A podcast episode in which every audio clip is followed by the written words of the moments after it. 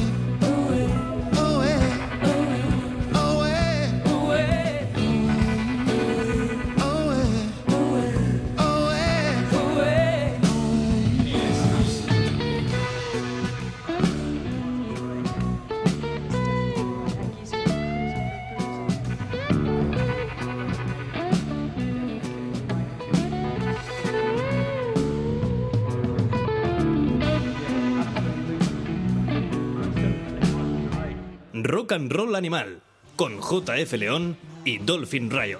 La verdad es que hacía mucho que no pinchábamos a Pink Floyd y la edición del álbum As Plus Them en directo de Roger Waters nos ha recordado que David Gilmour hizo lo propio, grabar otro álbum en directo, esa vez en Pompeya, aunque en común con, con, el original álbum que grabaron Pink Floyd a principio de la década de los 70, solo tiene el nombre en realidad, el escenario, porque el repertorio es muy diferente, también el sonido de la banda. Y es que aunque sus clásicos sean estos, mucha gente tiene un concepto erróneo de Pink Floyd, porque los ven exclusivamente como una banda de rock sinfónico, casi AOR al final de su carrera, pero a mediados de los 60, cuando surgieron, eran psicodélicos, cuando Sid Barrett lideraba la banda. Hace un año y pocos meses estuvimos mi querido Zeppy Bonham y yo visitando la exposición, disfrutando de ella, la de Pink Floyd allí en IFEMA, y la verdad es que el material de esos primeros años era lo más impactante, lo, lo menos conocido de la historia de la banda, manuscritos, una serie de reliquias realmente impresionantes. Y el destino, la casualidad, lo que sea, ha querido que Nick Mason, otro de los miembros de la banda de los veteranos, ha querido rescatar esos primeros años en vivo, en un directo llamado Live at the Roundhouse. Este Arnold Lane es una de esas canciones.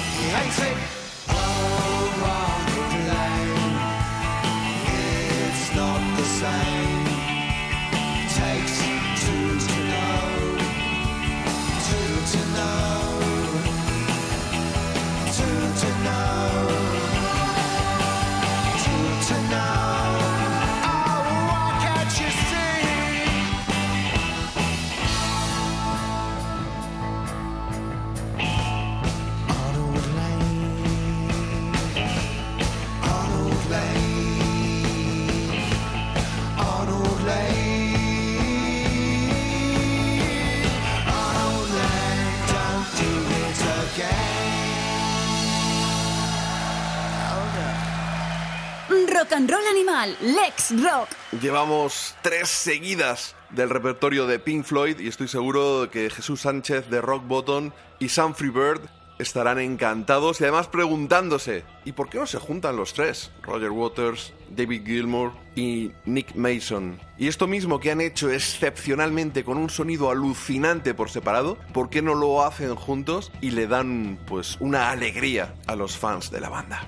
Bueno, vamos a cerrar el círculo volviendo a Pompeya, pero al concierto original, a principios de los 70, para que comprobéis que esa banda tenía mucha rotundidad y así sonaba este One of These Days.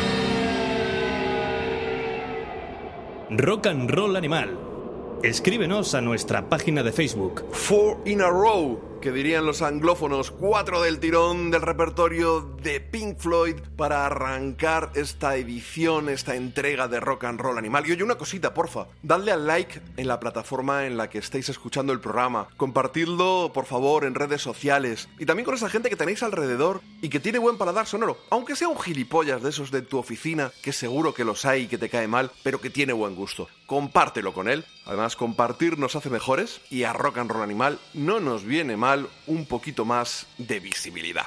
Os voy a anticipar lo que va a ser la entrega de Rock and Roll Animal. Sam Bear va a echarle mano al Brothers, a ese décimo aniversario de los Black Keys. Lo celebramos Dolphin y yo hace unos meses, pero sin saber que iba a haber una reedición y con algún tema añadido. Cepi se nos va a Pamplona con ese rock que se escribe con ñ. Y María Canet nos va a traer a otro de esos barbudos con sombrero que le encantan, Chris Stapleton, que ha grabado un disco realmente tremendo.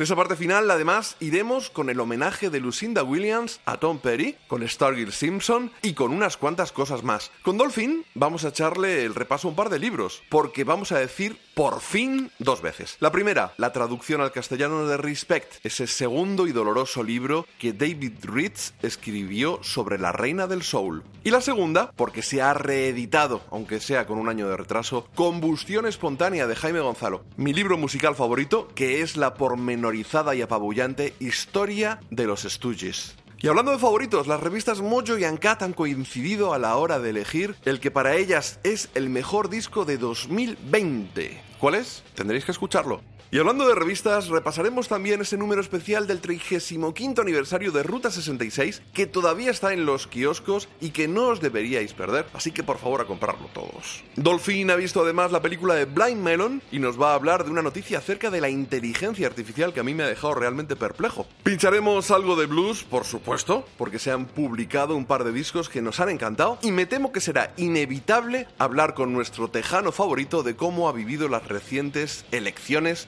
Estados Unidos. Todo eso y mucho más en Rock and Roll Animal y ahora vamos a seguir pidiendo dinero.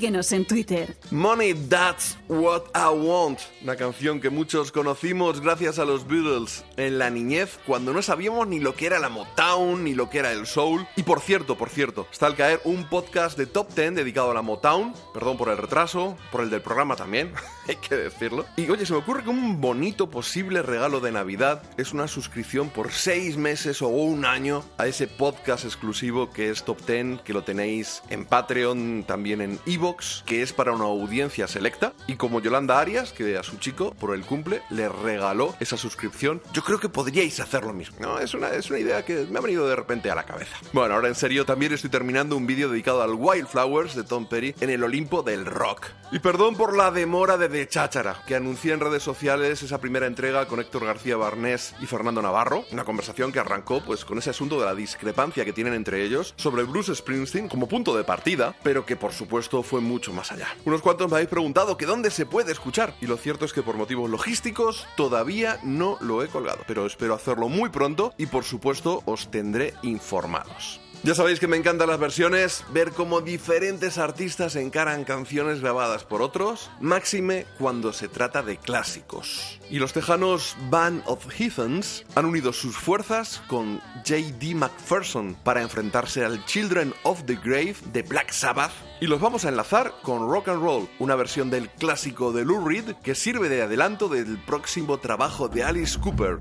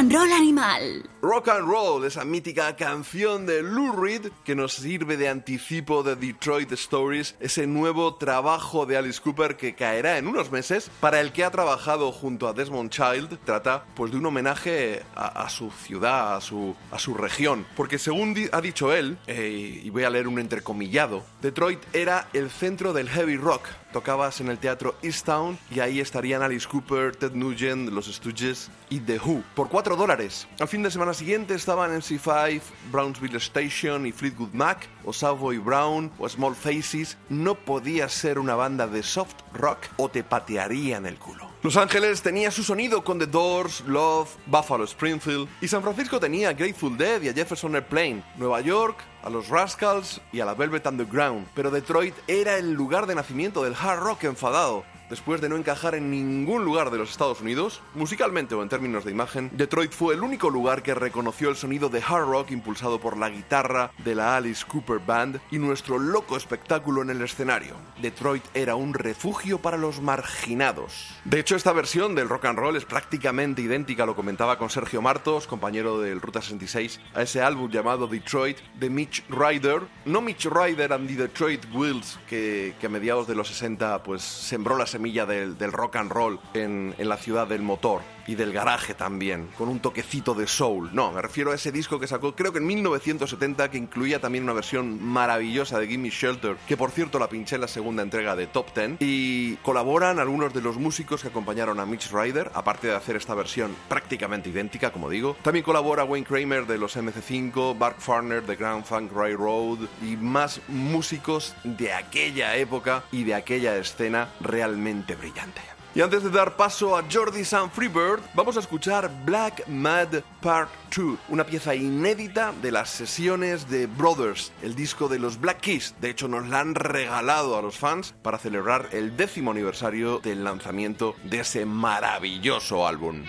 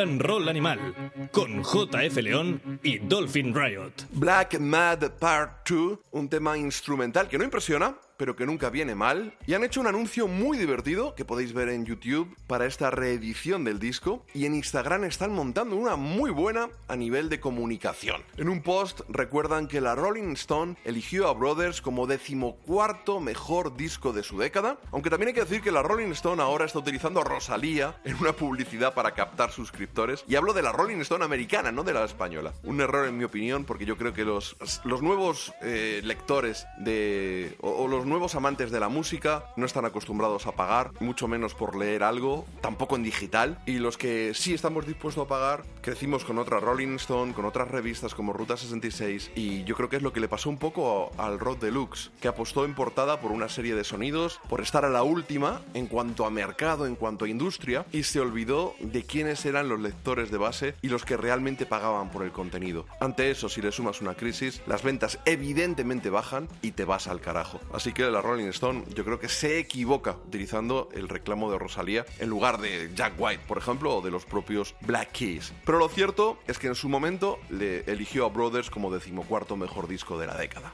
Y por otro lado, en otro post de hoy precisamente, cuando estoy grabando este podcast, esta entrega de Rock and Roll Animal, con un poquito de sorna recuerdan otra reseña, en particular la de la publicación Paste, que solo le dio 3 estrellas sobre 5 y que decía, entrecomillado, el problema son las canciones. Vamos a ver qué nos cuenta Sam Freebird, que el muy jodido tuvo la fortuna de ver a los Black Keys en una sala para solo 30 personas en 2004 o en 2005, cuando se publicó Rubber Factory. Yo tuve la suerte de entrevistar a Dan Auerbach por teléfono para la revista Ruta 66, pero no pude ir a ese concierto y no os imagináis cuánto me duele. Vamos con nuestro animal del rock, Jordi Sam Freebird. Animals. Se cumplen 10 años de la publicación del álbum Brothers de los Black Keys del año 2010, un álbum que consiguió un Grammy para este dúo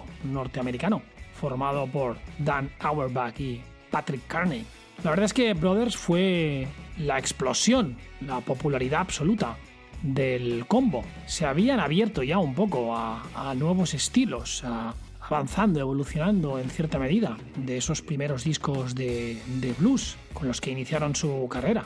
El álbum anterior, Attack and Release, ya era una puerta nueva, una uh, inmersión en sonidos más soul, pero realmente con Brothers lo, lo petaron rotundamente. Escucharemos hoy un tema titulado Next Girl, que está incluido en el álbum Brothers de 2010 y que es un tema que escribió Dan Auerbach, eh, hablando de una relación pasada de, de, su chica. Dan se divorció y justo en el momento en que se estaba grabando este mítico álbum de los uh, Black Keys en los estudios, los famosos estudios Muscle Shoals eh, en Alabama, eh, también Patrick Carney estaba pasando por una situación similar, así es que en cierta medida Dan Auerbach cuando puso a, a grabar este tema en, en, esos estudios, porque fue el primer tema del álbum grabado ahí dentro, pues uh, se le dedicó en cierta medida a su compi, a Patrick Carney, que estaba pasando por una situación sentimental similar. Tengo en alta estima a la banda Black Keys. Tengo en mis manos una entrada del 11 de noviembre de 2004 en la sala Rasmatas 3 de Barcelona pude ver al combo en la gira de su álbum River Factory. Éramos 20, no más, y tampoco era muy consciente de lo que estaba viendo. Lo que sí puedo afirmar es que fue un concierto brutal y cuando volvieron a la ciudad condal para actuar en el Primavera Sound, pensé que lo mejor era quedarme con el recuerdo de ese concierto en una sala pequeña para, insisto, 20 privilegiados. No quería mezclarme con la marabunta y los guiris en el concierto de ese festival. Así pues, vamos a escuchar a los Black Keys desde su álbum Brothers del año 2010 con el tema Next Girl.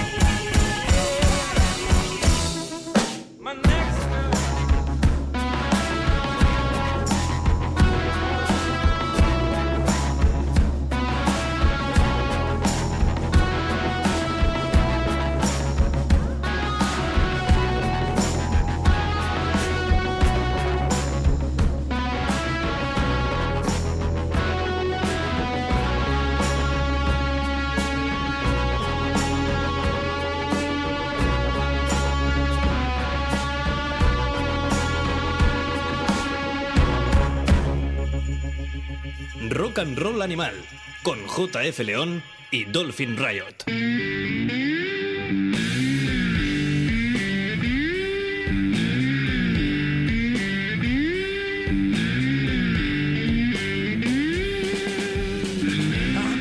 Riff saturado de fuzz nos indica que nuestras ondas, que no hercianas porque en realidad no lo son, están cruzando ya el océano Atlántico.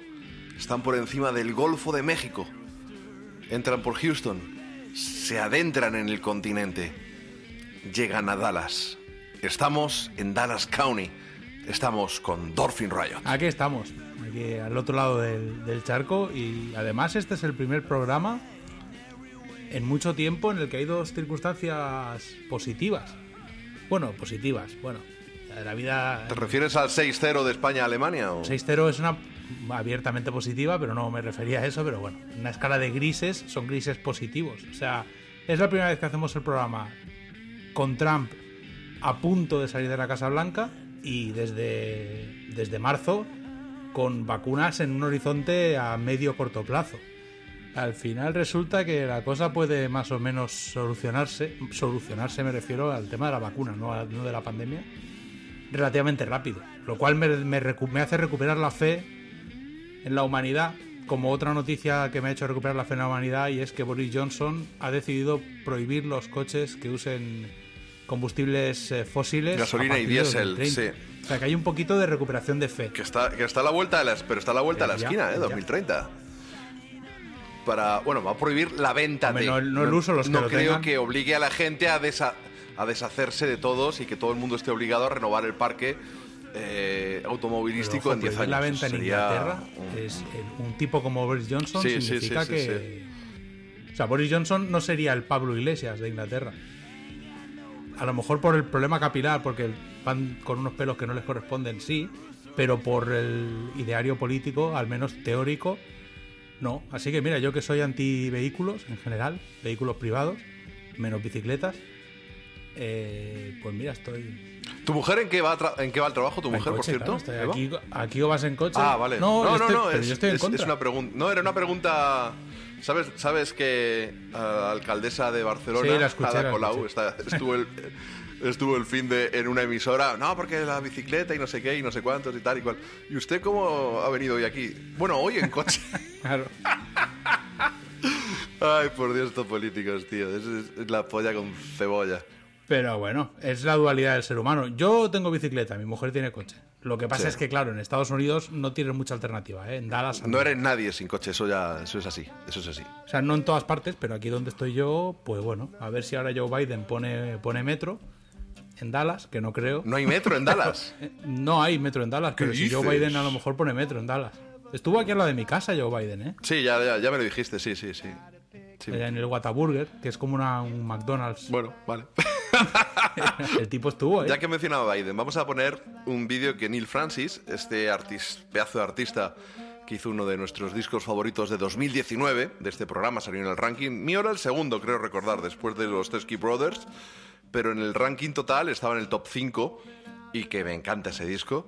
Pues ha colgado, bueno, colgó antes de las elecciones en su canal de YouTube una canción llamada Don't Call Me No More y tenía un logo a la derecha, abajo, que ponía Team Joe Sings y con la tipografía rollo Joe Biden. Vamos a escuchar ese Don't Call Me No More.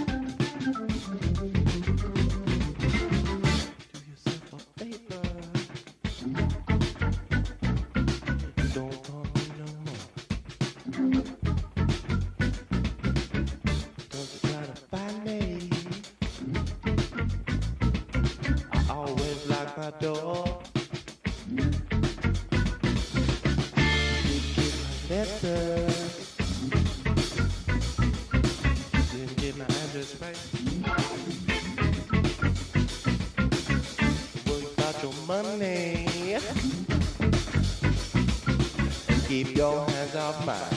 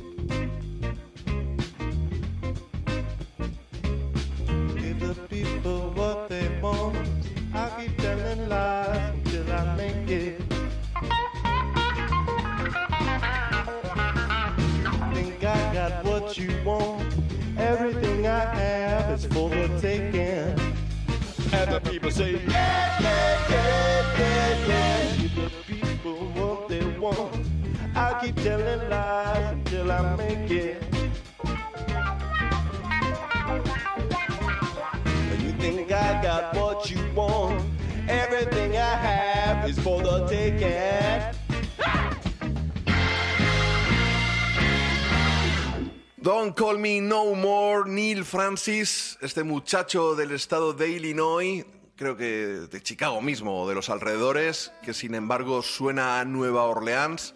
30 añitos tiene, una vida que ha pasado por avatares tóxicos, pero parece recuperado. Y yo estoy deseando que saque un segundo disco porque ese Changes a mí me voló la cabeza. Y bueno, pues como otros muchos músicos que han estado muchos meses pidiendo el voto anticipado, por favor, regístrate, por favor, vota, porque en Estados Unidos hay que registrarse para votar, ¿no? Tú no puedes llegar por la mañana y decir, ¿voto o no voto? Venga, voy a votar. Eh, ¿Te has registrado antes? No, pues entonces no puedes votar, gilipollas. Eh, entonces, eh, bueno, pues han estado muchos músicos de Nashville, los que seguimos por Instagram, pidiendo que la gente votara y, regis- y registrarse. No decían a favor de quién, pero bueno, la mayoría del mundo lo podía intuir. Y se han posicionado, yo creo que la mayoría a favor de Joe Biden, o habría que decir más bien en contra de Trump, porque realmente han tenido que elegir entre susto o miedo. A mí personalmente, Biden me horroriza. Y de Kamala Harris he oído cosas muy malas, que tú nos apuntarás alguna más. Pero es que Trump, una persona que tenga el botón nuclear, con un narcisista, con ese ego, abusador, eh, ególatra, egoísta, cínico, mentiroso, ladrón, mm, o sea, es que no, no, no, no, no, machista, racista, xenófobo, fantasma. O sea, se me acaban. Yo prefiero, sinceramente, prefiero cualquiera, cualquiera. Luego, y ya te digo, o sea, desde luego no me gusta nada Biden, no me gusta nada Kamala Harris. Yo hubiera preferido, sin duda, un Bernie Sanders y Ocasio como vicepresidenta.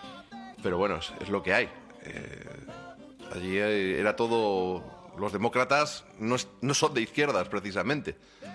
Y, bueno, pues supongo que así es como los habéis vivido un poco vosotros, ¿no? Bueno, es que, es que esto es un tema muy complicado. A ver, yo detecto varios problemas. A mí lo que más me preocupa de esta elección en Estados Unidos es la cantidad de mentiras, de mentiras conscientes, que han hecho que la gente se movilice. Porque una cosa es que se mienta y la gente diga, "Ah, bueno, mira, pues entre mentirosos, pues elijo al que mejor me cae.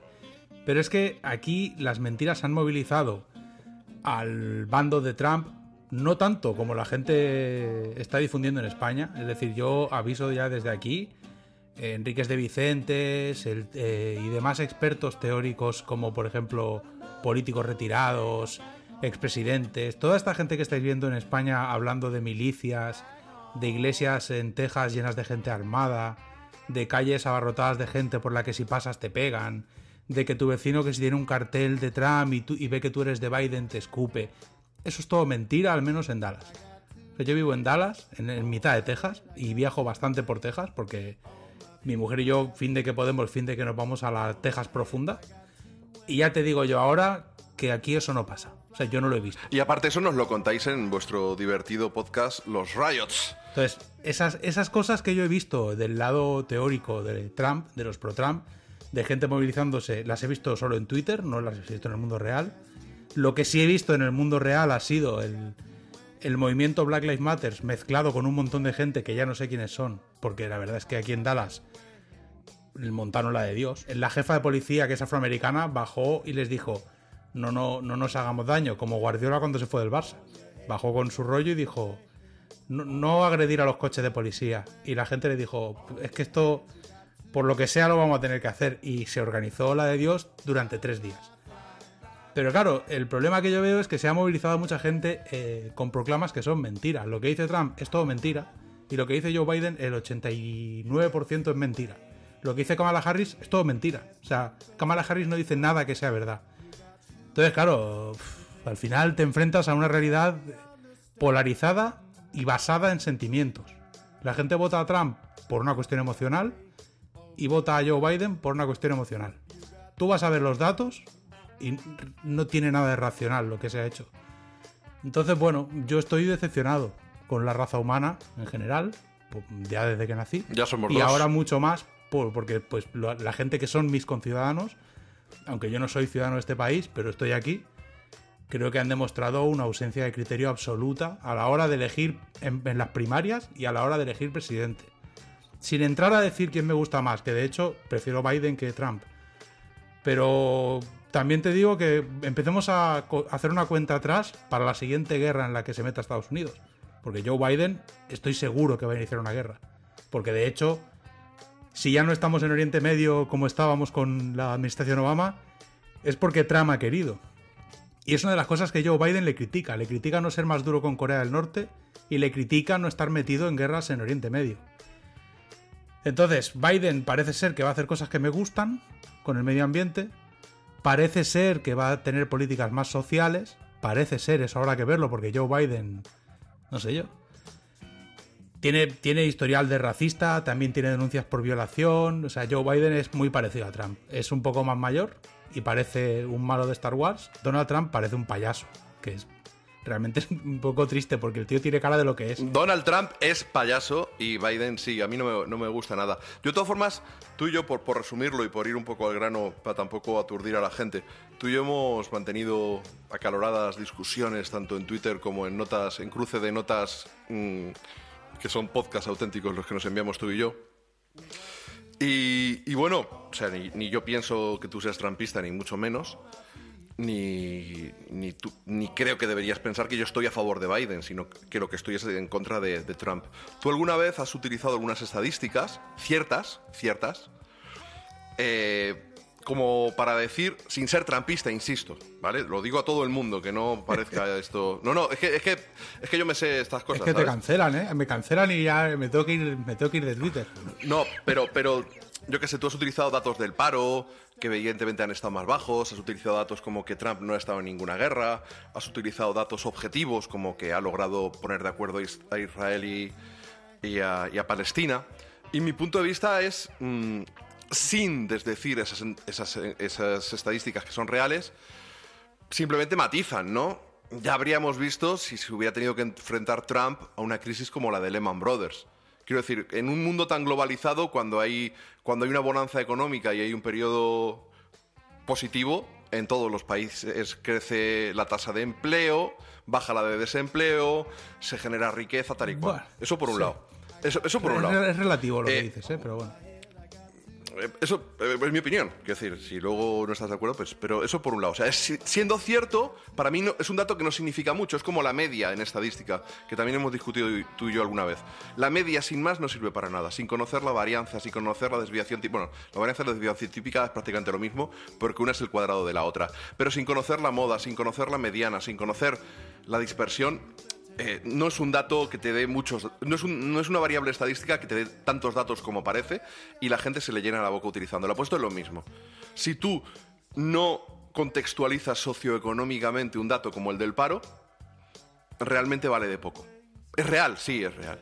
¿Es real también que Trump no ha metido a su país en ninguna guerra? Es real.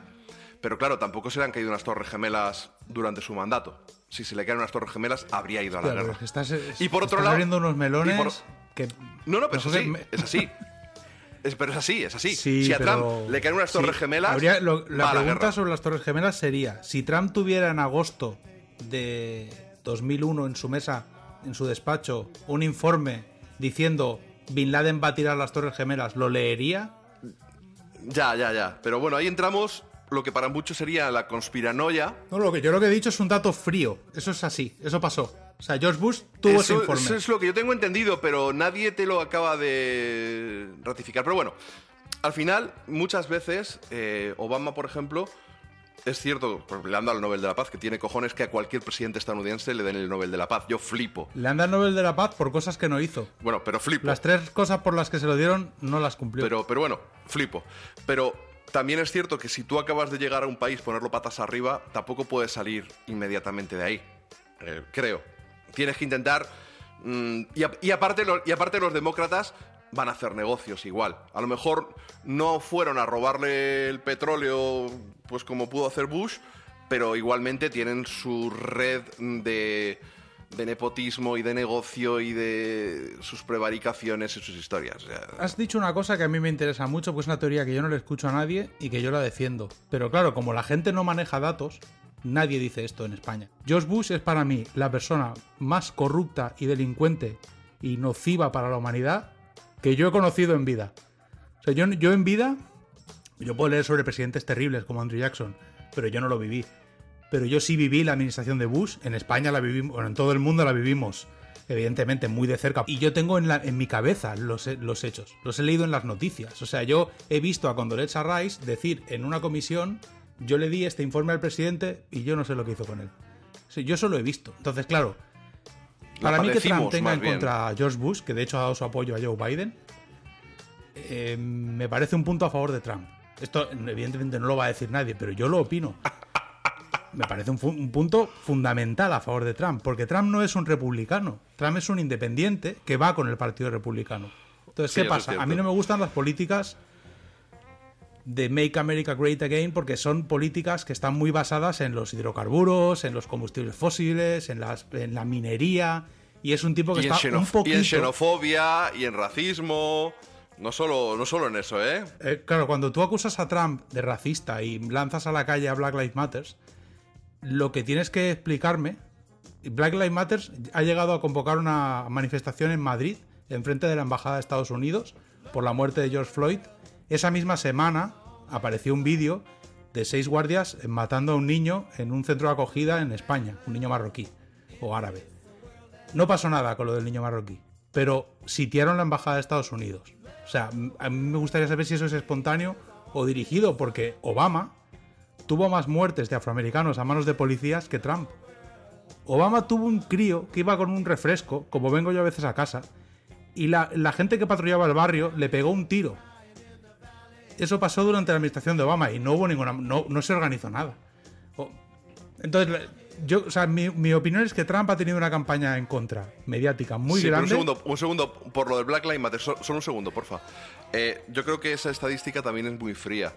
Eh, en una etapa de bonanza económica, generalmente hay menos delincuencia callejera que cuando hay hambre. Pero eso es, pero es que, claro, pero esos son datos relativos porque en realidad Obama tuvo la Obama tuvo las- el, seg- el segundo mandato la misma, la misma coyuntura económica a favor y empezó a crecer que de hecho heredó Trump. Y durante, Pero ver, estábamos, to- durante- estábamos todavía, estábamos todavía con la resaca de Lehman Brothers, no me jodas, hombre. Hombre, no, el se- No, los datos económicos de Estados Unidos empiezan a mejorar con Obama y siguen mejorando con Trump. Es una tendencia internacional, pero es Sí, que claro. durante el mandato de Trump ha habido crisis en Europa. Y yo, por ejemplo, en mi experiencia personal, yo llevo en Estados Unidos un año y medio sin buscar trabajo, me han ofrecido trabajo. Los ingresos de mi familia han crecido casi un 30% del año pasado a este. Pero, pero Y- eso es por la dedicación laboral y profesional de tu mujer. Por eso han No, no, no, no, los No ingresos crecido- básicos. Es decir, sin, sin contar con nada. Los ingresos, el sueldo base ha crecido eso. Luego, aparte, le han, le han pagado una serie de extras que no tienen nada que ver con el sueldo base, que es lo que ha aprobado el, distrito de Dallas que se pague. Pero es que a mí me, a mí me han ofrecido trabajos por el de lo mismo que hacía en España en mi última etapa, por el triple. Sin que yo lo pida. O sea, yo simplemente puse mi currículum, mi currículum en una aplicación y me contactaron varias empresas y el sueldo más bajo que me ofrecieron era el triple de lo que ganaba en España.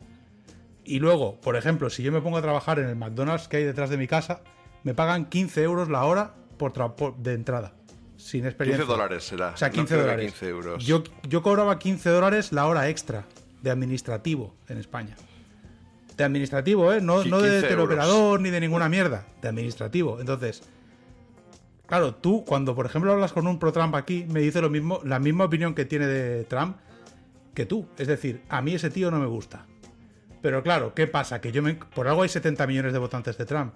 Yo he conocido aquí mucha gente, he conocido pro-Trump de los que están locos y he conocido pro-Trump que son gente como tú y como yo, que me han dicho, a mí este tipo no me gusta, pero yo gano, yo qué sé, porque la, la subida del sueldo, la subida salarial, por ejemplo, no ha impactado tanto en las grandes ciudades como en ciertas zonas rurales. Y es cierto que Trump es un mentiroso, porque Trump lo que ha hecho es que nadie pague impuestos, pero que suban los sueldos. Y eso es una maniobra que evidentemente es criticable. Pero claro, yo lo que echo de menos es que alguien que se meta con Trump diga, Donald Trump está permitiendo que Jeff Bezos gane 200 veces más de lo que ganaba a cambio de una subida salarial de un 25%. Y eso es perverso. Porque estás perpetuando que la gente que gana mucho dinero y que controla el país lo controle aún más, los estás perpetuando en el poder a cambio de limosna. Y ese argumento que te acabo de dar, que es un argumento anti-Trump, nadie lo usa. Y me vienen a hablar de racismo, cuando aquí en realidad, en caso de haber racismo, culpa de Trump no es. O sea, hay problemas estructurales en Estados Unidos y, de, y sistémicos de los que Trump no tiene la culpa. Y por los que la gente sigue votando a Trump. Porque claro, si yo, si yo soy un tío informado, o sea, yo me, yo, yo me informo sobre Trump. Y soy, soy ciudadano.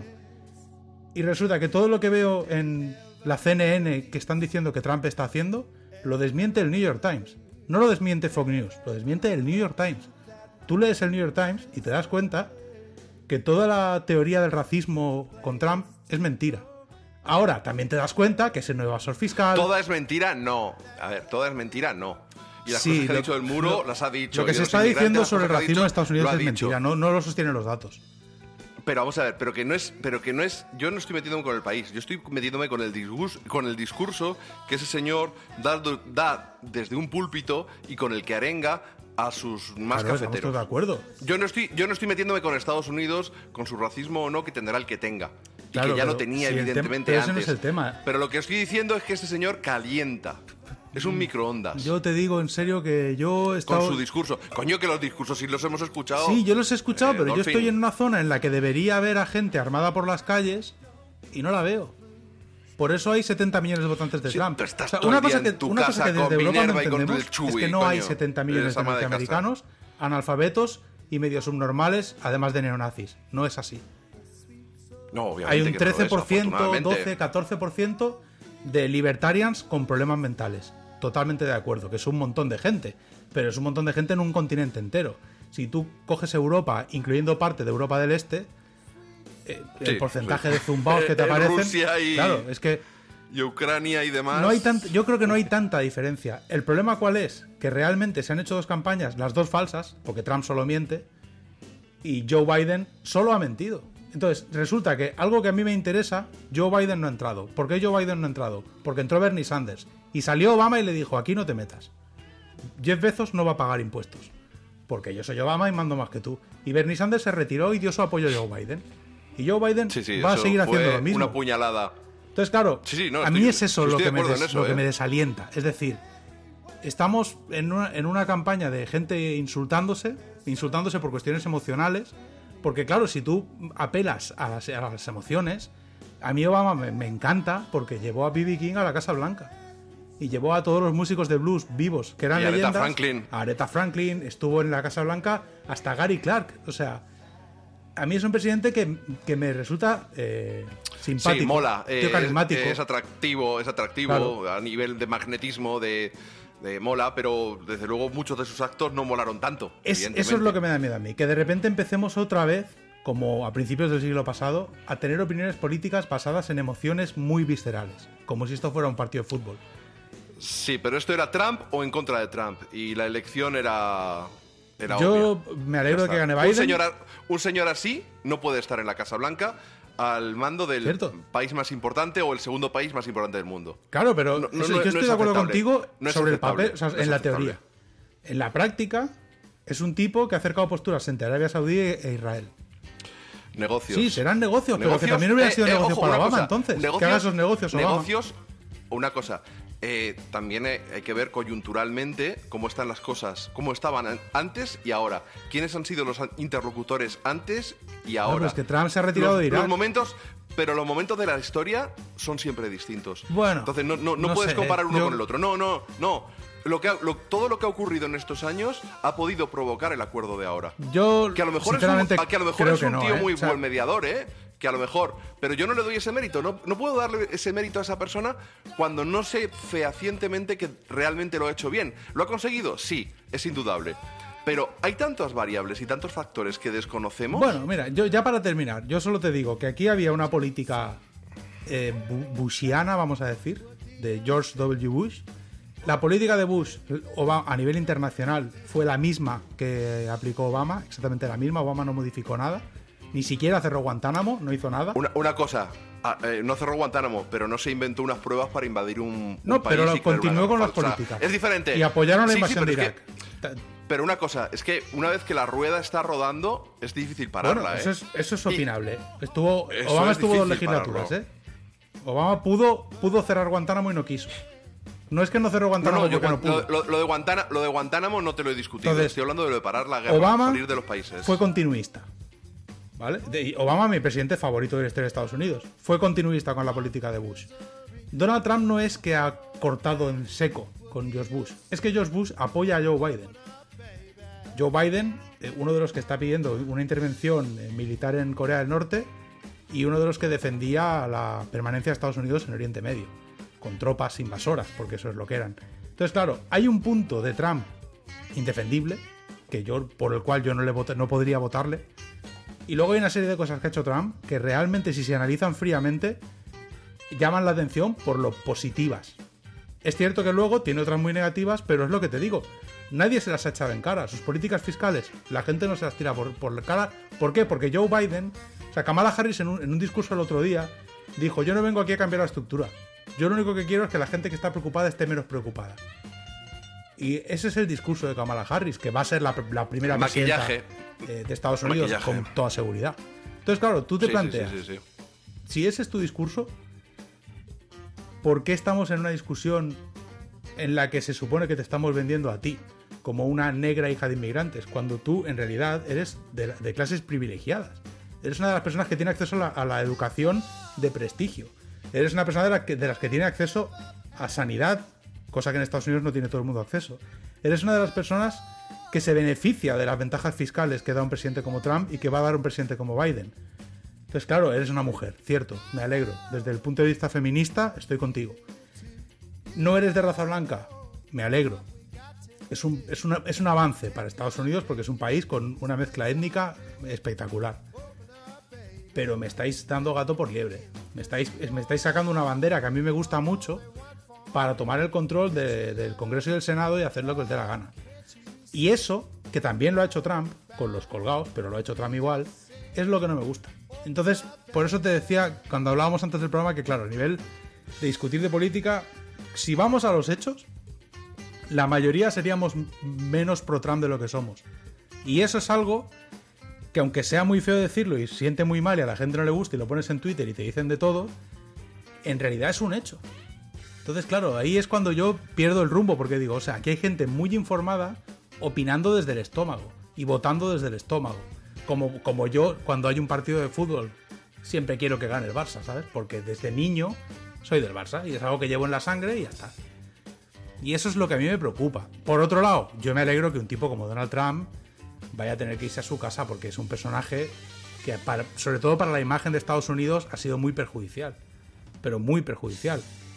A partir de aquí, yo no tengo nada claro que Biden nos vaya a dar muchas alegrías. Me da un poquito de miedo. Yo tampoco. ¿eh? Yo Aparte de que parece un malo de Star Wars. La próxima, la si sigue vivo, la próxima saga de Star Wars, él puede hacer de Palpatine. Claro, que la vida al final es si te pareces a Palpatine, no será porque eres buena gente. Oye, va- vamos a meter otro golpecito de, de Soul y vamos a dejar la política que no sabemos cuánta gente se habrá ido aburrida o habrá dado para Bueno, es un tema, es un tema popular hoy en día la política. Es Sí, como, Pero bueno, vamos con Eli Paperboy Reed, ese chaval de Massachusetts que nos deslumbró en el año 2008 con su segundo álbum, que, que es una maravilla. Ahora ha sacado un single y en la cara A está That's Love.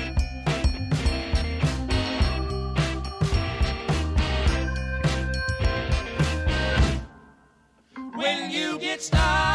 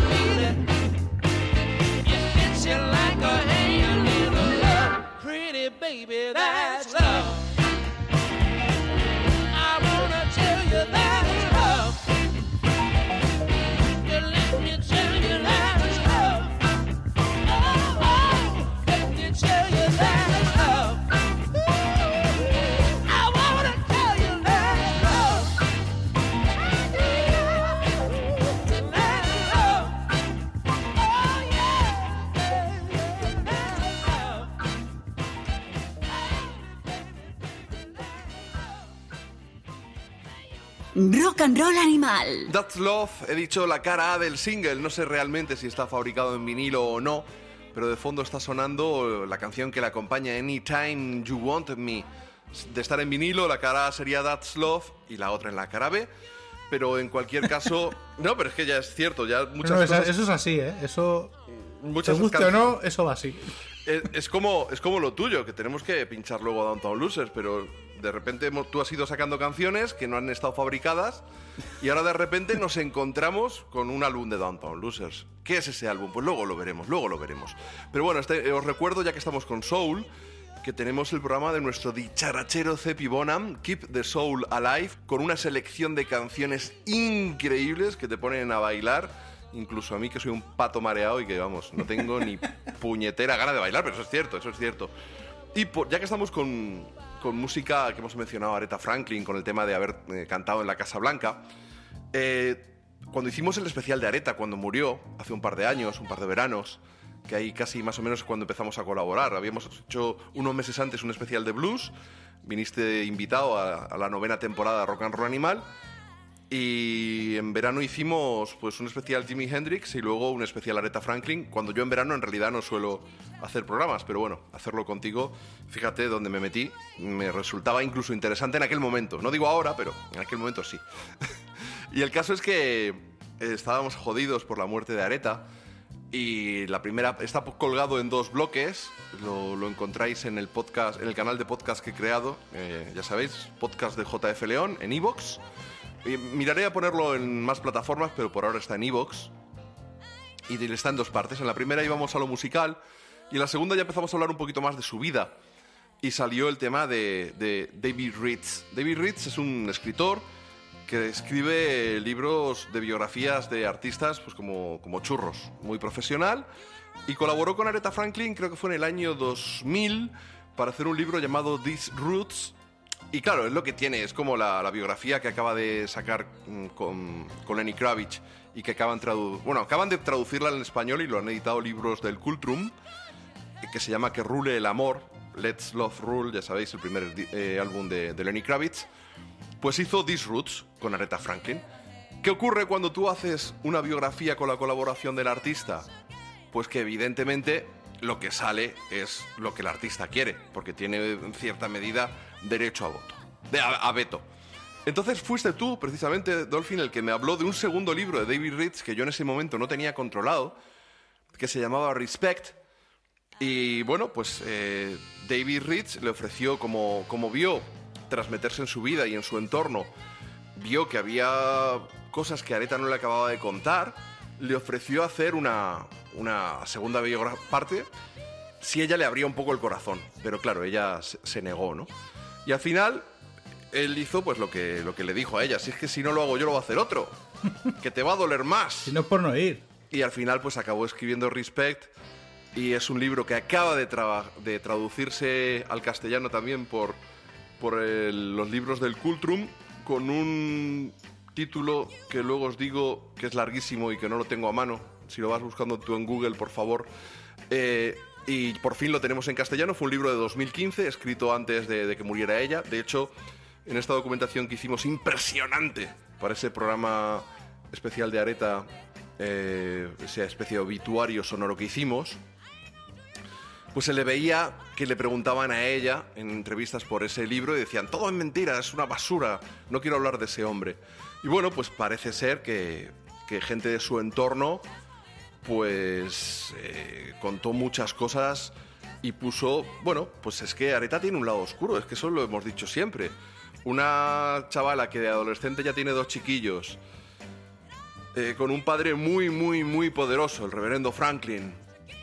Una mujer que se le ha visto el colmillo afilado con Dionne Warwick y con un montón de, de competidoras a las que ha aniquilado a golpe de versión, cogiendo las mismas canciones que habían hecho las anteriores, pero mejorándolas, pues tiene un lado oscuro. Luego esa compulsión con la alimentación, sus fases de dependencia del alcohol, una mujer feminista, pero que sin embargo estaba doblegada por, por su marido, Ted White, ese, ese monstruoso del que os hablo un poco en el primer vídeo que hice para el Olimpo del Rock. Hablo un poco de la relación de ella con Ted White. Y eso más o menos es lo que, lo que viene a contar en, en, este libro, segundo de David Ritz, e incluso las dudas que plantea David Ritz en cuanto a la paternidad de, los primeros hijos de Aretha Franklin. Sí, bueno, eh, para empezar, David Rich es un tío muy respetado, al que nadie, quitando a Aretha Franklin, eh, cuestiona. Es un autor de biografías, coautor de biografías de Ray Charles, de B.B. King. La de B.B. King es muy, de- muy recomendable para todos. El, retrato que hace B.B. King de, de su época y su vida es espectacular, pero bueno, también coescribió la biografía de Ty James, de Smokey Robinson, del productor Jerry Wexler, que de hecho está por 7 dólares en Amazon. Se llama Rhythm and Blues Life in American Music y Jerry Wexler es el productor, es el, el gran productor de Aretha Franklin. Y luego también ha hecho algunos libros muy recomendables eh, como La muerte de King, eh, la, la verdadera historia del doctor Martin Luther King eh, en su último año, junto al escritor eh, Travis Smiley. Entonces, Rich cuando empezó... Muchos de esos libros, permíteme, mm, giran en torno a lo mismo. Eh, Sí, es- y, sí. y sabiendo de unos, Sí, sí, él- eh, sabes de otros y viceversa. O sea que es, una- una- es un tío muy informado. Mira, se llama Apología del Martirologio de la Reina del Soul, el, del libro de Aretha Franklin. Y bueno, pues eh, dice la biografía desautorizada. Claro, pero esa es la edición en castellano, ¿no? Esa es la edición en castellano que acaba de traducirse y acaba de editarse. Claro. En inglés se llama Respect. En, inglés es Respect the Life of Aretha Franklin. Eso, bueno, a secas. vale. Eh, luego, la movida es que, claro, Rich, eh, Rich ha hecho biografías de gente que estuvo muy en contacto con Aretha Franklin. Jerry Wexler o Ray Charles, que era amigo del padre de Aretha, del reverendo Franklin. Pero además de eso, él tuvo como fuente principal, porque Aretha le dijo, mira, si vas a hacer un libro para ponerme como un trapo, no, no me interesa. Mamarracho. Y se acabó ahí su relación. Pero nuestro amigo David, además de toda la información que él ya tenía a lo largo de un montón de años, contó con el testimonio para corroborar una serie de historias y como fuente de información principal de la prima, la sobrina y la cuñada. Que, ojo este trío, ojo, ¿eh? Estamos, o sea, es que me, me las imagino en un bar con un café, con un cortado en vaso, rajando de Aretha Franklin, pero como si no hubiera un mañana. Y David Rich con una libretica tomando notas. Pues bueno, estas tres campeonas son las que se ocuparon de airear todos los trapos sucios familiares y personales de, de Aretha Franklin, pero bueno, no solo ellas, ¿eh? también, eh, por ejemplo, otro personaje del libro es Ruth Bowen. Esta piba era agente de contratación de Aretha Franklin, pero también confidente, porque Aretha Franklin es una de estas divas que fue muy solitaria, salvo los matrimonios en los que realmente fue sumisa a sus parejas masculinas, era una persona solitaria y sin amigos. Entonces ella tenía confidentes que eran empleados, como pasa muy a menudo en el mundo del eh, show business y sobre todo a estos niveles. Y bueno, Ruth Bowen mm, es otra garganta profunda, como quien dice, que es otra información sobre Aretha Franklin, que a mí, a- yo cuando lo leí, además, Yo no lo he leído entero, ¿eh? Solo partes y es muy doloroso. yo este es un libro que leí porque, bueno, cuando tú empiezas a interesarte por la música, como el primer libro que leí de Robert Johnson, y no hay información suficiente y empiezas a encontrar que entre internet y revistas la información es repetitiva y poco, poco concisa, pues empiezas a comprar biografías o libros de autores. Y así compré el de David Rich, o sea, sin referencias de lo que estaba comprando. Claro, tú te pones a leer, está guay porque describe la realización de todos sus discos, describe la. De esto hablamos mucho en el especial que hicimos. La lucha que tuvo Areta por, reinventarse, por estar vigente, por ser la reina del soul. Y sobre todo por estar siempre en los primeros puestos, de ser la- la diva eh, absoluta todo el rato. Era muy competitiva, era muy competitiva, mucho, mucho. Un ego muy grande. ¿Qué pasa? Que arroja luz sobre su vida personal. Su vida personal, pues bueno, fue, fue una hermana horrible. A sus hermanas incluso les, eh, les intentó frustrar las carreras, porque las hermanas de Areta eran muy buenas cantantes, eran coristas de Areta. Pues hizo todo lo posible para que no tuvieran carrera en la música. Deja entrever que el reverendo Franklin eh, es el padre de sus hijos, que había una relación incestuosa. Habla de orgías en las que estaban metido cualquiera que estuviera en el círculo de Franklin, Ray Charles incluido. Habla de una persona sin empatía, competitiva, cruel con otras cantantes, déspota con todo el mundo a su alrededor, adicta a las compras, al alcohol, a la comida, emocionalmente inestable y encima con desórdenes psiquiátricos graves. Es decir, cuando tú abordas la carrera de Areta, de he dicho Areta, Areta, llegas a los 80 y piensas que en los 80 perdió el norte, como todos. Porque en, el och- en los 80 la gente Sí. pues lo pasó mal. No, y aparte Clyde Davis, que ya la conocía de la etapa de Columbia y la fichó para su sello Arista, musicalmente, art- ojo, a nivel de popularidad, pero logró unos cuantos pelotazos y levantó una carrera que ya estaba a la baja en los últimos Sí. discos de, de Atlantic. Pero artísticamente es horroroso Es lo que hizo para Arista. Es horrible. Eran los 80, también hay que decirlo. Claro, pero- Se llevaba y tal, pero bueno. No, es, es- a ver, los 80, la gente que te. Los 80 fue una década para que la gente sin criterio reinara. ¿Vale? Que nadie se ofenda. Es así. Los 80, si no tenías criterio y eras una hortera, ibas para adelante. Pero si eras una persona con cierto criterio artístico y venías de una carrera llena de éxitos, pues los 80 te iban a pasar factura, lo ibas a pasar mal. Claro, cuando lees el libro de Rich, Rich te cuenta, y yo esto no lo sabía hasta que leí el libro, que, claro, Areta perdió el. perdió el. perdió el, el volante, por así decirlo. El Oremus. Sí. No había nadie al volante. Digamos que sus miedos. Él, él, lo tengo por aquí apuntado. Él hace referencia a esto a. diciendo que lo que perdió fue el control de todo. Dejó de ser una estrella tan grande como para poder hacer y deshacer a su, a su gusto. En realidad lo que te describe es una persona muy frágil, una personalidad muy inestable y sus miedos se apoderaron de ella. Entonces, claro, no volaba, no cogía aviones. Prefería viajar en autobús pero no cruzar las rocosas. Claro, si tú no quieres cruzar las rocosas, Te pierdes la costa oeste. porque cruzan el país. Claro. Entonces, ¿qué pasa? Que estuvo 20 años sin viajar a Europa y sin ir a la costa oeste. Con lo cual, eso fue un revés para su, para su popularidad y, bueno, torpedeó su carrera. Y ya no solo eso, sino que su costumbre de no presentarse a sesiones de grabación se convirtió en lo habitual. Entonces se dedicó a cancelar conciertos, a no ir a sesiones de grabación. Además, eh, se supone que, según los familiares que entrevista a David Rich, ella se volvió en contra de sí misma, o sea, empezó a negar la realidad, se negaba a confrontar cualquier problema que tuviera, no quería solucionar sus problemas, no quería hacer terapia. Y además, otra cosa interesante que a mí me, me hizo gracia en su día, es que le pidió a Ruth Bowen, de la que acabamos de hablar, de la Sí, hace un que filtrara noticias que se inventaba.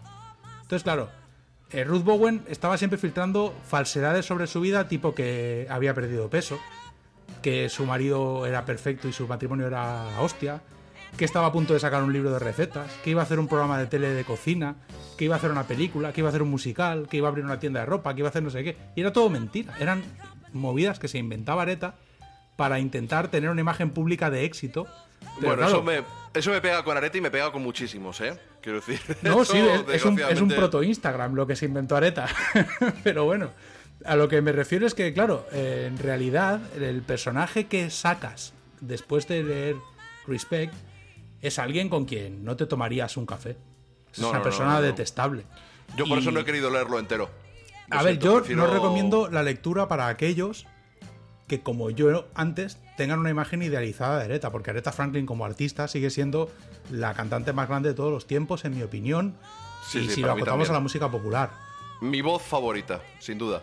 Es una voz que yo no quiero que cuando suene me haga pensar en una señora loca en los 80, vestida con cosas de colores, diciéndole a su agente, diles que voy a hacer un libro y que no sé qué, porque eso es un personaje prácticamente Te ha quedado, O sea, te ha se- quedado un se poco pitonisa Lola. Viéndote un poco, viéndote por la pantalla, eh, te ha, ha quedado un poco pitonisa Lola la cara que has puesto. Pero No, pero, pero una cosa, eh, Areta de todas formas siempre ha sido muy insegura. Tú fíjate, una tía tan talentosa de joven y cómo permitió que Columbia la mangoneara artísticamente, como no se impuso, y su marido Ted White dirigiendo su carrera. Menos mal que cayó en buenas manos, en las de Jerry Wexler, y los primeros discos, cinco o seis discos, fueron impresionantes. Pero a partir de ahí también un poco empezó a estar menos de acuerdo con Jerry Wexler, empezó a trabajar con Arif, empezó a trabajar con- más con Tom Dowd, empezó a trabajar con Curtis Mayfield incluso, porque ya no, la química con Wexler ya no fue la misma. Y luego lo de Arista ya fue un desastre. Es que si te fijas tú, Areta realmente, por favor sin cuestionar su grandeza, que estoy hablando de mi cantante favorita, ¿vale?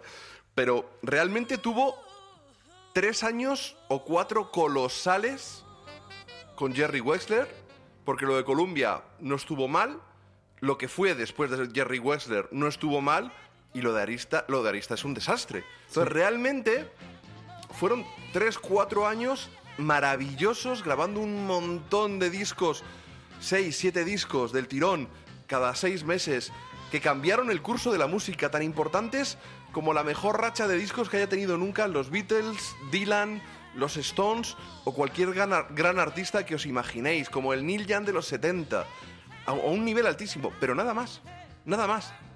Y encima Sí. con el añadido de que todos estos que he mencionado anteriormente componían sus canciones. Y Areta sí que componía, pero no tantas. Hacía muchas versiones. Sí que es cierto que las versiones, como hice en ese top 10 dedicado a las, versiones, las canciones que robó Areta, las convertían en algo propio. No eran versiones sin más. Eran cosas que ella se llevaba a su terreno. De, hecho, hemos hablado mucho. Vamos a poner una cancioncita. Vamos a acabar convirtiendo, si no te parece mal, esto de Aretha Franklin en una especie de rincón del blues, aunque sea sin sintonía.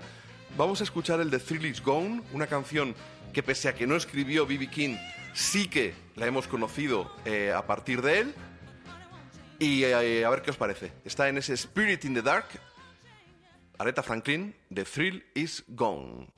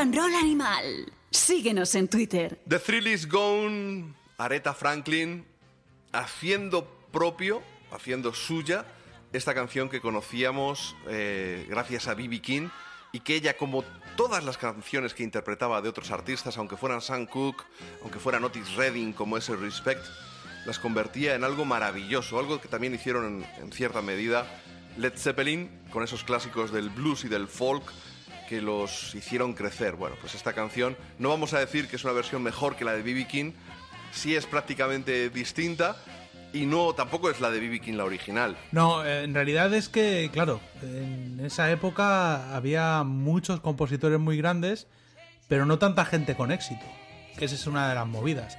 Y en realidad es Roy Hawkins el que escribió, que es un músico tejano, el que escribió The Thrill Is Gone.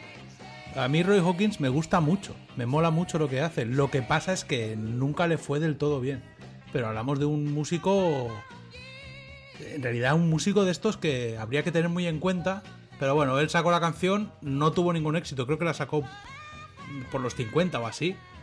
Y fue B.B. King que la grabó en su disco Completely Well el que, el que, lo, el que lo reventó, porque lo reventó.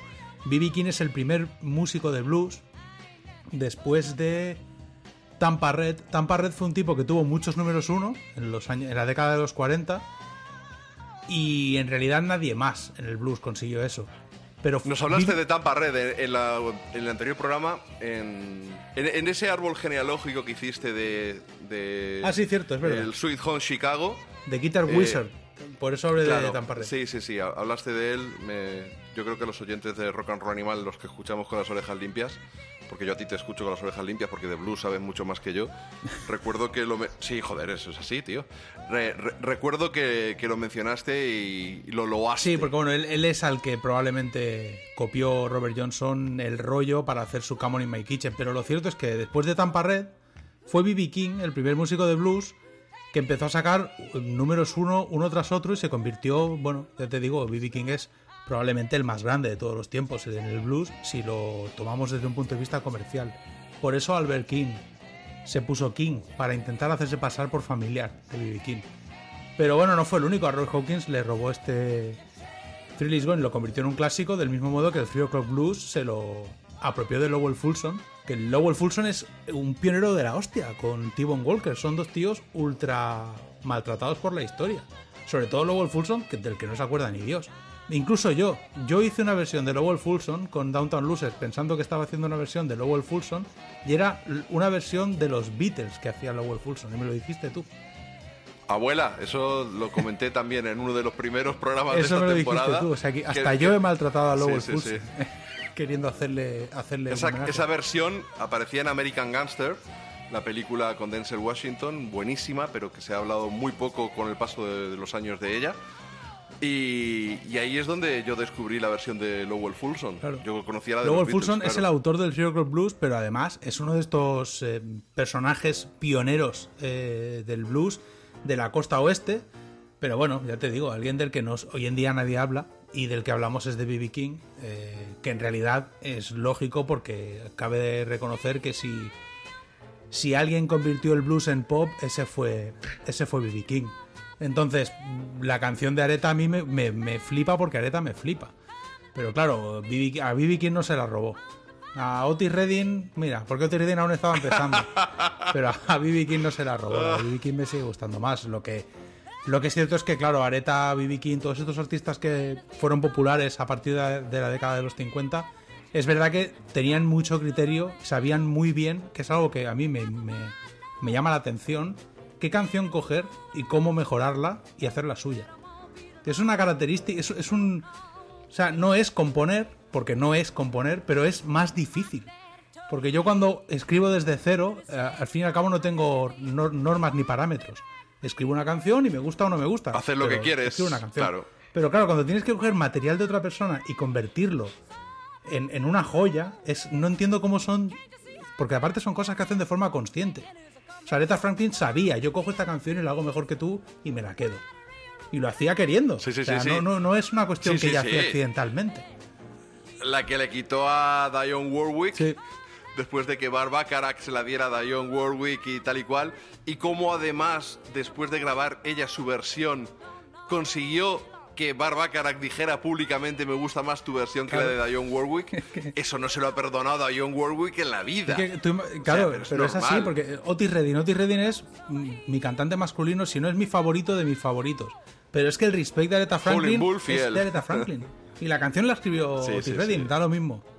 Para mí es la de Aretha Franklin. Y eso que soy fan de Otis Redding.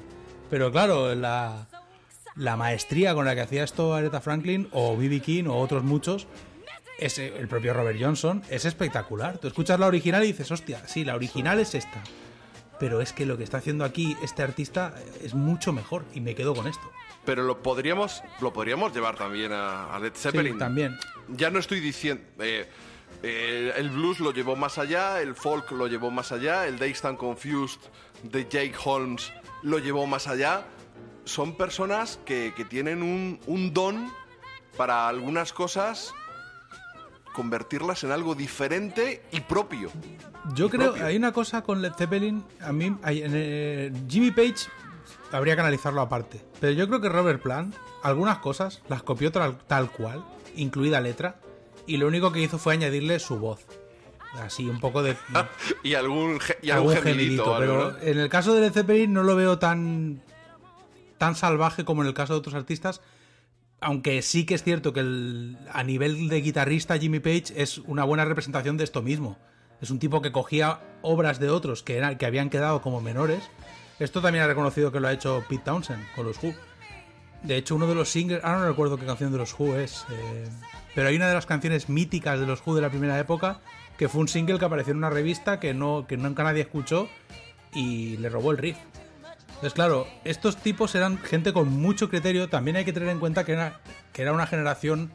Bueno, aquí todo el mundo, claro. Aquí lo que escuchas, incluso ahora, es, eh, es este tipo de música. Es la música popular que se oye en todo el mundo, pero aquí lo llevan en las venas. O Franklin nació cantando en una iglesia. Y cantando en esa iglesia escuchó toda esa música, pero cuando ponían la radio sonaba toda esa música. Entonces, como que agudizan mucho el, el- el criterio. A la Nintendo no jugaban ni veían un Madrid-Barça por No, la no, tele. no. no- Son paladares, paladares muy, muy educados. Entonces, claro, son gente. Y, y Jimmy Page, los ingleses, o igual que los norteamericanos. De hecho, los ingleses son los que, se, los que descubrieron que el blues era una joya. Y lo explotaron comercialmente. Sí. No fueron los norteamericanos, cosa que se comenta No, poco, no. pero es así. Eh, Eso, pues, La revitalización del blues fue gracias a los Rolling Claro, Stones fueron los ingleses. y esas bandas de la y esas bandas de la British Invasion, los Animals, los Yardbirds, los los Pretty Son todos ingleses, tío, todos, y todos, tanto- o sea- y, y tantos otros. De hecho, hacían cuando soy mm, Sonny Boy Williamson, no sé si el primero o el segundo, viajó a, a Inglaterra, se convirtieron los Yardbirds en su banda. el segundo disco de los Yardbirds es, es un concierto de esa gira que, que era cuando estaba Clapton.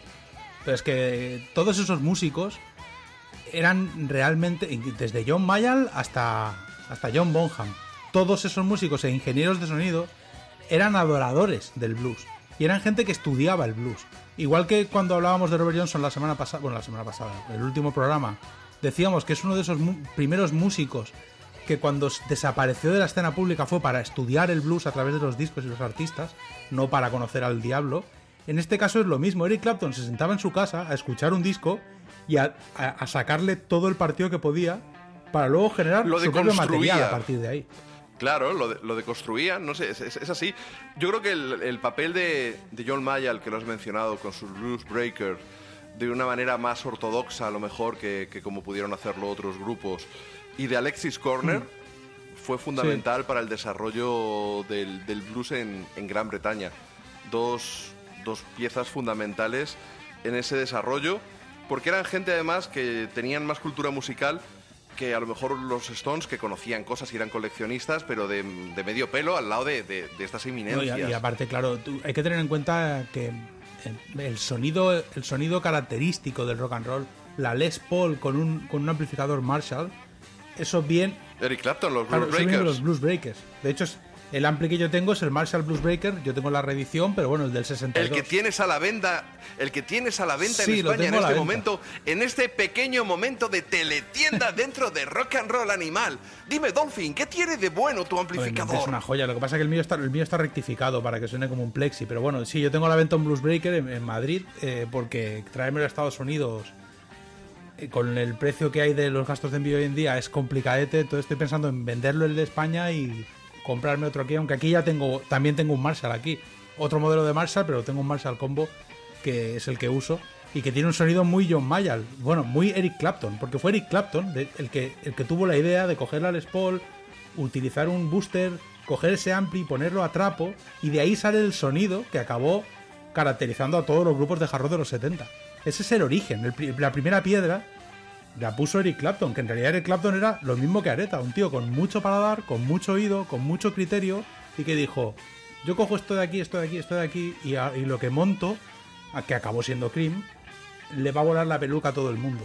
Y luego, evidentemente, llegó una fuerza de la naturaleza como Jimi Hendrix, que ya dinamitó todo lo que todas las expectativas de los ingleses y les dijo, mira, esto lo hacemos los norteamericanos, afroamericanos. Y él era tanto nativo americano como negro, porque Hendrix tiene sangre, claro, claro, tiene cosas. sangre india por su madre y sangre afroamericana por su padre. Entonces, claro, Hendrix es como un Terminator enviado del futuro, rollo, el, el- el músico perfecto de blues que apareció para callar bocas a todo el mundo. Pero claro, antes de Hendrix, antes de la explosión de Hendrix, realmente, eh, claro, un tipo, un tipo como, como Jeff Beck o como John Mayall o como Clapton, era gente con mucho criterio.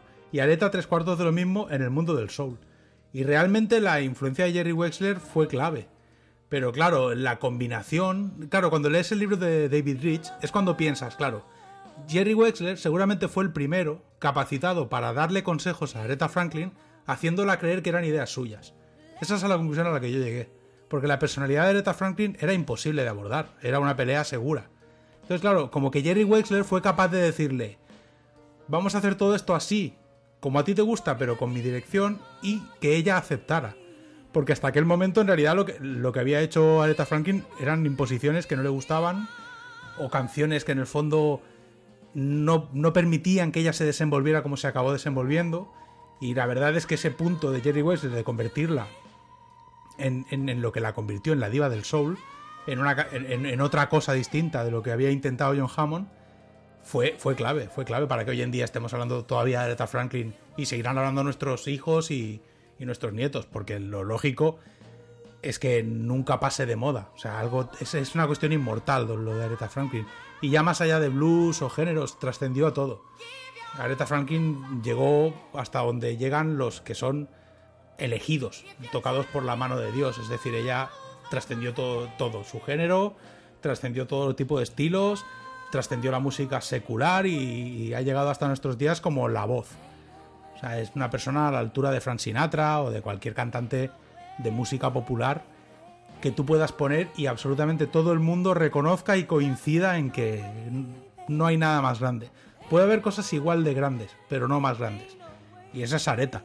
Por eso digo que el libro de David Rich, ir con cuidado, id id con cuidado, aquellos que lo queráis leer o aquellas que lo queráis leer, porque es un libro durillo. O sea, si eres fan de Aretha Franklin, si es una persona. Si la voz de Aretha Franklin significa algo para ti o ha significado algo en tu vida, hombre, no es la mejor lectura, ¿eh? Porque el tipo no, eh, no, no- no se ahorra un detalle. Todo lo que puede soltar, lo suelta. Y cuanto más escabroso, mejor. Vamos a pinchar un poquito más. Ya que han mencionado a Eric Clapton y hemos mencionado a Areta y estamos inventándonos una especie de rincón del blues, eh, que te hemos sacado de tu zona de confort del Mississippi, cosa que nunca, nunca viene mal, cosa que nunca viene mal. Vamos a pinchar una de las canciones contenidas en su álbum Lady Soul, ya con, creo que fue el tercero o el cuarto, eh, la etapa Atlantic. Hay una canción compuesta por ella y en teoría por Ted White, su marido, pero bueno, ya sabemos que eso no tiene nada, nada de realidad, porque ese tío la, era un vampiro. La canción se llama Good to Me as I Am to You. ¿Y por qué la vamos a pinchar? Porque en ella el solo lo toca Eric Clapton. Estaba en Nueva York, estaba en Atlantic y dijeron, anda, tócate algo.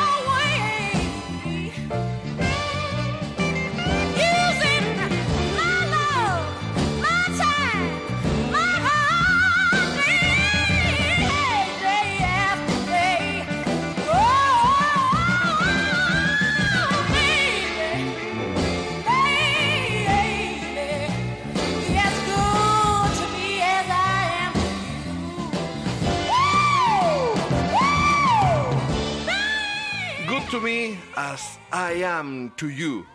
Es Aretha Franklin con la guitarra de Eric Clapton en este rincón del blues improvisado, incluso sin sintonía, a traición, que es una artimaña mía para sacar a, a Dolphin del Mississippi, que estaba ahí dándose un baño en un meandro del río, aunque allí no se llaman meandros, en mitad de caimanes, mordisqueándolos, jugueteando con él, porque Dolphin, pues después de haber domado a Chewie, un Yorkshire temible, pues los suyos son los caimanes. Y estaba allí Sí. chapoteando. Menos cachondeo, que aquí la gente, esto es, este, ahora estamos planeando un mini viaje a, a Luisiana, ¿vale? Porque aquí viene Thanksgiving, que de hecho vamos a pasar por el pueblo en el que nació Roy Hawkins, que es Jefferson, en Ah, qué Texas. bueno.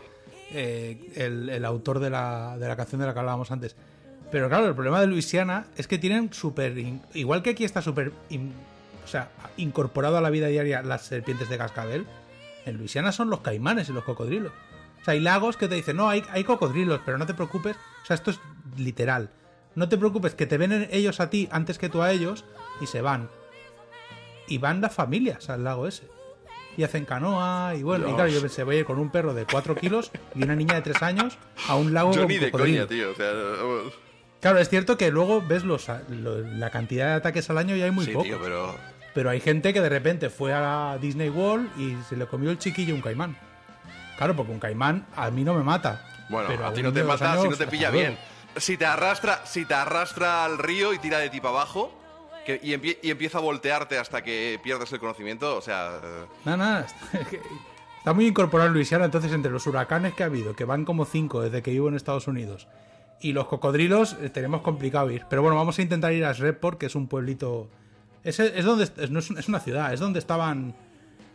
como la sede de los vampiros en la serie True Blood de HBO. Entonces, bueno, vamos a aprovechar para ir a ver arquitectura en plan New Orleans, pero no en New Orleans, sino un poco más al norte, cerca de Texas, en Luisiana. En Luisiana me contó Tony Joe White cuando lo entrevisté justo antes del concierto que dio en Madrid, pues no me acuerdo, 2007, 2008, 2009, no, por ahí andaría.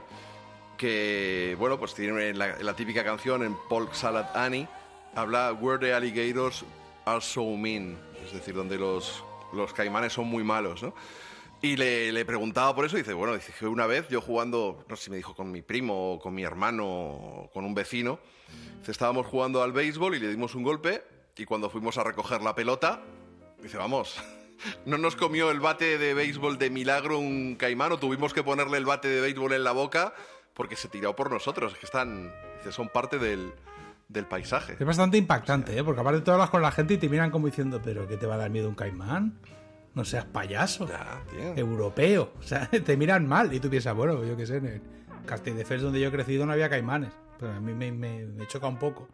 Pero bueno, ya me acostumbraré. Oye, eh, ya que estás en plan Wallapop, con la batería que tengo encima un armario empaquetado para enviarte a Estados No, Unidos, me ¿qué la, me- me la tienes que enviar, pero estoy esperando. Es que mira, precisamente con la movida de Trump, los aranceles están caros. Entonces, los impuestos que tengo que pagar para traérmela están caros y como encima ha habido una pandemia, claro, es que lo- mis- los tiempos Claro. que yo calculaba para cuando iba a necesitar la batería, llegó una pandemia. Han cambiado, han cambiado. Pero claro, es como que, hostia, me la traigo y cuándo voy a tocar, no lo sé. Es- Eso, ahí la tengo. Bueno. la podría vender, ¿eh? Porque hay gente casa- que no, me la no, no, no, ahí la, ahí la tienes, no. Ahí la tienes, Ahí la no. tienes tú. Ahí la tengo yo. Encima de un armario, menos mal que la casa es grande. Y ahí la tengo yo. En Balaica, ¿eh? me estoy Embalada, planteando a ver qué hago, porque la podría vender. Lo que pasa es que es una batería muy difícil de conseguir y no la quiero vender. Pero bueno, A ver, por ahora no te, te, te hago precio Blue Space y te la guardo. que claro, la, pan- la pandemia para la música ha sido. Esto se habla no demasiado, pero los músicos, en fin, no sé, no sé cómo vamos a, a acabar. Es decir, no sé cuánta gente va a resistir, no, no sé cuánta gente va a volver. El día que se pueda volver es algo que me tiene preocupado. Pero bueno, aquí, claro, ya te digo, yo tenía algunas actuaciones que había conseguido cerrar, pues se, se canceló todo, pero se canceló todo nivel indudablemente y sin ningún tipo de aplazamiento posible.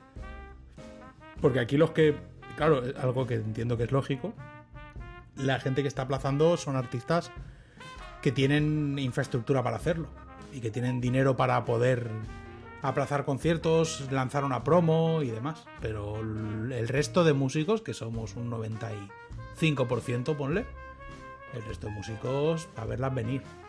Sí, pero. Yo por lo menos no dependo de la música para vivir, pero en Madrid mm, tengo una cantidad de amigos considerable que, pobre Sí, gente, lo están pasando mal. un abrazo desde aquí. Eh, ¿Tú te estás, estás al tanto de, de lo que hizo, por ejemplo, este verano Marcus King con cuatro bolos muy especiales? Otro, otro ciclo de conciertos ha hecho Lucinda Williams, incluyendo uno exclusivo de versiones de, de Tom Petty, que al final ha dado lugar a un álbum que colgó tres días en Spotify. Lo ha quitado, pero bueno, va a salir a la venta en, en febrero fabricado. Y va a sonar igualmente al final de este programa. Quiero decir, en la recta final, en la, en la del sombrero de cowboy y las botas, capitaneado, por supuesto, por María Canet, que hoy viene con Chris Stapleton y pincharemos pues Stargill Simpson y cositas así más. eh, lo que te debería gustar a ti, que estás en Texas, pero bueno, no vamos a echártelo en cara. El, el otro día vi, por ejemplo, eh, me acuerdo, ahora que lo has dicho, The Dead Don't Die, la película de Jim Jarmusch, Hor- que no la había visto. horrorosa. No, Horrorosa. tío, a mí me gustó. Lo mejor la canción de Stargill Simpson y el cameo de Iggy Pop anecdótico. Yo fui al cine a verla aquí en, en Madrid en... P- Pero claro, ¿tú eres fan de Jim Jarmusch o fuiste concretamente... Bueno, eh, a ver, es un cineasta que, que me gusta, pero es que es muy complicado. Yo no me podría declarar fan de, de Jim Jarmusch. No, no me Ah, puedo declarar. Me, me La vi gusta. con mi hija. Pero es una mierda de película, tronco, es muy mala. No, no, me, me encantó. A mí me encantó y la vi con mi hija, a la que también le gustó. Pero tu hija tiene tres, tres años, acaba de cumplir tu hija. Tres años, sí, sí. Y a rato se escondía en el armario, pero por ejemplo con Iggy Bob se reía. Cuando Pero- vio a pero Iggy vamos a Pop, ver, una cosa. se reía. Cosa ¿Tú has que oído es- hablar- es, ¿Has oído hablar de la paternidad responsable? Poner a una hija de tres años a ver una película de zombies. Bueno, pero es de Jim Jarmusch, no es de zombies zombies. O sea, no es de terror. Entonces mi hija la vio y bueno, y claro, como a nosotros a mi hija la llamamos Baby Monster o Iggy Pop, tiene dos apodos. Baby Monster porque es fan de Lady Gaga e Iggy Pop porque está como una regadera y es Y se parece un poquito.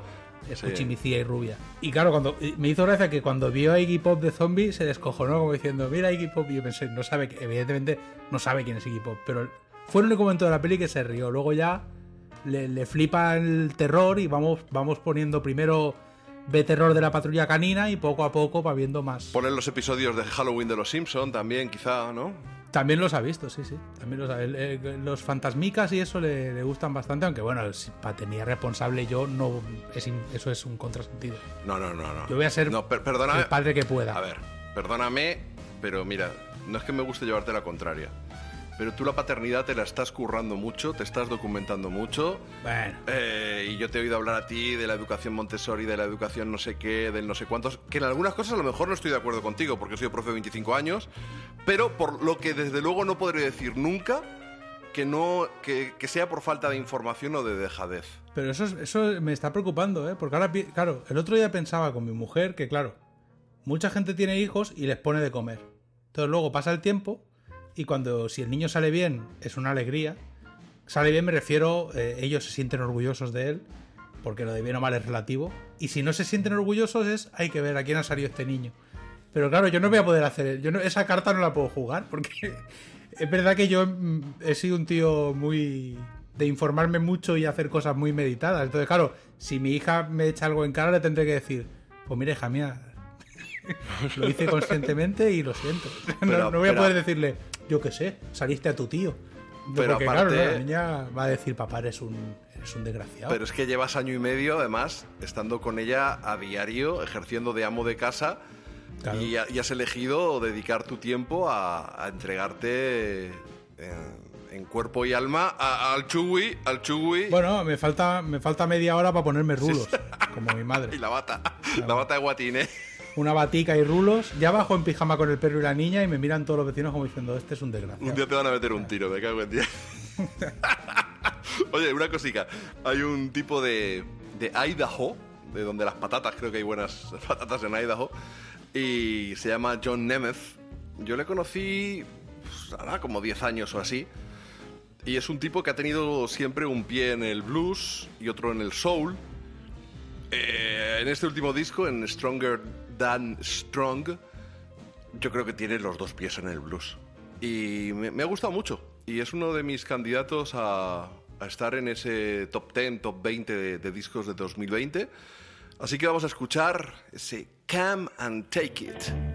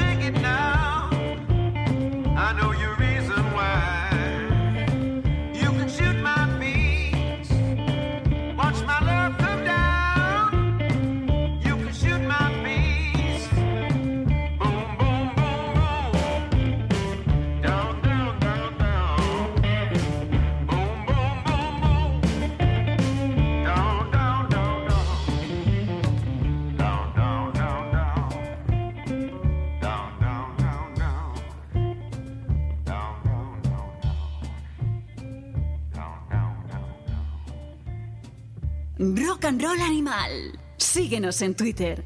Come and Take It. John Nemeth, un tipo de Idaho, que yo no sé si estabas tú muy familiarizado con él o no, pero este bluesete a mí me, me ha puesto. Me ha puesto las pilas. Me, me- me ha gustado mucho, ¿eh? Lo que pasa es que él no era tan blues antes, ¿no? No, era más soulero. Ha ido evolucionando su música. Me está gustando, me, me ha gustado mucho porque aparte es un blues pantanoso, es un blues denso, del que a mí me gusta. Sí, sí, sí, sí, sí, sí. sí. Y, bueno, hemos ido anunciando desde, te voy a decir hasta el día exacto, yo creo que desde el 30 de agosto o 31, yo descubrí en, YouTube que Josh Teskey, el cantante de los Teskey Brothers, tenía un amiguete que se llamaba As Grunwald, del que hemos hablado aquí también en, en esta temporada de Rock and Roll Animal. Y descubrimos que este señor pues tenía una carrera pues bastante fértil, con, con un buen puñado de discos. Y juntos grabaron una canción que nos puso las pilas y nos hizo venirnos arriba. Era el adelanto de un disco que tú ya solo por el título te enamoraste, Push the Blues Away. El segundo adelanto no fue tan brillante como el primero, pero ya hemos, disfruta- eh, ya hemos disfrutado, que me atasco, del disco completo, creo que desde hace un par de días. Yo lo he descubierto hoy mismo. Y arranca que flipas con este Low Down Dog.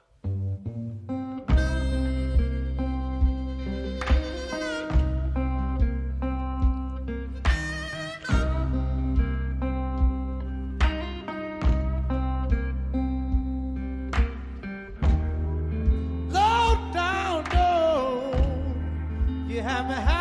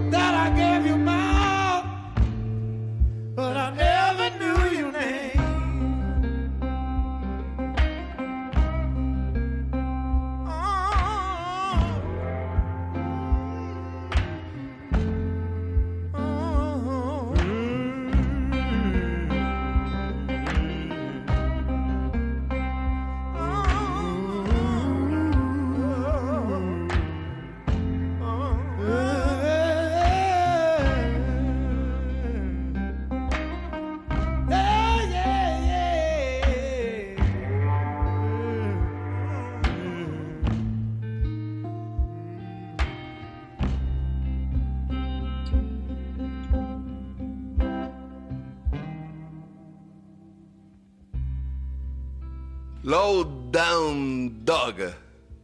Lo nuevo de Josh Teskey and Ash Grunwald en este maravilloso álbum que os lo digo yo, que también está ahí camino de mi top 5 po- posiblemente. Push the Blues Away, un, un álbum ya disponible en, al menos en las plataformas de, de streaming, pero que este habrá que tenerlo para palparlo y ver ahí los créditos y leer el libreto y todas esas cosillas y fr- frotártelo por el pecho a torso, do- a, a- a torso descubierto. Yo creo que te ha gustado, ¿no? Esta canción. Sí, sí, me ha gustado más que los Teskey Brothers. Si tengo que quedarme con unos, me Vete quedo la, con este. vete a la mierda, tío. En serio, vete a la porra, tronco. Los Teskey Brothers son fueron mi disco favorito de 2019. Una auténtica maravilla. Volver a Stax, ese soul. Te recuerdo que antes de la pandemia viajé a Manchester para verles en directo, porque no pasaban por España. Y fue de uno de esos conciertos maravillosos que me llevaré a la tumba. A ver, a mí me gusta el grupo. Yo no lo he visto en directo, ¿eh? porque de hecho la fecha que yo iba a poder ver eh, se canceló eh, debido al coronavirus. Entonces ya, pues nada. Y Black Pumas, que era el otro grupo en cuestión, no los pude ver porque soy idiota. Y bueno, y los intentos de colarme de San Bird fueron, pues, fueron Fueron pues patéticos, la verdad. Quiero decir, ahora que no nos está escuchando. No, tranqui, yo le he entrevistado por teléfono, yo, yo hablo con él y te cuelan. Hubo un momento Robert De Niro que parecía que sí, que era en plan, hostia, Jordi maneja, mueve los hilos, pero no. Sanfri, te queremos, pero. no.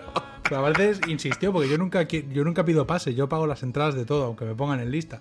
Pero claro, se agotaron tres fechas. Es que es algo que no, es que es algo que no había. Yo estaba acostumbrado, bueno, si ponen tres fechas, la tercera podré ir. ¿Qué va? Se agotó todo. Digo, pues nada. Y ahora no sé cuándo van a volver, porque tenían. Como habían re- relanzado el disco, el mismo disco, eh, habían anunciado fechas, pero claro, coronavirus. Te recuerdo como has borrado, has reseteado tu memoria, pero te recuerdo que en los primeros programas de esta temporada ya hemos hablado de la reedición del disco de los Black Pumas con ese segundo compacto y que llegamos a pinchar pues la versión de los Beatles y todo. Quiero decir, te, te- Bueno. te lo refresco porque veo que eh, a lo largo de este programa hemos hecho mención a cosas que han, han ocurrido en anteriores episodios Claro, de es que- Rock and Roll Animal y no te acuerdas de nada, tío. Eres una puta vergüenza. No, no, tú- tú- pero tú sabes una cosa que la, la supe hace no demasiado, que olvidar es un acto voluntario. O sea, no olvidamos como deterioro ni hostias. Tú olvidas del- de forma activa, es un proceso fisiológico. Sea, el cerebro... Estas son las gilipolleces que tú te dedicas a leer de vez en cuando cuando dices es que yo leo cosas, ¿no? Lees gilipolleces No, como bueno, esta. estuve leyendo a Facundo Manes, que es un neuropsiquiatra o un neurocientífico argentino. Y él habla de este tema en una parte, de- tiene un libro sobre el cerebro y es, es algo que se sabe hace poco. Pero claro, es increíble porque el tío te plantea como que, a ver, que se te olviden las cosas no siempre es un síntoma de nada. Es que se te tienen que olvidar. O sea, tu cerebro hace... Tú cuando ahora cuando te vas a dormir, hay procesos fisiológicos que hace tu cuerpo para como resetear. Y uno de ellos es olvidar movidas. O sea, la gente olvida movidas. Bueno, hay un trastorno que es acordarte de todos los putos minutos de tu Bueno, vida. es Eso que tiene es que ser una pesadilla. tortura. Hay un capítulo de Black Mirror. No, pero Black Mirror era con un aparatico, un aparatico Claro, que le dabas a pero ellos rebobinar. tenían grabado todo lo que pasaba, que eso es terrible. Sí, pero, pero yo hablo de real, sin Black Mirror ni hostias. Hay gente Que se acuerda de todo. se acuerda de todo lo que ha ocurrido en su vida. De todo. Hostia, qué mal. Ahora mira, mientras pinchamos, oye, Downtown Losers, tú, a ver, ah, me he encontrado, he sacado un disco y veo ahí una Catrina, la portada súper chula. Bueno, voy a Pero- sacar, no he sacado. Bueno, sí, pero tienes ya planificado y yo tengo, tengo acceso privilegiado a tu, a tu mandanga.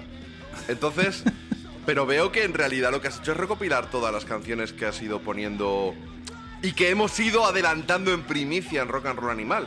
Yo al final creo que nos estás utilizando como plataforma de lanzamiento hacia el estrellato. sí, sí. Sí, me voy a forrar.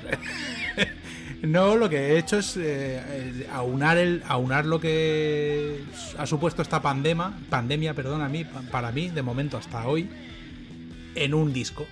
Lo que es la primera parte de la pandemia. Serían Pandemia Sessions, volumen 1.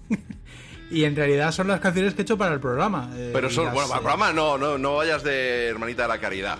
yo te decía si tenías algo y decía, yo Bueno, grabo sí, algo. pero me refiero. A ver, son canciones decir, que yo he o ido sea, haciendo y las hemos puesto en el programa. Es verdad que yo las he hecho porque me ha dado la gana. Ha habido ver- versiones. eh, desde esa canción tradicional que cantaba Crystal y que era muy. Sí, el un co- Woke to- Up This un to- Morning. claro, un toque gospel, gospel. Luego el Smokestack Lightning de. De Howling Wolf. También hiciste ahí una versión bastante guapa. ¿Y cuál es la tercera versión que ahora me baila? De Hollywood también. Eh, ¿Cuál Little era? Red Rooster. El líder Rooster. Y Y luego, Mi pequeño tributo a Howling Wolf y Hubert Samlin. Bueno, y a Chicago. Y luego cinco temas propios, otro cantado por Crystal que luego irrumpes tú como elefante en cacharrería, un poco. Hacemos un dueto, como Frank Sinatra y su hija. Igual, igualitos, igualitos. La bella y la bestia, vamos. tienes otra en la que Raw toca el bajo y luego tienes otra con los de 24, 22 Sí, con. Nico, Nico y Junior, que tocan bajo y guitarra en un tema también, en un bluesete.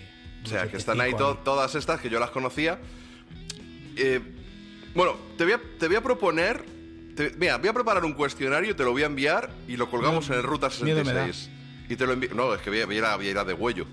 Sabes que como entrevistador te entrevisté con el primer disco de Downtown Losers para Sonic Sí, Wave hombre, Magazine. Pero no, pero bueno, este y disco te, tiene y un te saqué las tripas. Te, te saqué las tripas.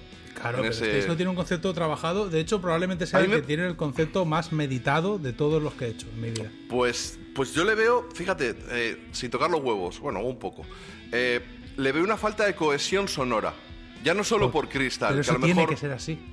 No, no, tiene no, porque hay, hay, hay, de hecho, hay canciones en las que le metes un efecto muy exagerado a la voz, mucho más exagerado que en otras. Por ejemplo, El disco tiene que ser heterogéneo, porque el- estos tiempos han sido heterogéneos en eh, sensaciones, Ah. en días, en momentos. vamos, que son las canciones que tenías y le estás buscando un argumento para justificarlo. No, no, Que no, vayan- son que canciones que no, no son canciones que tenía. Podría hacer un disco de canciones que tenía y no he hecho eso. O sea, yo, mm, canciones grabadas para sacar tengo mogollón porque grabo muchas cosas porque Ah, no, tío, no me cuesta dinero, cabeza- lo hago en casa y... Tienes una cabeza privilegiada. Pero estas tienen un sentido, están hilvanadas también por el programa, la pandemia, y tienen un concepto detrás que, que- que es- que- Que están grabadas en tu casa también, tienen ese concepto claro, porque yo grabo en mi detrás. casa, como Billie Eilish. Y probablemente tiene otro concepto y es que mientras Minerva estaba durmiendo, probablemente, porque si no, no podría estar grabando. estaría Minerva durmiendo. Sí, claro, si nos ponemos así, si encontramos. Y probablemente estabas y probablemente estabas respirando durante todas No, ellas. Yo creo que es un- ninguna de las el hecho disco, apnea. eh, para empezar, eh, hace referencia, o sea, el disco tiene como común denominador una situación única en la vida, aunque a ti no te lo parezca, que es una pandemia, que yo nunca había vivido una.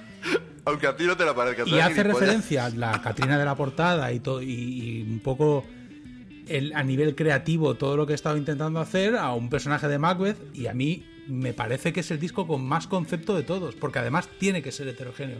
Es más fácil hacer un disco homogéneo, porque tú cuando haces un disco homogéneo, curras un sonido y con ese sonido haces 10 canciones. Y en este, cada canción tiene su propia entidad.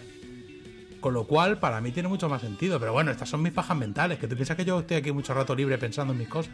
A ver, voy a preparar un cuestionario y vamos a hacer una entrevista.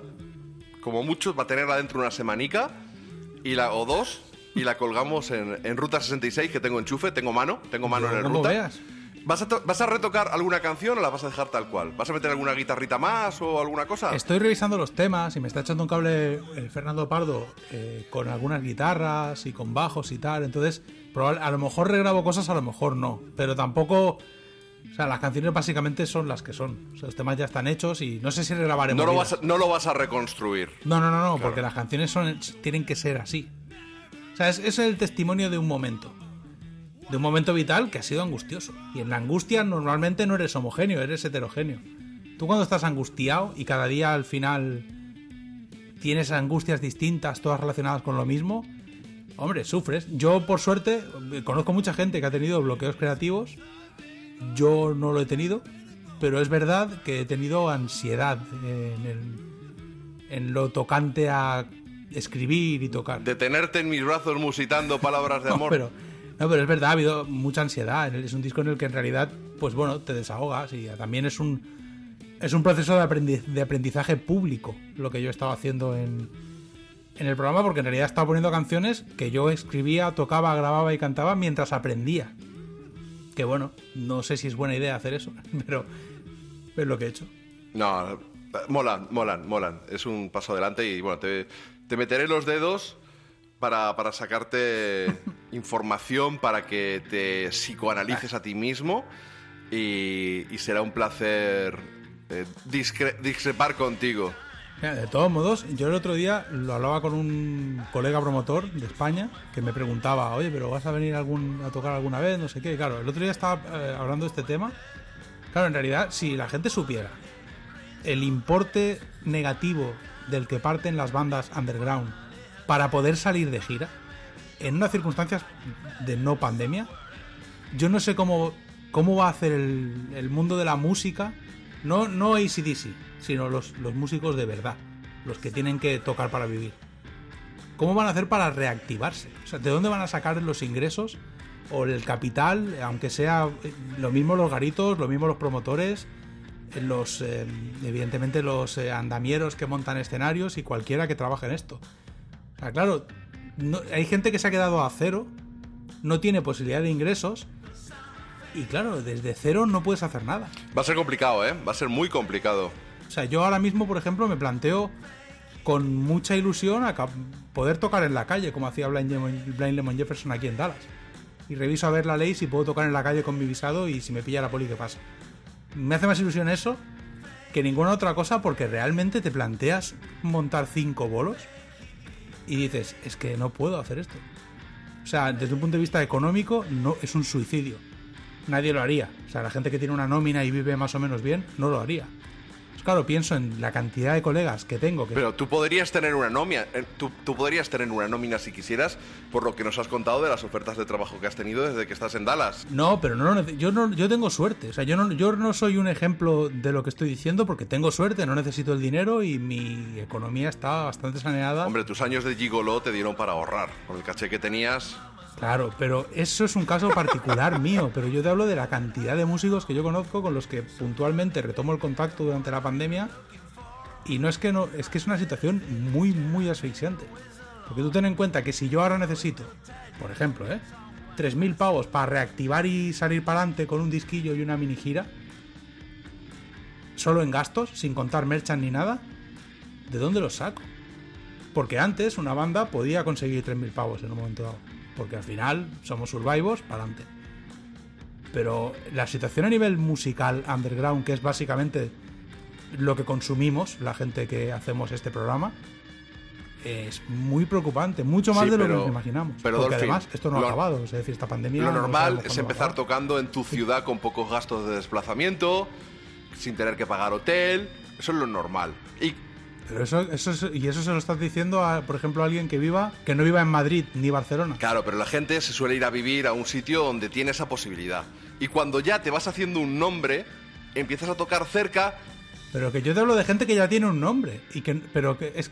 Vamos a ver, es que comete- cometes un error. Yo te estoy hablando de gente que ya tiene un nombre.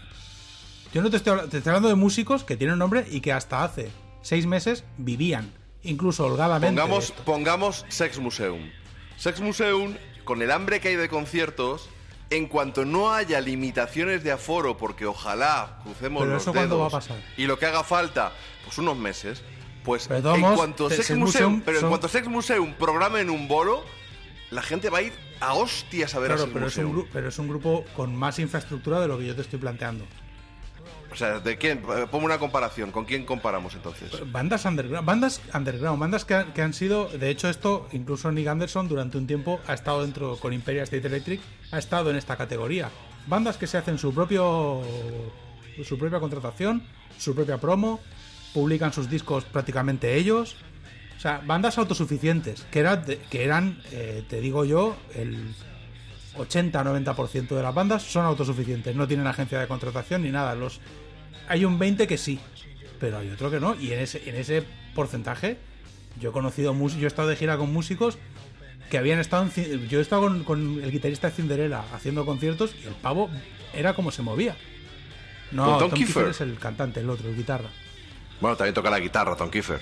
De hecho, ha sacado un disco de blues hace unos años que no estaba Eh, mal. No, Tom Kiefer es un- eh, Tom, pero es Tom Kiefer es una estrella, pero el otro pavo giraba así y él, era do it yourself y el y en Estados Unidos hay mucho do it yourself, mucho. A, niveles que nos sorprendería. A eso me refiero, a esa, gente que son, son sus propios productores y promotores de todo lo que hacen. Que eso no son 10 personas. Sea, ¿sabes lo que te quiero decir? No, si yo no digo que sean ni, ni 10 ni, ni O sea, 200. por alejarnos pero- de la música, pasa mucho en el teatro, esto que te estoy diciendo. Hay muchísima gente que vive del teatro que son sus propios todo. Que no tienen una infraestructura, ni tienen eh, un- una, una forma fácil de hacer todo esto. Además del hecho de los garitos, a ver cuántos quedan. O sea, habrá hambre de conciertos. Esperemos, porque el hambre de- eh, lo que tú llamas hambre de conciertos, en España, ¿a cuánta gente le da para vivir? Joder, me estás quitando las putas ganas de vivir, tío. En serio. O sea, No, no, no, yo- yo es una realidad, Sí, claro, a sí, ver, sí, me ver. estás quitando las ganas de vivir, tío. Yo es verdad que es una realidad que se desprende de conversaciones con colegas. Entonces, claro, te- la magnitud que yo recibo seguramente sea peor de lo que de lo que realmente hay. Pero es verdad que ya hablas con gente que dices, hostia puta. Promotores, dueños de garitos, gente que hasta hace poco se dedicaba exclusivamente, por ejemplo, a la promoción de artistas. ¿Sabes? Toda, toda una industria que llega a un punto en que dices, esta, esta gente no está recibiendo ayudas, porque obviamente no van a recibir ayudas, pero además de que no van a recibir ayudas, no sé cómo van a conseguir ese capital para reactivar su carrera en caso de que quieran, porque hay mucha gente que va a decir, yo me busco un curro y yo no vuelvo a arriesgarme a esto, porque claro, algo que los que en algún momento de nuestra vida hemos sido exclusivamente músicos y nos ha ido regular, hemos vivido con, bueno, vi- vives, claro, vives siempre al filo de irte a la mierda. Pero claro, en el mundo antiguo, antes de la pandemia, podías trampear. Pues consigo un currillo, curro dos meses y con ese dinero subsisto. Pero claro, eh, en esta circunstancia... Sí, no, ahora el- ese currillo de dos meses vale mucho. Vale mucho y no es fácil de conseguir. Aparte de que, te- te- aparte de que eres, eres alguien que está fuera del sistema cuando eres músico de esa manera, la gente que ofrece ese curro tiene mucho más donde elegir. Hay gente mucho más capacitada que tú que te Sí, dedicas a sí. salir de Bueno, gira. que tú no sé, pero que sí, sí, te entiendo lo que quieres decir, sí. Yo no niego que aquí en Dallas, por ejemplo, no he notado. O sea, yo, yo podría estar currando perfectamente. No, no estoy currando porque no quiero. Entonces no soy un ejemplo, no soy una víctima. No, pues no quieres no, porque prefieres dedicarte a tu hija hasta que se escolarice. Claro, pero me refiero Y que me parece a- a algo mí- muy que no noble. es que me no- parece algo muy noble. Pero me refiero que yo podría estar currando, si quisiera. Y, y pagando una guardería. O sea, podría estar haciendo esa vida, pero he elegido otra. Sí, pero has elegido otra. Por, por una serie de razones que evidentemente son más intelectuales que otra cosa. Pero es cierto que, claro... eh, Emocionales, diría yo.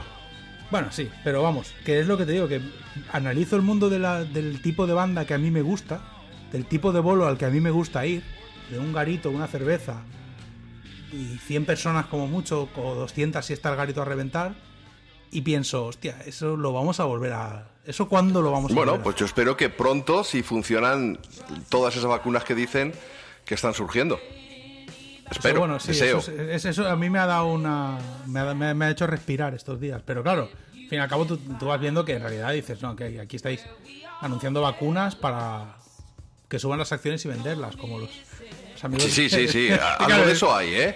Es cuando y cuando te anuncian y cuando te anuncia una el 95% y ahora dice la que te dijo 90, eh, que yo tengo el 96.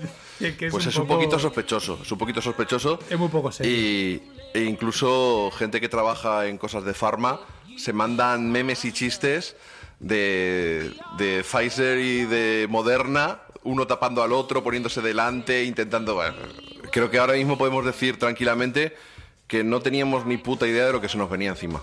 Bueno, se veía venir, ¿eh? Bueno, vamos a abrir otro melón que ya No, hemos no, no, yo no lo digo melón, pero yo digo que. Y- yo no hablo de- vamos- del principio de la crisis, ¿eh? Yo hablo de verano. Yo veía Bueno. lo que se decía aquí en Texas. En Texas. Yo no vivo en Dinamarca. Yo vivo en Texas. O sea, aquí hay gente con pistola en el súper. Me, me suena que vives en Texas, sí. Creo que Eh, ya me lo habías contado. Claro, tú veías lo que decían en Texas y lo que, y lo que se decía en España y decías, hostia, o en España son muy listos y aquí muy pesimistas, o aquí se va a liar la de Dios, que se está liando porque que al final, ¿qué vamos a hacer? Está liando en todos lados. Oye, bueno, de todas estas canciones que están sonando de fondo, te voy a preguntar y vamos a hacer una entrevista guapa que tengo ganas Bueno. de, de darle caña. A lo mejor no te Pero- contesto, ¿eh? No, eso no lo sabes tú. es posible, es posible. Claro, yo, no- yo, como nunca los- lo descartaremos. Nunca como lo los futbolistas, no hay rival pequeño. Claro, que yo no tengo por qué... Oye, me has dejado perplejo con una noticia y antes de que entremos en ella, quiero que escuchéis esto. A ver qué os suena. ¿vale? Es un poco raruno, a ratos va a sonar una grabación con algo de ruido, algo de distorsión, pero luego el tejano nos va a explicar. Escuchad. City of stars, are?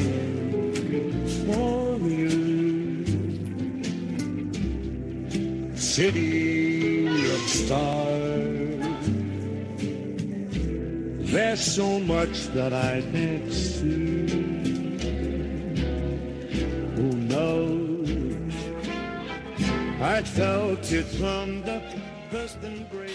Yo creo que cualquiera con un mínimo de cultura musical diría, este es Sinatra, ¿no? O, o un Crooner, pero Sinatra, ¿no? Y sí, pero no. Es, es en realidad una inteligencia artificial que se ha creado para crear unas nuevas canciones aparentemente interpretadas por Frank Sinatra y por otras estrellas muertas. Flipo. Tío, ilumíname, porque no...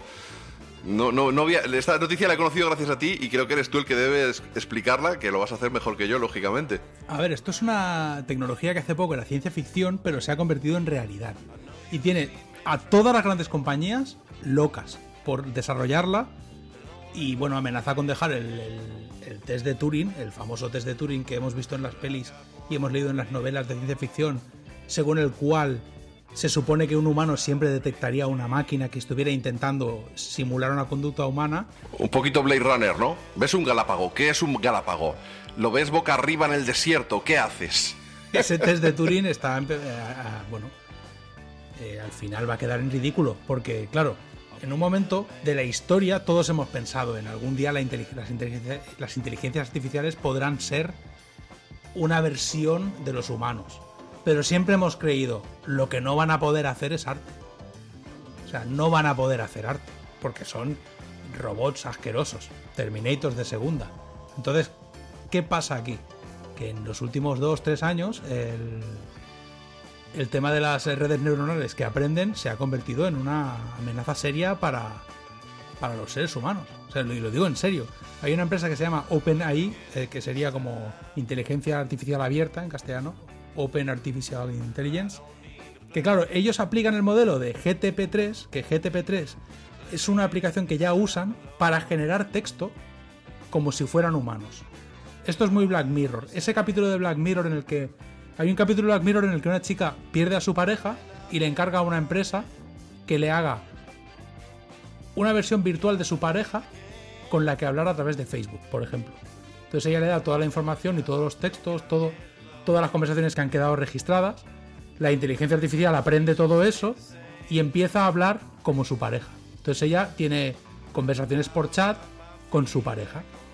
Y esta empresa cuando llega a un punto le ofrece un servicio premium que es mandarle un cibor a casa con un software instalado que hace que emule a su pareja. Entonces es tener un robot en tu casa que es en, en- en prácticamente todo una copia exacta de tu pareja. Eso es un capítulo de Black Mirror, pero es que eso a nivel de conversación ya se puede hacer. O sea, GTP3 se dedica a eso. Tú, tú de hecho puedes pedirle que te escriba un libro. Porque simplemente tú lo entrenas dándole. Por ejemplo, yo cojo y le digo, te voy a dar todos los artículos que ha escrito JF León, todas mis conversaciones con JF León a través de redes sociales, que están todas registradas. Y quiero que me generes un libro escrito por, J- por JF León sobre Soul. Pero no le des, ojo, no le des los audios de WhatsApp que nos mandamos porque la vuelves loca la inteligencia artificial. se suicida, se suicida. Yo le doy todo, ella que luego es una red ne- neuronal, ella que luego haga. Esa red neuronal es capaz de escribir un libro que yo lo lea y, piensa que lo has- y piense que lo has escrito tú. Y eso además, eh, curiosamente no lo sabía, pero resulta que un ingeniero informático, que es fan del programa este de la vida moderna, en el que están Broncano, Keke e Ignatius, ellos hablaron de esta tecnología y él que tenía acceso a, a una prueba beta de estas, de la aplicación de la que estoy hablando, le metió texto de los tres y esa aplicación generó una conversación, continuó una conversación en la que emulaba a los tres y la leyeron... Bueno, pero eso no tiene mérito. Porque no tiene ni pies ni cabeza lo que dicen, entonces emular algo y crear algo sin pies No, ni no, cabeza pero tampoco. el, éxito es que tú leas algo que creas que lo puede estar eh, que lo puede haber escrito o lo puede estar diciendo una persona concreta a la que conoces. Esa es, esa es la movida, que tú no sepas si quien te está hablando es tu colega JF Ya. o una inteligencia artificial. Ya, pero mira, una cosa, has introducido el concepto de arte anteriormente y Claro, es que eso es a lo que voy ahora, pero, el tema de la pero música. yo por ejemplo, mm, en artistas muy predecibles en lo musical como Motorhead o Los Ramones o ACDC, es que el último disco para mí de ACDC, que no es que esté mal, pero para mí es carente de emoción, aunque hay gente que se ha emocionado, incluido nuestro querido Sanfrey, pero casi lo podrían haber hecho con esta inteligencia artificial, porque es que es tan predecible y es tan... Claro, a mí me ha recordado, yo me acuerdo cuando hubo el boom de Stranger Things, yo recuerdo que una de las cosas que dije, no sé si en este programa o en alguna parte, porque me quedó esa idea retumbando en el cerebro, es que claro, yo cuando vi Stranger Things tuve la sensación de que eso lo podía haber escrito un robot. Una mezcla de una los colección- Goonies, de Poltergeist, Claro. de, de cultura de los 80 y muy Porque, evidente claro, todo. ¿cómo entrenar? Tú, tú, por ejemplo, yo quiero que, por ejemplo, eh, quiero presentar un guion a Netflix y quiero una serie en la línea de todo lo que ha hecho George Lucas. Yo a la inteligencia artificial la entreno con los guiones de George Lucas y ella escribe un guion nuevo. Te sale, te sale que Super cuando 8. tú lo veas, claro que cuando tú lo veas vas a decir, hostia, esto lo ha escrito, es un nuevo guion de George Lucas. Ese es el objetivo que ellos tienen y lo han, lo han pasado a la música. Porque ellos ya lo habían pasado estos vídeos de, de deepfake que ves a Bill Gates y está diciendo algo que nunca dijo y que en realidad no es Bill Gates, es un vídeo de deepfake. Esos vídeos aún todavía es fácil detectarlos. Y con la música pasa lo mismo, han aplicado la misma idea que acabo de explicar a la música. ¿Qué pasa? Que claro, la industria completa, incluida Spotify, ha dicho, esto es el futuro. Porque Spotify puede generar... ¿Para qué voy a tener que pagar a artistas? Claro, cuando esto funcione, Spotify. ¿Qué es lo que más escucha la gente en Spotify actualmente a nivel estadístico? Playlist. Spotify va a poder generar playlists de country de artistas que no existen, que son redes neuronales. No va a tener que pagar copyright, va a ser todo beneficio y si tiene su propia tecnología desarrollada, ni siquiera va a tener que pagar, como mucho va a tener que pagar una patente. Pero tampoco puede haber una patente de algo así. Entonces, claro, Spotify, ¿qué está haciendo? Desarrollando tecnología para esto. Pero yo creo que eh, pocas personas se van a dejar llevar por esto y van a aceptarlo. Pudiendo ¿Tú crees- escuchar a Johnny ejemplo, Cash, ¿pa- ¿para pongamos, qué? Pongamos por caso, pongamos por caso que yo te puedo regalar para tu cumpleaños una canción de amor escrita y cantada por Johnny Cash sobre tú y tu pareja. Tú no pagarías por ese servicio, a lo mejor tú no, pero Bueno, a ¿cuánta lo mejor yo sí, pero, pero una vez y por hacer la gracia y... y- Bueno, y- una vez y por hacer la gracia multiplicado por 300 millones de personas, Ya, eso sí. Sí, pero, pero estamos hablando de otra cosa. Estamos hablando de playlists completas de artistas que no existen.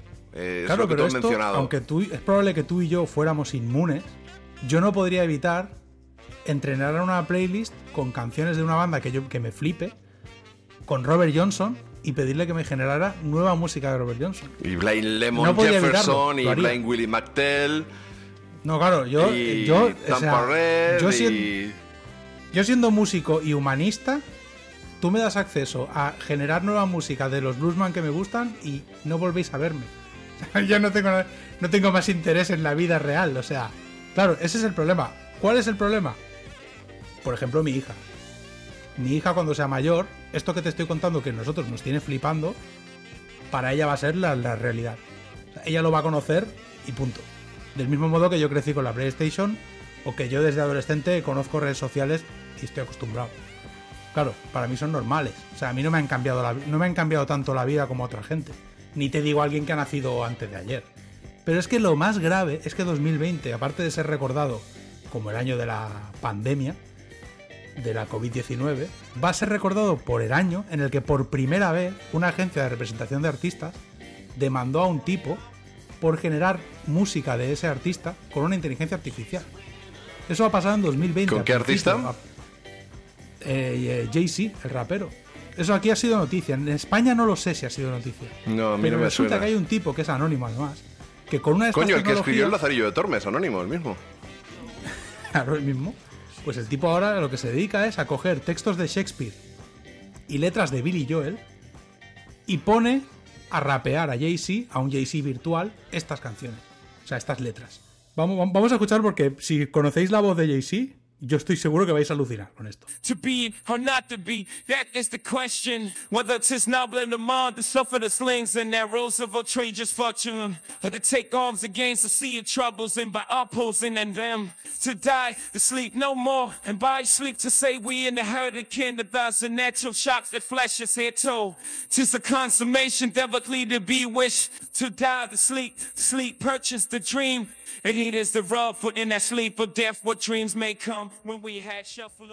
Yo no conozco la voz de Jay-Z, pero bueno, me lo dices tú y yo me lo creo.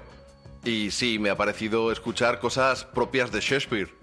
De Billy Joel no lo tengo tan trabajado, Sanfrey lo tiene más trabajado. ¿Sabes la movida? Que si yo te digo que ese es eh, Jay-Z con un micro del chino que se acaba de comprar, eh, me lo creo. O sea, yo, yo te juro que yo no, me, no, no sería capaz de diferenciar si este tío es Jay-Z con un micro malo o es una inteligencia artificial. Pues es una inteligencia artificial a la que le han dicho, le han dado estos parámetros. La voz y la cadencia de Jay-Z rapeando. Y este texto de Shake- de Shakespeare. Y el resultado es lo que hemos oído. Claro, ¿qué pasa? Que la agencia de representación de Jay-Z en Estados Unidos existe una ley que es de la ley de derechos de autor del milenio digital, que es una ley de derechos de autor que contempla este tipo de cosas.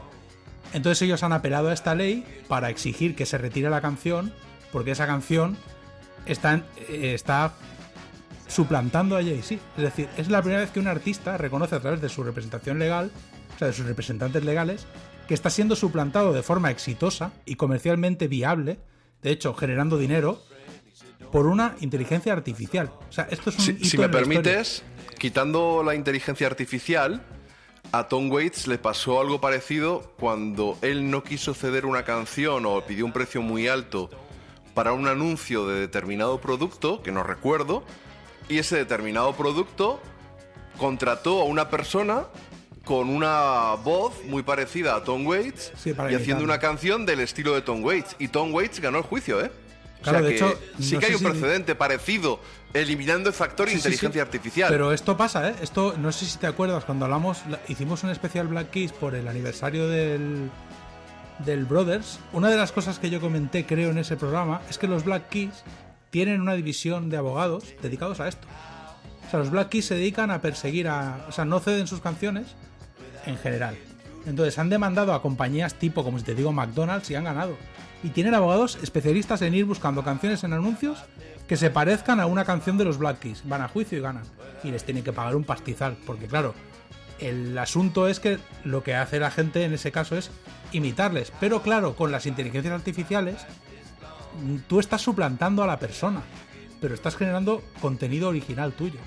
A este tipo le podría demandar, si fuera posible, si existiera un heredero de Shakespeare. O le podría demandar Billy Joel, pero no Jay-Z. Porque lo único que estoy haciendo yo es generar material y como tú, como ser humano, no tienes un copyright, no hay copyright, Dolphin Riot no tiene un copyright. O sea, si yo, eh, le pasó a Chiquito de la Calzada, si llega Florentino Fernández y te imita y es más gracioso que tú, no hay cauce legal para que te tenga que pagar un copyright. Te está imitando. Entonces, claro, igual que Chiquito de la Calzada perdió el juicio, Jay-Z no ha podido evitar de momento, hasta la fecha, que esa canción siga en internet y que la gente la siga reproduciendo y que los royalties que se generen no vayan a él. Lo de Porque es- Chiquito de la Calzada con Crispin Klander tuvo su Tuvieron un repercusión. juicio, si es que, pero Sí, claro, sí, sí. a eso me refiero, que es, esto es un hito, eh, hubo un hito que fue el momento en el que la música en streaming superó a la música eh, física en ventas. Eso fue un hito que pasó en Estados Unidos hace unos años y fue un hito en la historia que de momento no ha tenido tanta repercusión como se creyó en el momento que pasó. Esto no sé cuántos años va a tardar en ser una realidad, pero va a haber un día en que tú y yo podamos quedar un domingo por la tarde y decirle a una inteligencia artificial, Johnny Cash, Monster Magnet, por ejemplo, y Pantera. Y toma aquí los textos de Juan José Millas. Y echar la tarde escuchando eso. ¿Entiendes lo que te quiero decir? O sea, eso, Eso lo es un vamos a poco hacer. retorcido, ¿eh? Es muy retor- es, terrorífico. a mí me parece es la versión artístico-musical de esos que reproducen muñecas esclavas sexuales de, de silicona, Sí, imitando claro. el Bueno, es que físico. es o- esa es otra ramificación del imitando negocio, el claro. físico de. Bueno, parece ser que Leticia Sabater ha hecho una muñeca hinchable de ella. Mm, Es que, si es que el mundo. Es que claro, el mundo al que vamos. Ay, madre mía. Pero al que vamos en los próximos 10 años. O sea, esto no te estoy hablando de algo que lo verán nuestros nietos. Esto lo estamos viendo tú y yo. Lo estamos comentando y lo estamos escuchando. Claro. Que tú imagínate, yo, yo por ejemplo, en un momento dado el otro día lo pensaba, ¿cómo le voy a explicar a mi hija el valor añadido que tiene la música que hace su padre comparado con la música que hace una inteligencia artificial? No se lo voy a poder explicar. Seguro que dependiendo encuentras de la forma, va- seguro que encuentras la forma de hacerlo. Lo que yo sí me estoy planteando es eh, sustituirte por una inteligencia artificial y así pues... Es que ya podrías hacerlo. Si lo pro- pero si lo programo, discutiría menos, sería más obediente, te podría llevar por mi lado, podrías decir sí JF, sí, claro que sí JF. No, claro, y de hecho podrías hacer un programa con una inteligencia artificial que simulara mi voz y simulara mis opiniones y mis, y mis reacciones. O sea, podrías No, no, incluso pero discutir preferiría, pero preferiría manipularlo un poco. La movida, ¿sabes cuál es? Que yo, por ejemplo, eh, es algo que yo cuando... Claro, es un- una cosa que yo siempre pensaba es cuando yo estudié radio, aprendí a usar un programa de gestión, de, de- de- el programa que usan para, para gestionar de ingeniero de sonido, que se llama Dalet. Ese era un programa que tú podías programar perfectamente para que no hiciera falta técnico.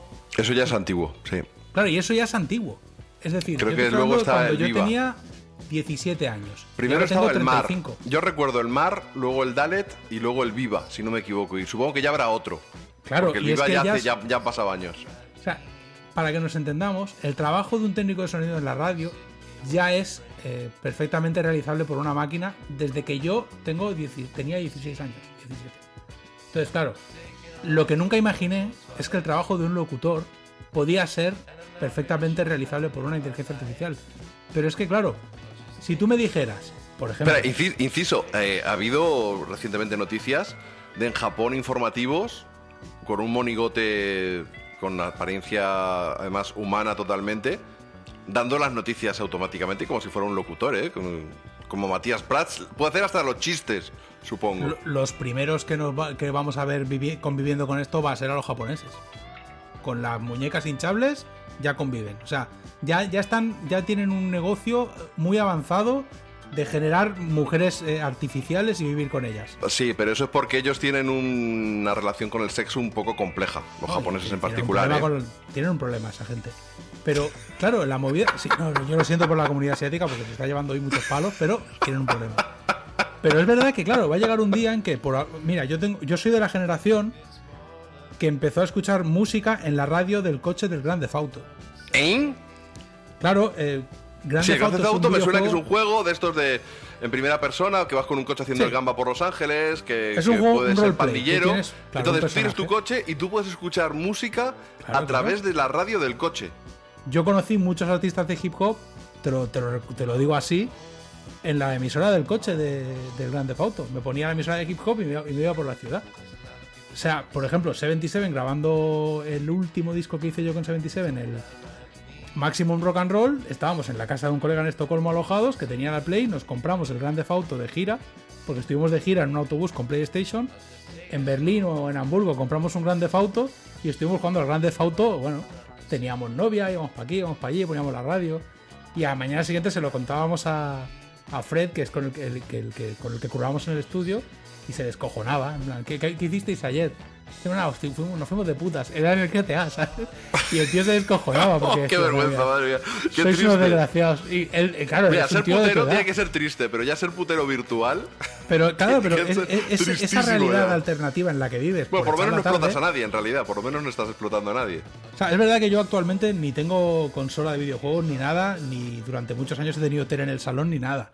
Pero claro, eso es una decisión que yo he tomado porque yo la he tomado. No es lo normal. Lo normal es que en algún momento, pues mi hija va a querer una consola o X o H. Pero claro, esta noticia, que haya una. que, que haya un rapero yankee, una estrella internacional diciendo, oye, demandad a ese tío de YouTube que me está, que me está suplantando con éxito es algo que me voló la peluca. O sea, y ha pasado en 2020, tío. O sea, de hecho, estamos dando la noticia ahora, pero la noticia es de principios de año. Pero, claro, con la pandemia, pues uno, uno relativiza el resto de problemas.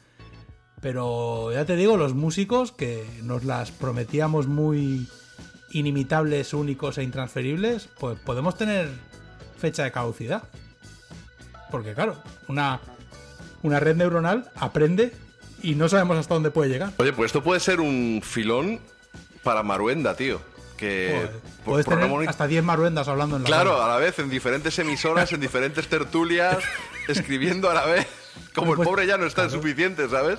Puedes tener a Maruenda Sí, en hombre, todas sí, las no sé tertulias. qué, sí, que el PP es muy malo. Claro. Claro, sí, Rajoy es un delincuente. Ese, ese argumento que usa para todo es fácil de replicar, eh, Maruenda. Todo el mundo sabe lo que va a decir. O sea, tampoco puedes tener un Inda y un Maruenda en cada tertulia.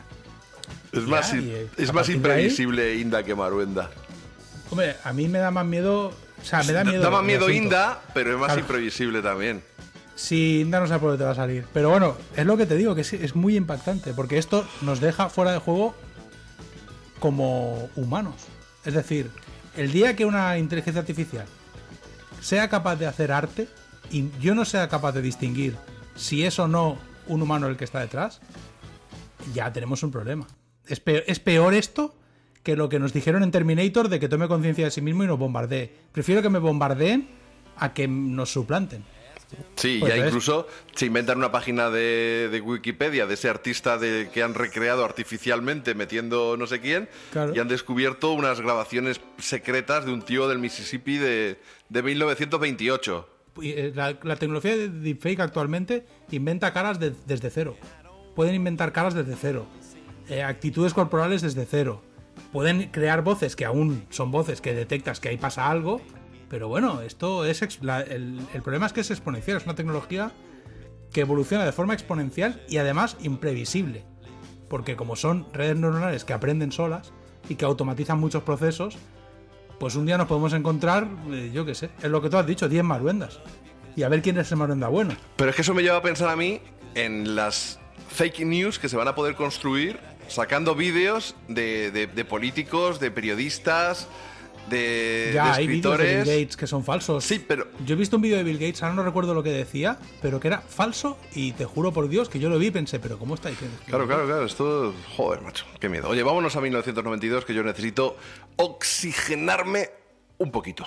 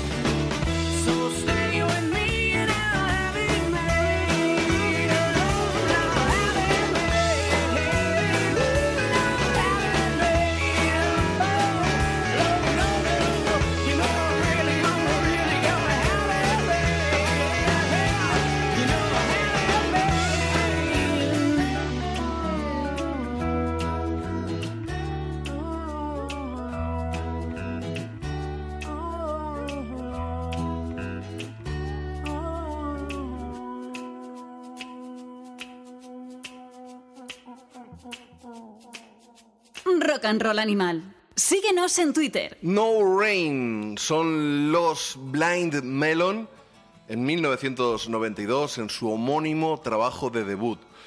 Un- una banda de la que supimos, bueno, pues Shannon Hoon ese, es ese muchacho que nació en Lafayette, en Indiana, en el pueblo de Axel Rose y que aparecía en el vídeo de Don't You Cry Tonight o como se llamara, o Don't Cry, como se llamara esa canción, que no la soporto. Y se convirtió al final en cantante y, y en estrella del rock. Una estrella del rock un poco rara, porque sabíamos que de niño, o nos enteramos que de niño había sido atleta, deportista, pero de medio élite y con cierto nivel. Pero que luego le empezó a gustar el alpiste, le empezó a gustar más allá del alpiste y se les acabó metiendo en, en el carromato de- del grunge, del grunge, que era lo que se llevaba a principios de los 90 desde que pegaron el nirvanazo en septiembre del 91 con esa onda expansiva que, bueno, que trastocó el negocio de la música, ¿no? Y el 92, pues Blind Melon se hicieron un hueco, un grupo un tanto rarete, porque era una mezcla de, muchas cosas. Bueno, en realidad los 90 i- iban a ser al final eso. Lo hemos visto ahora, un re- revival de todo, que a veces se mezclaba, a veces no. De hecho, una sola escena ya era el crossover. Y donde te encontrabas unos Faith No More, unos Red Hot Chili Peppers, unos Living Color, eh, los Urban Dance Squad, que me parece que eran holandeses, o los Cloudfinger, o Rage Against the Machine, que empezaron a mezclar diferentes cosas, ¿no? Mezclar rap con rock, con metal, con funk. Y de hecho, pues eh, hubo grupos mm, en los 90, pues como los Spin Doctor, que tuvieron su momento de gloria, o los Presidents of United States of America, que también fueron una especie de One Hit Wonder en los 90, tú probablemente ni, te- acordarás, ¿no? Pero bueno, eh, los Blind Melon tenían una, una guitarra bastante funky en algunas canciones, en, en, of Home, por ejemplo, y lo único, pues tenían la voz de, de Shannon Hoon, que era absolutamente único. En otras canciones, como esta No Rain, pues recuperaban ese rollo acústico de, de los Zeppelin más tranquilos. Y no sé, mm, yo no sé si es que la nostalgia es una zona de confort que nosotros nos creamos. La verdad es que reescuchándolos ahora me han gustado menos de lo que me gustaban entonces, los recordaba mejores. Segundo disco es diferente al primero, es un poquito más, más duro, también más convencional. Y hablamos de ellos por varios motivos. Eh, primero, ha habido un documental de, sobre la vida de Shannon Hoon, que tú has visto, que yo al final no me he dado tiempo a ver, pero tampoco es que me hayáis... Me habéis quitado las ganas entre Javi Torreira y tú, que es muy fan de... Sí, sí, Javi es muy fan de, de Blind Melon y lo ha visto. De hecho, en el último Rock Bottom hay un artículo de él bastante potente, mucho mejor que el documental, por lo que contáis. No, no por lo que cuente él que mi artículo está mejor que el documental, sino la conclusión que yo saco, ¿no? También con la. Sí, está, mejor el artículo que el Pues eso, documental. con la participación de Javi Torreira de Rock Bottom y de, y de Jesús Sánchez también de Rock Bottom, han hecho un monográfico en el podcast Metal and Rock, que lo encontráis en en Evox y que tiene miles de descargas. Luego, en, eh, hablando de podcast, y porque llevaba tiempo queriendo hablar de ellos, La Revolución Viene y Va, el podcast que ha creado Javi Bielba de Arizona Baby con su amigo Rulos y que empezaron haciendo pues como un monográfico de, del grunge en varios capítulos, todavía no han terminado, llevan ya un buen puñado de ellos y otros que llaman ellos, bueno, no me acuerdo cómo llamamos, eh, programas variados, hacen que pinchando un poco de todo. Y luego, bienvenido a los 90, que por supuesto el, programa de Roberto, eh, pues ha dedicado muchos especiales a, a las bandas de, de esa época. Eh, os recomiendo que escuchéis el especial Sub Pop. Hace poco ha subido un especial PJ Harvey, pero bueno, son más de 700 programas los que llevan y ha habido muchos monográficos. De hecho, me invitaron a participar en el especial 700. Me entrevistaron, tío. Ahí está, ¿y qué dijiste? Pues le metí una chapa. Te puedes imaginar, me he escuchado a mí mismo. Dije, No se lo imaginaban, ¿no? Dijeron, bueno, invitamos a este que habla poco. se cagaron vivos, vamos. No, muy majete y ya me había invitado a su programa para que hiciéramos algo, un programa mano a mano, ¿no? Mis 90. Pero con esto de la pandemia, pues se, se aplazó. Y sí que para el 700 ha entrevistado a gente de Evox, de Radio 3, a gente de Podimo, que es una nueva plataforma, también de podcast. Y bueno, pues me han entrevistado a mí, no entiendo muy bien por qué. La verdad es que se deshizo en piropos. Dice, no, si va a ser 15 minutos. Pues tuvimos 45 minutos por mi culpa, porque me enrollaba como una persiana. Y Así que al final- nada, sí, pero es lo que tiene. Y bueno, pues eh, pues es, es lo que hay. No sé, Blind Melon, ¿tú qué me cuentas de, de la peli? Tú sí que la has visto, Sí, tío. Yo, como, como muchas veces, eh, Blind Melon yo los descubrí pues, en- con Shannon Hoon muertísimo y a través de Guns N' Roses. O sea, yo no, eh, no los viví en su día ni de coña. Es verdad que yo, yo soy uno de los... Yo fui un bebé en los 80, un niño pequeñico a finales de los 80. Un bebé grandote como Marcus King, un bebé gigante. un bebé gigante no llegué a ser. Yo de pequeño era muy pequeñico. Pero claro, yo fui adolescente a partir del 98 a 99. Entonces, claro, yo los 90 los, los disfruté en el aspecto audiovisual. El cine de los 90 me marcó mucho. Yo no soy ese el, el niño que creció queriendo ser rockstar, ni de coña. Y en mi casa no había nadie con, con la menor inclinación musical. Mi padre puntualmente con el jazz, pero nada más. Y a mí lo de la música me llegó en la adolescencia y lo de querer ser músico ya en la veintena. Yo soy un señor mayor en lo tocante a la música. Y es verdad que hay una cosa que a mí me pasó mucho con eh, Melon, que es un grupo que lo cogí como con reticencia por la etiqueta grunge que le habían puesto. Pero luego no es un, para mí no es un grupo de grunge, para mí son herederos del hard rock de los 70, o sea, muy Zeppelin. Sí, la parte acústica muy, muy Zeppelin. Pero tú piensa una cosa, el, el grunge es un saco en el que metieron todo. Metieron desde Alice in Sí, Chains, que era heavy cosa. metal, a los Mahoney, que eran un garaje desfasado, pues a Nirvana, que eran los herederos de Husker Du y de los Replacement, a los Pearl Jam, que eran hard rock de los 70. O sea, es que fue un... Sí, a cualquiera. Sí. Es que de hecho, en, en realidad lo que no entró en el Stoner entró en el Grunge y a funcionar. Sea, tampoco Sí, le dieron más totalmente. Yo es verdad que este grupo a mí me sigue flipando. Shannon- la voz de Shannon Hoon me parece algo espectacular. Parece que son virtuosos Sí, sí. y unos compositores. Sí, pero, pero a mí me han A gustado me- menos. a, mí me, a mí me flipan. O sea, Mm. yo es un grupo que me flipa. Entonces, ¿qué pasa? Que yo los conocí pues a toro pasado. O sea, yo que ya cuando me hice fan de este grupo estaba todo el pescado vendido y no había nada que hacer. Simplemente escuchar lo que hicieron en- mientras Shannon Hoon estuvo vivo. Este documental es básicamente eh, las grabaciones de Hoon a lo largo de su vida. O sea, el tipo iba a todos lados con una cámara. Con una cámara en plan noventas. Una cámara de una videocámara. Iba grabando, eh, iba grabando todo. Entonces, ¿qué pasa? Claro, yo cuando me enteré fue porque me lo dijo Javi Torreira, que es muy fan de ellos. Entonces, salió en Estados Unidos y aún no tenía distribuidor en Europa. Entonces yo, yo lo vi y le pasé, te lo pasé a ti, se lo pasé a Javi. Pero es verdad que, claro, no sabía qué esperarme, porque yo de Shannon Hoon sé lo justo. O sea, así como hay artistas como Aretha Franklin, que la verdad es que yo podría ponerme a dar una conferencia sobre ella, hay otros artistas que soy fan de su arte y yo nunca he indagado en su vida. ¿Por qué? Porque a mí son gente, sobre todo la generación de los músicos de grunge, hay mucho eh, personaje que me parece muy insustancial. Grandes músicos, pero muy insustanciales.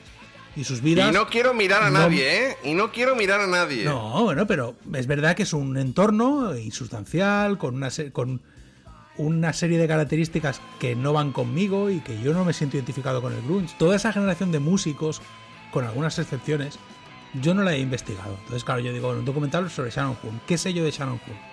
Que era un yonki que flipa. Mucho, muy yonky y, y nos dejó colgada la actuación en España porque se murió antes de sobredosis, justo. Muchos nos quedamos con la entrada comprada. Y no es un reproche, ¿no? Pero en el momento sí que fue una eh, movida. ¿Cuál es la- la- la- el asunto? Es que yo me enfrento al documental sin saber qué puedo ver. Y me pongo a ver el documental y lo que estás viendo es al típico chaval norteamericano de familia desestructurada. Podría ser un personaje de Kevin Smith, perfectamente. O sea, pero sin gracia. Es un chaval que está grabando, graba cualquier cosa. Nada de lo que está grabando tiene sentido. Nada es excesivamente interesante. No graba procesos creativos del grupo prácticamente graba circunstancias en las que te das cuenta que es el típico chaval de la América profunda, de familia desestructurada, sin referentes de ningún tipo muy claro, que vive por inercia y que no hay más cera que la que arde. El chaval, dices, es que claro, este tío es como si fuera un recipiente vacío, a nivel intelectual. Entonces, claro, no me interesa. Así como cuando ves un vídeo sobre dancing o una entrevista a dancing, flipas porque dices, este tipo estará colgado Sí, sí, sí. pero es apasionante la cantidad de tonterías que maneja. Este es, este es un chaval de barrio, de, de- de pueblo en mitad de una carretera. O sea, personaje de, de los hermanos Cohen. Es como el nen de Castefa, es el, es el nen de Lafayette, ¿no? Podríamos No, ni siquiera. Es un tío de lo más normal. O sea, es un personaje de, lo- de los Cohen.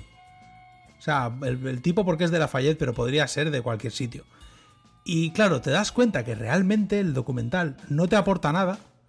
O sea, no, hay no tengo ningún dato nuevo sobre Shannon Hoon. No tengo ningún dato nuevo sobre Blind Melon. No tengo ningún dato que me haya enriquecido.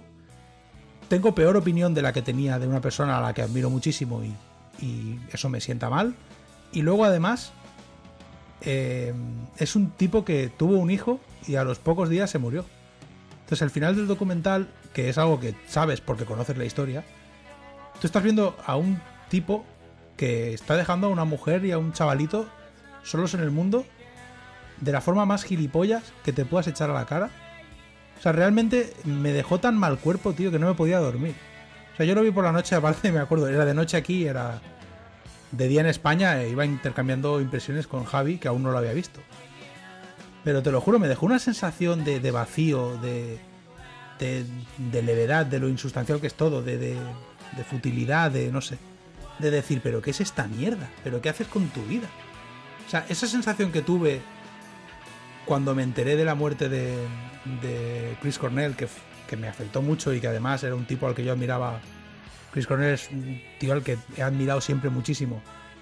Pensar cómo puso fin a su vida, pues multiplícalo por 50 y esa fue la sensación que me quedó después de ver el documental de Shannon Hoon, de decir, este tío era un idiota y vivió como un idiota, tuvo suerte, porque artísticamente eh, no hay nada que reprocharle, pero tuvo suerte porque tú, lo poco que ves de cómo crecieron Blind Melon, lo poquito que ves, te das cuenta que les tocó la lotería y que si no hubieran sido, si no hubiera sido colega de Axel Rose, me gustaría saber lo que hubiera pasado. Y el final es, te lo juro, de las cosas más desalentadoras que he visto en mi vida. O sea, sobre todo cuando lo ves jugando con su hijo en el jardín de su casa y ya sabes perfectamente que quedan 10 minutos de documental y que en algún momento mm, vas a ver una escena en una habitación de hotel en la que por última vez habló con alguien. Y sí, ves una escena en la que dices, ¿cómo pudo acabar tu vida así? O sea, no sé, es algo tan, no sé. Yo no lo recomiendo a nadie. La gente que tenga cualquier tipo de sentimiento positivo hacia Shannon Hoon, que no lo vea. Porque no entiendo por qué lo han hecho. O sea, sinceramente no entiendo qué han aportado, qué hemos ganado. O sea, es... Bueno, yo creo que las conclusiones. lo más parecido que yo he visto es la película sobre los últimos días de Kurt Cobain, que es ficción. Esta película que hizo el direct de... Gus Van Sant. Sí, Gus Van Sant. Es una película en la que ves a Nirvana en una casa haciendo el subnormal hasta que... En fin, es que es una sensación de decir, pero de verdad, gente que, que podría estar haciendo del mundo un lugar mejor activamente y que tiene al alcance de su mano, no sé, la vida con la que mucha gente sueña, vive así. Y acaba Bueno, así. yo creo que el resumen del programa por hasta ahora es: no hay que leer el libro de David Ritz porque vamos a acabar con mal cuerpo de areta. No hay que ver el documental de Blind Melon porque vamos a acabar con mal cuerpo. Hay que odiar a la inteligencia artificial. Y no hay que entrevistar a JF porque te puede pegar una chapa de cojones. De hecho, me, A ver, es un programa. Está quedando distópico Sí, el sí. programa, ¿eh? Me- Yo, yo lo sé, me estoy dando cuenta a posteriori. son, son no recomendaciones en lugar de recomendaciones hoy. Antes de hacerlo me parecía mejor idea que después. pero- Bueno, el programa De hecho, no, no hay que escuchar el programa. No, no lo escuchéis. De hecho, ni lo vamos a colgar. O sea, no sé por qué estamos siguiendo porque no lo vamos a colgar. O sea, pero bueno, en fin. lo, lo interesante de, de lo que de lo que te plantea el documental de Shannon Hoon es que de alguna manera es como mirar al abismo. O sea, estás mirando al abismo de cualquier ser humano. Cualquier, sobre todo, ser humano occidental. Porque, claro, esto es una problemática que tenemos los occidentales de clase media-baja para arriba. Es decir, cualquier otra persona que tuviera otra circunstancia vital no viviría como vivió Shannon Hoon. Pero es verdad que te pone ante el espejo y es lo que te digo, me, re- me pareció un personaje de Kevin Smith. Si hubiera sido un personaje de Kevin Smith, de los que se cruzan en Chasing Amy o en Clerks, no pasaría nada. O sea, pero ni siquiera da para estar vendiendo droga en la puerta, sino entrar a alquilar una peli. No es ni. Silent Bob en un momento dado. No, ni eso. Y el que intentó y el que intentó felarse y se mató en el, en el aseo. autofelarse.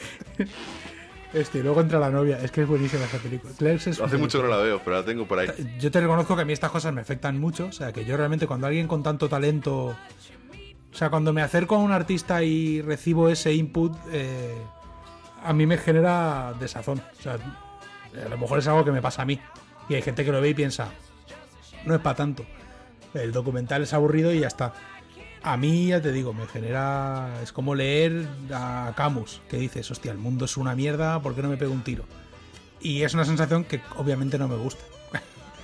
Ya, te digo que el final, la movida con el hijo, a mí me afectó mucho. Pero bueno, es cada uno en esto hace lo que quiere. Al final tenemos referentes y ídolos y sobre todo ideas preestablecidas sobre la gente. Te acercas a la vida de alguien y al final es lo que hay. Pues el tipo fue así. Yo pensaba otra cosa, no tenía razón. Bueno, la vida, la vida es una mierda y para adelante. Bueno, por ir cerrando el, ciclo este de, de los 90 y ya sabéis todas esas recomendaciones que sí debéis escuchar esos podcasts que os hemos comentado. Robert de Bienvenido a los 90 me pidió que eligiera una canción para cerrar la entrevista y yo proféticamente decidí pinchar el stop de James Addiction como para callarme a mí mismo. O sea, como si JF se dijera JF, stop, cállate ya y deja de dar la chapa. Pero bueno, vamos a retroceder un par de años porque el stop estaba en el ritual de lo habitual en 1990 y en el 88 fue cuando se editó el primer trabajo de estudio. Os recuerdo que el primer trabajo de James Addiction fue en directo y fue anterior. De uno de mis discos favoritos de los 80, Nothing's Shocking.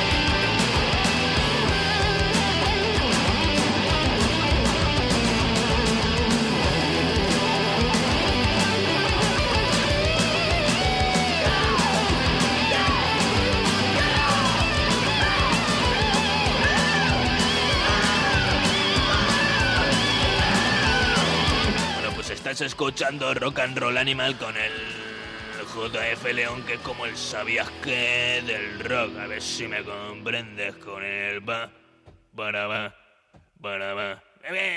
Ocean Size, una de esas canciones de Nothing Shocking.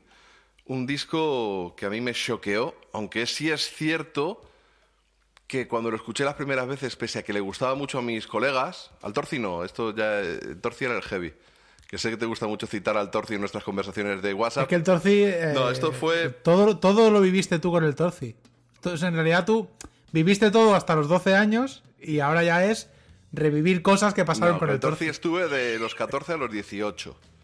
Y ya, pero los 18 era el 86, todavía no estaba James Addiction. Y luego ya lo viví pues con Enrique, con Hacin, con Nacho, con, con El Sabio, con otra gente. El Dos Caras, el Todos Benavides. esos.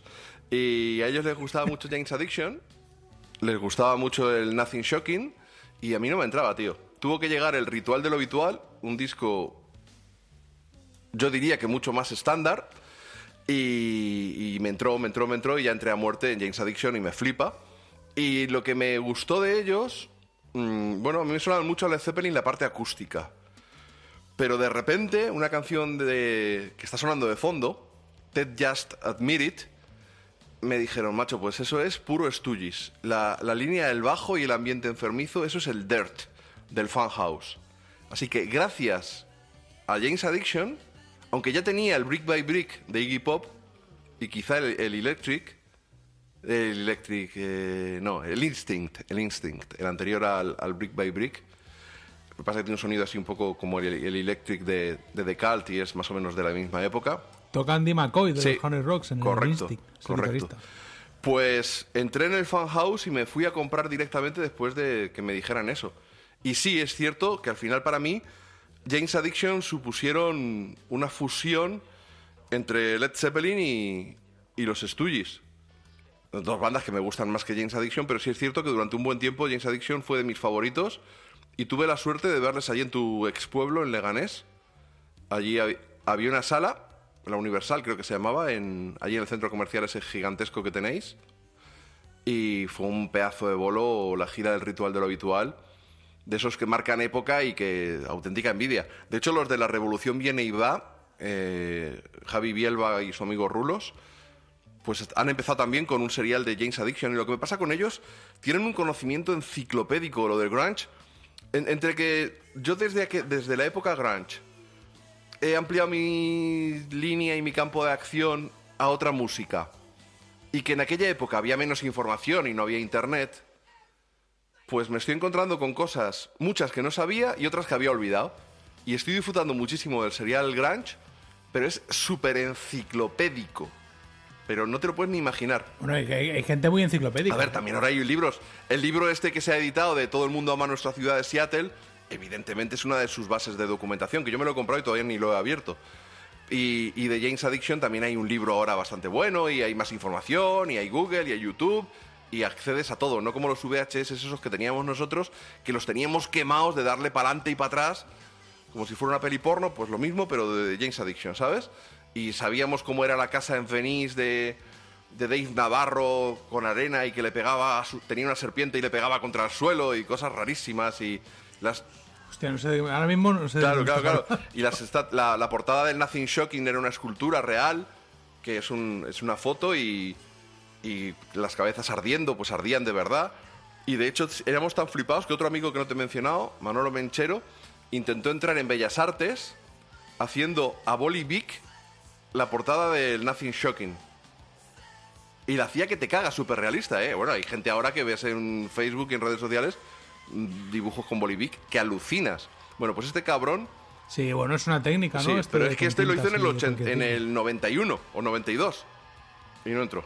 Pero. Tenía que haber dado algún Sí, no, no, premio, no. Estaba que te cagas.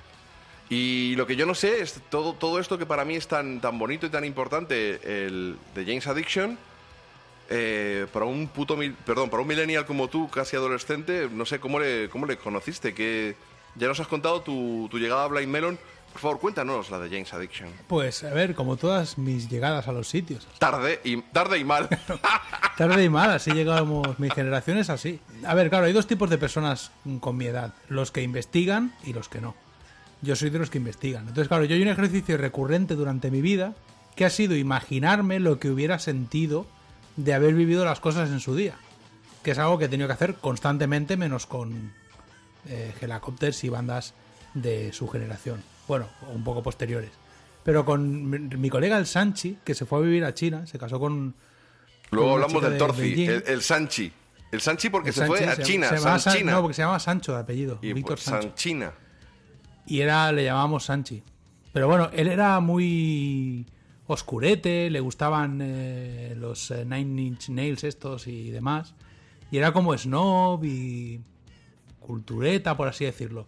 Pero era un tío cultureta, snob, así, hipstercillo, antes de que eso pasara. Porque éramos muy chavales, era en el instituto. Y yo en realidad era fan de los Ramones. Yo, yo, era, un- yo era un poco Ramones y que te jodan. ¿Sabes? Era, ese era un poco yo. Bueno, como ahora Blues sí que te jodan, pero Ramones sí que te jodan. No, sí. hombre, pero ahora yo soy un tío que me, que me informo de todo aunque no me interese. Pero en aquel momento, ni de coña. Entonces yo con los Ramones era, era conocimiento enciclopédico, por ejemplo, pero a mí no me vengas con los ojos pintados. Ese era un poco yo. Y luego uno de los tíos que me abrió el espectro fue el Sanchi, porque el Sanchi siempre veía grupos raros. Y me puso el ritual de lo habitual un día y yo flipé con la voz del principio. Señoras y señores, nosotros tenemos más influencia con sus hijos que tú tienes. Creado y regalo de Los Ángeles. Juanas, adicción. Fíjate, me Yo lo sé flipé todavía, con tío. eso Me lo sé y- todavía, chaval. Y no me flipó el disco, ¿eh? Me flipó más eso, el concepto y la banda la vi súper cool, las fotos, me pareció, este grupo es súper cool. Pero luego descubrí el, el Nothing Shocking y ese disco sí que me gustó, me gustó bastante más. Ese disco me, para mí es muy cepeliano, ¿eh? Yo- a, mí me parecían muy Zeppelin, Sí, sí, sí. pero, pero raretes. Pero, pero un Zeppelin desfasado, un Zeppelin desquiciado, ¿no? Así como un Zeppelin pasado de rosca, con... Incluso en los momentos acústicos, sí, y... Tenían un punto como somos los tíos más cool y hemos venido a traerte, eh, la- no sé, el cáliz del conocimiento del oscuro. Tenían ese rollo. ¿sabes? Era una mezcla muy chula, porque creo recordar que Perry Farrell, creo recordar de- del episodio de estos, aunque lo tengo por ahí. Venían de, de Seacom, una banda medio cucarachilla, medio siniestra, y cada uno tenía su background. Pero si te fijas, son cuatro, y- bueno, tres instrumentistas de la hostia. Dave Navarro es buenísimo. Toca la guitarra, pero que flipas, unos riffs También cepelinianos. que estoy viendo fotos de Dave Navarro y, y corre riesgo de tener una vejez a lo Miguel Bosé, ¿eh? Por la cara y los ma- el maquillaje. está un poquillo peraete, sí, se, luego se maquilló. Piensa que pasó un tiempo por... Primero estuvo en los Peppers y luego estuvo en Guns N' Roses durante unos meses, aunque no llegó a grabar nada, No, ¿eh? claro. Que eso, Es que no. eso imprime carácter. luego, el bajista Dave Avery es súper especial. Y Stephen Perkins es un batería de la hostia. El peor es Perry Farrell a nivel de, instrumentista, porque su voz es un cagarro y sobrevivía gracias al delay y a los pedales que le metía y los ecos. Pero, sin embargo tenía un punto de vista artístico muy interesante. Era escultor, eh, era un tío con muy buen gusto. Sí, gente, o sea, si tú me dijeras definición de banda de tíos que son todos cool, te podría decir muchas, pero una sería James Addiction. Porque desde el nombre del grupo hasta el rollo que llevan es todo cool. Lo que pasa que no, no son el tipo de movida que a mí me gusta. Eso es verdad. Entonces, claro, pues hombre, realmente el grupo nunca ha sido de mis favoritos. Pero sí que es uno de estos grupos que cuando lo descubrí flipé. Lo que pasa que se me pasó rápido. Tampoco nos vamos a engañar. Y claro, yo los descubrí, te estoy hablando de que a lo mejor me los puso mi colega ya en el siglo XXI. Muy probablemente. Claro. Yo tuve la suerte de pillarlos en su momento, de verles cuando vinieron a España la primera vez. Eh, luego iban a venir a tocar a la Riviera y vinieron, pero cancelaron. Lo que me quedó de aquello fue una entrevista a Dave Navarro, que le entrevisté y ahí me firmaron él y Dave Avery los CDs y todas esas mierdas. Y va todo maquillado así como va el tío, con esa cara de, de folclórica que tiene. No me acuerdo, tío. No, en aquella época no nos hacíamos selfies, no, no había móviles con cámara. Te estoy hablando de año. Bueno, pero le viste o iba con una máscara. Estuve con él, pero no tengo ningún recuerdo en especial. Le puedo preguntar a Héctor, que Héctor García Barnés, que ya he hablado de él antes, el tema de, de Cháchara con Fernando Navarro y, y con él. Recuerdo que estuvo en la entrevista conmigo y como él era más jovencito e impresionable en ese momento, probablemente tenga más recuerdos que yo, que era ya un profesional curtido, un periodista de colmillo retorcido, un auténtico caimán de la Sí. prensa musical española. y entrevistar a Dave Navarro, en realidad, pues como tú puedes imaginar, fue, pues, no sé. ¿Qué quieres que te diga? ¿Qué quieres que te diga? Bueno, gilipolleces si, aparte. si tú miras las fotos, tiene la misma cara en todas las fotos, el tío, como si la tuviera esculpida. Bueno, y luego les vi en un Rock in Rio. Fui a verles a ellos. Y el concierto no estuvo mal, pero no fue nada del otro mundo. Y me fliparon mucho más Rage Against the Machine. Que sin embargo, para mí fueron menos importantes en su momento que, que James Addiction. No, Pero bueno. pero es que las bandas que te impactan, claro, a ver, tío, yo a mí la banda que, por ejemplo, yo es que nunca olvidaré, ver a los Helicopters la primera vez que los vi en directo eh, fue un impacto brutal, sobre todo para un chaval fan de MC5 y de los Stooges. Y claro, si yo hubiera sido adolescente en el 80 y pico, tendría otros referentes. Porque este es un grupo que te coge de adolescente y te vuelve loco. Porque son los putos amos. Te estoy diciendo que no sabíamos sus VHS de memoria, tío. Claro, normal. Nicole creo que se llamaba o algo así, la novia de, de, Perry Farrell, que también era artista, la chavala. Y nos sabíamos de memoria las conversaciones en los dos o tres VHS que teníamos, uno era de 20 minutos, otro sacado de, de la NTV o algo parecido, que enseña- enseñaban sus casas con la estatua esta ardiendo, con los videoclips. O sea, no, no, no, teníamos una puta obsesión con ellos. Hay una etapa pre-internet, cuando yo era estaba en la pubertad, que manejábamos VHS, tío. Yo recuerdo que el primer, eh, la primera cosa de ACDC que yo tuve fue un VHS del concierto de París. Y lo veía todas las tardes. Lo ponía y estaba de fondo. Porque, claro, yo, Yo tenía- creo que todos o sea, hemos tenido ese momento- vídeo y lo hemos quemado todos, ¿eh? Creo. Claro, eso es. eh, o bueno, los, los documentales de los Ramones en VHS. Y me acuerdo que me los veía una vez detrás de otra y al final. Aparte sin saber inglés, porque yo en aquel momento sabía de inglés justo. Entonces, si no sabes mucho inglés, escuchar a Joey Ramone no te enteras de nada. O sea, es como, bueno, pues el tío por aquí, míralo, qué cara tiene. Eh, Pero claro, aún así, en realidad llegué bastante rápido. Ahora, O sea, yo no, no, no hubo que bucear tanto. Porque enseguida se empezó el mercadeo de CDs. De, mi, hermano tiene una copiadora de CD. Y ahí te en un CD te llegaban discografías, discografías, vídeos, conciertos. Y ya luego cuando llegó ya en Napster y todo esto, y que te bajabas discografías con un clic, aunque bueno, no, con, no a la velocidad de ahora, porque tardaba en bajar. No, pero bastante a toda hostia. O sea, yo recuerdo que nosotros pasamos de.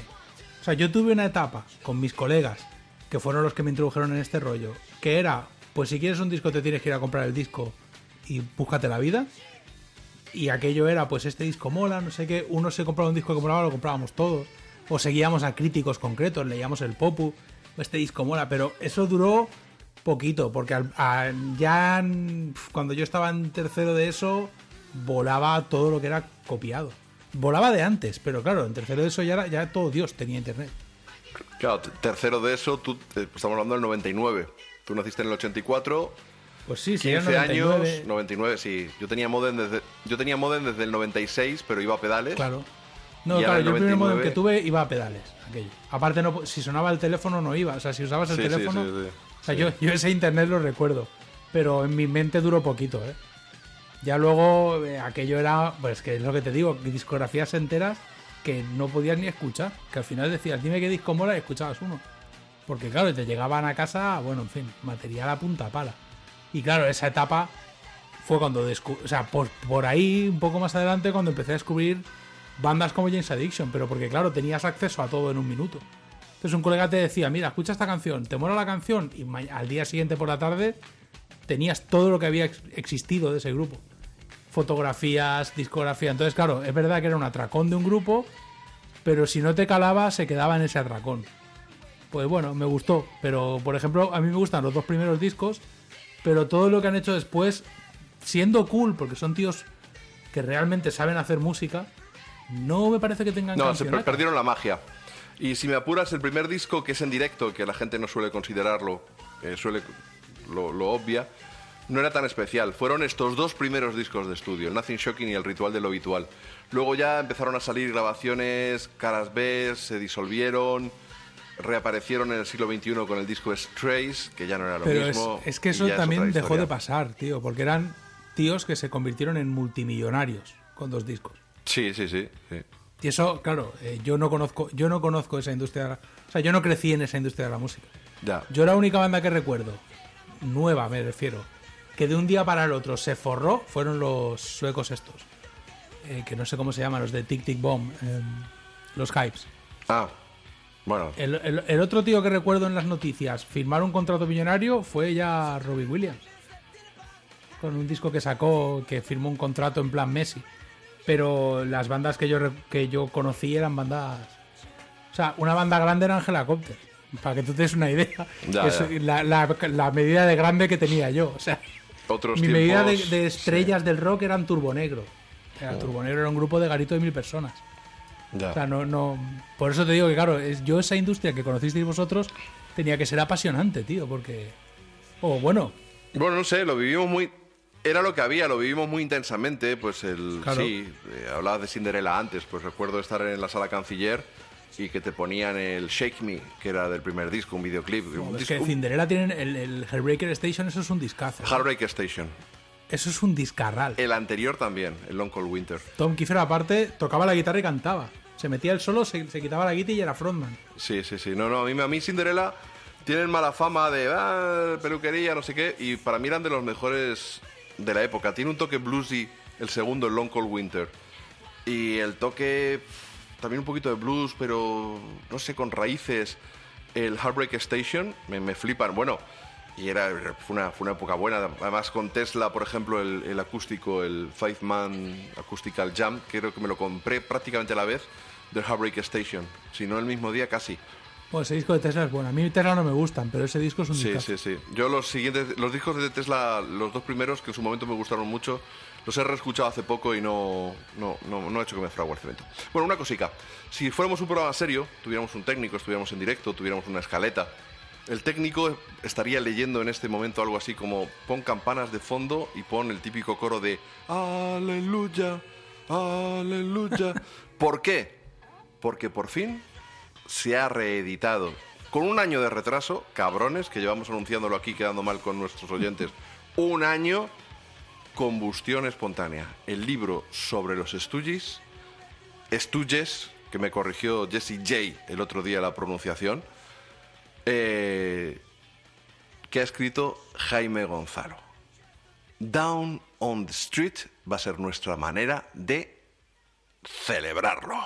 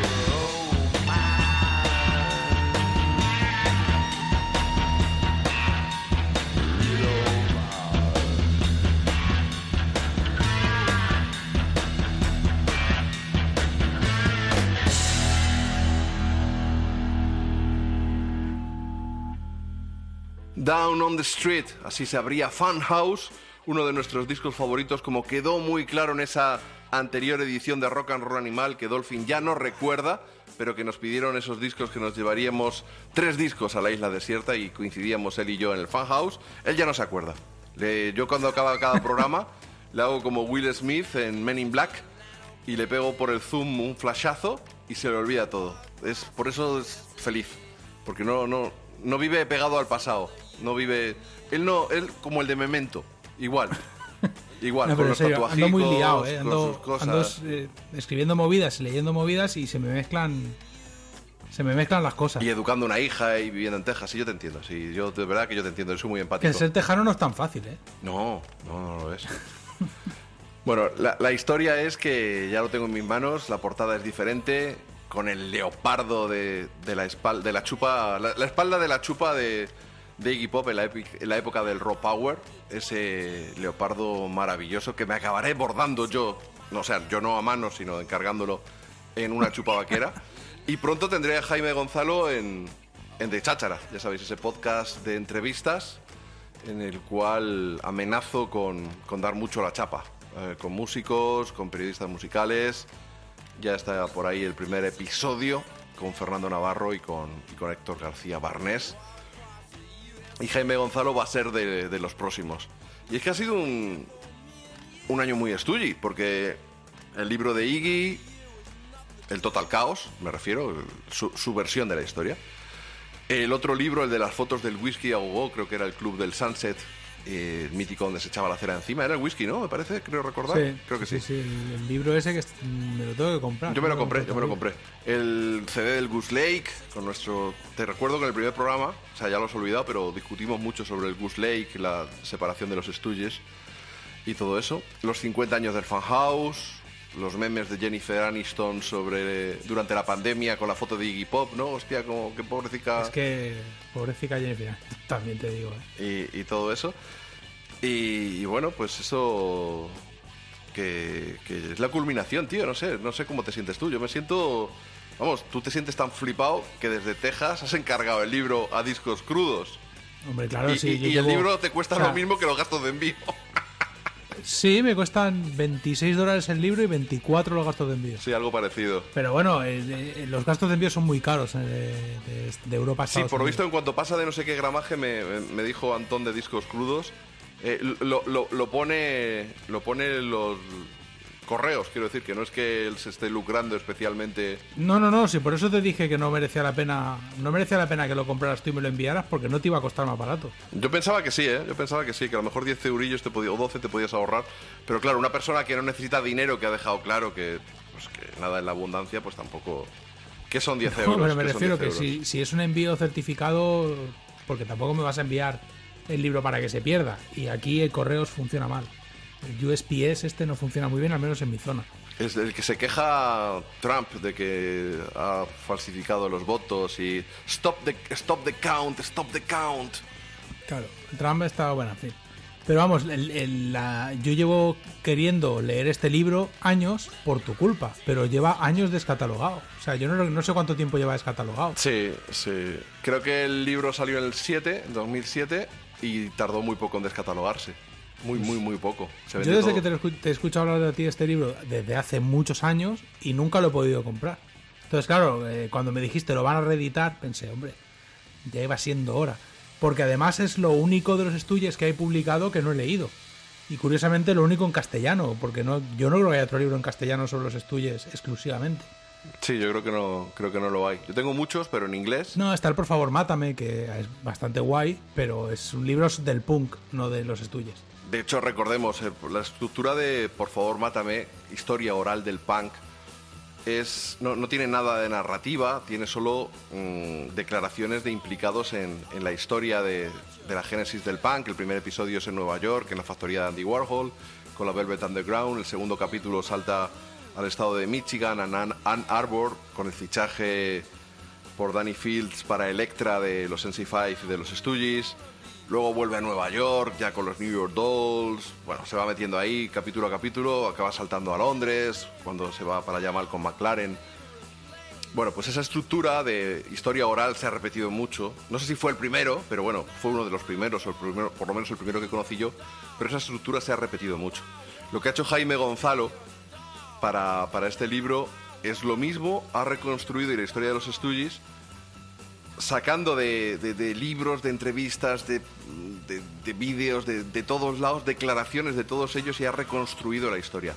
Afortunadamente, y digo afortunadamente porque es lo que yo echaba de menos en Por favor, mátame, hay algo de reflexión por parte de un crítico solvente como es Jaime Gonzalo, y experto y conocedor de la carrera de los Stooges. Entonces, a mí me gusta que entre declaración y declaración haya alguien que vaya un poco guiándote y que vaya frenando y que te dice, pues mira, de esta época es esta canción que aparece en el pirata no sé qué, que te va explicando pues, todo, todo, todo, todo. Te lleva de la mano por la historia de los estudios. Algo que a mí me parece maravilloso y por, por eso para mí es la Biblia y es mi libro musical favorito. Evidentemente porque me gustan muchísimo los estudios, es una de mis bandas favoritas, pero también por la forma de hacerlo, fácil de leer, entretenido, pero, pero a la vez enjundioso, con una reflexión interesante, crítica. Y vamos, Jaime Gonzalo es, es muy crítico con Iggy Pop, ya lo veréis cuando, cuando le entrevisten de Cháchara, que es un tío, no es una fan loca complaciente, más bien todo lo contrario. Es que Iggy Pop es un poco el Aretha Franklin del blues, ahí del blues, del punk. Sí, eso ya, el primer programa, aquel que no te acuerdas, de esta temporada ya lo, lo hablamos y eso. ¿Sabes? No sé cuándo tendré, cuándo tendré tiempo de leerlo, pero vamos, lo voy a devorar porque nada como una buena biografía de una banda tan legendaria. Y bueno, Iggy Pop, a ver, se merece los palos que sean, pero en realidad no deja de ser Iggy Pop. Es el padre de algo muy grande, en realidad. Hay que, de- hay que reconocerlo. Lo que pasa es que es un personaje a nivel. Cuanto más sabes de él, más te arrepientes de haberte informado. Porque dices, hostia, yo estaba bien cuando pensaba que era el rey y, y- y no tenía ninguna idea en la cabeza contraria a Iggy Pop. Pues te haces mayor, vas leyendo. Y al final acaba siendo, pues sí, un meme de Jennifer Aniston. Lo Pero que- bueno. Sí, es un poquillo tiene- eso, eh, pero bueno.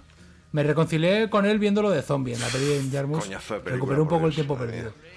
Mira, eh, a diferencia del Open Up and Bleed, el, el mítico libro de Paul Trinca, que recorre la carrera de Iggy Pop, eh, Jaime Gonzalo se centra exclusivamente en la de los Stooges. De hecho, aunque no he llegado, pero bueno, comparando al peso los dos libros que les hice una foto junticas y las subí a redes sociales, pues este es más voluminoso. No me he puesto a comparar el gramaje de las hojas, no me he puesto a comparar el tamaño de la letra, pero sí que me dijo Antón, el editor, Antón López, de Discos Crudos, que era una edición revisada y ampliada, porque posteriormente a, a la edición del primer disco, del primer libro, de la primera tirada, pues eh, los Stooges desgraciadamente han sacado dos discos. El de Weirdness con todavía con Ron Ashton y luego el otro que no me acuerdo ni cómo se llamaba, el de, el de James Williamson. Entonces, bueno, mm, sabiendo lo vitriólico que es Jaime Gonzalo y lo crítico que es en general y exigente, entiendo que les meterá un repaso bueno. Pero vamos, es una excusa como otra cualquiera para releer la historia de una de mis bandas favoritas, pero hablo de mis bandas, de mi top 5 de bandas favoritas. Es una historia apasionante que te sumerge también en el mundo de la industria discográfica y de la contracultura de finales de los 60. Y os recomiendo que, que os lo bebáis, porque no, no os vais a arrepentir. Pero no esperéis nada de la carrera en solitario de Iggy Pop. Y sí, sí que aparece David Bowie cuando le ficharon para Main Man, la, la agencia de management, y todo este tipo de cosas, por supuesto. Pero de verdad que la- el aporte de, de Jaime Gonzalo para ponerte luego a escuchar en orden todos esos piratas que tenemos. Bueno, yo tengo indecibles eh, piratas de, de grabaciones de estudio, unos suenan mejor, otros peor, de discos que no llegaron a salir, que se grabaron con una formación, con otra formación. Y Jaime te lleva de la mano por todas esas, esas vamos, eh, parece que estoy enamorado de Jaime Gonzalo, es evidentemente uno de mis maestros del periodismo musical, por decirlo de algún modo, y uno de los tíos que más admiro. Y estoy deseando que hagamos ese episodio de De Cháchara, pero ya no es solo la artesanía, el recorta y pega, la labor arqueológica de sacar de, de publicaciones añejas y, navegar durante años en internet sacando declaraciones de cada uno de los protagonistas, sino poner en orden todo eso y luego aportar su, su lucidez y, y su punto de vista. Es una lectura que llevo esperando años. Pues Realmente, eh, a veces apetece leer en español. Es que al final hay una cosa que, que me harta un poco, es leer todo el rato en inglés. Porque claro, no es tu idioma 100%. O sea, hay momentos en que ellos hablan de una forma y se expresan de una manera y tienen una serie de... O sea, los anglosajones tienen la mente de otra manera. Entonces cuando algo lo cuenta un español, aunque yo no me considere español, sí que eh, me veo en ese texto mucho más cómodo. Eres catalano, argentino, hispano, recordemos a los oyentes, nacido en, en- en Córdoba, en Argentina, criado en Castelldefels En, en barrica, como la en barrica de roble, como... y luego ya pues eh, convertido en adulto en, en Leganés. No, hombre, había vivido en Barcelona ya siendo adulto. Y bueno, bueno, bueno, Hombre, era un adulto. bueno, bueno, bueno. Es verdad que ya adulto con todas las de la ley aún está por llegar. O sea, eso ya veré. Estoy esperando a los eso- 40 para madurar. por pero eso vamos, un- Dolphin depende del día, es español, es argentino o es catalán, depende de lo que le interesa y ahora tejano. Bueno, ahora últimamente soy tejano. Sí. Últimamente. Oye, hablábamos de James Williamson, que fue, ya lo recordamos, ¿no? Así, cuando Iggy Pop se disuelve en los Stooges después de ese concierto en el Goose Lake, que en realidad despiden a Dave Alexander, pero luego empiezan a rotar, empiezan a rotar, a rotar, a rotar miembros y eso se va a pique enseguida. El accidente que tuvieron de la furgona, quedarse sin equipo, Iggy Pop Junkie vendiendo el equipo de los demás se va todo a la mierda. Él acaba dando tumbos por Nueva York. Al final le fichan y se lo llevan a Inglaterra para intentar grabar. Y él en ese momento había empezado a tocar con James Williamson, que era de su pueblo, pero que se había criado pues en, hospicios o algo así, porque tampoco conozco la traducción exacta, no sé qué problema había con sus padres. Y eran amigos de juergas. Y, y bueno, pues era la carrera, iba a ser la carrera de, de Iggy Pop en solitario y compuso con James Williamson y empezaron a grabar y bueno, pues no, se encontraban con músicos que quisieran. Entonces dijeron, bueno, si nos traemos a los hermanos Ashton, pues que, que Scott obviamente toque la batería y que Ron, en lugar de tocar la guitarra, toque el bajo. Algo que jamás les perdonó, pero bueno, al final eso fue la, segunda mítica formación y que dio lugar a ese disco, el Raw Power, que es una maravilla. Diferente, diferente, es una maravilla. Jaime Gonzalo, por ejemplo, le gusta más el Raw Power que el Fan House. A mí, por supuesto, no. Me gusta más el Fan House que el Raw Power. Y, luego con James Williamson llegó a grabar pues el Kill City, luego que para algunos es eh, el cuarto disco de los Stooges, para otro... Ah, hay que hacer un inciso para la, la gente de- que se viste por los pies. A ver, Considera que los Stooges son la banda de Ron Aston el- y Scott Aston. Y todo lo que estás diciendo a partir de 1970 ya no hay Stooges. vale, bueno. Es la Iggy Pop que como tiene que hacer movidicas se aprovecha de todo lo que puede. Pero vamos, Kill City no es el cuarto, no es el cuarto disco de los Stooges ni de coña. Bueno, hay gente que opina que sí, porque se parece un poco, incluso el sonido estoniano, se y a mí me, es un disco que me gusta mucho, por cierto, al Raw Power. bueno, el caso es que James Williamson eh, se ha juntado con uno de sus discípulos aventajados, con Dennis Tech.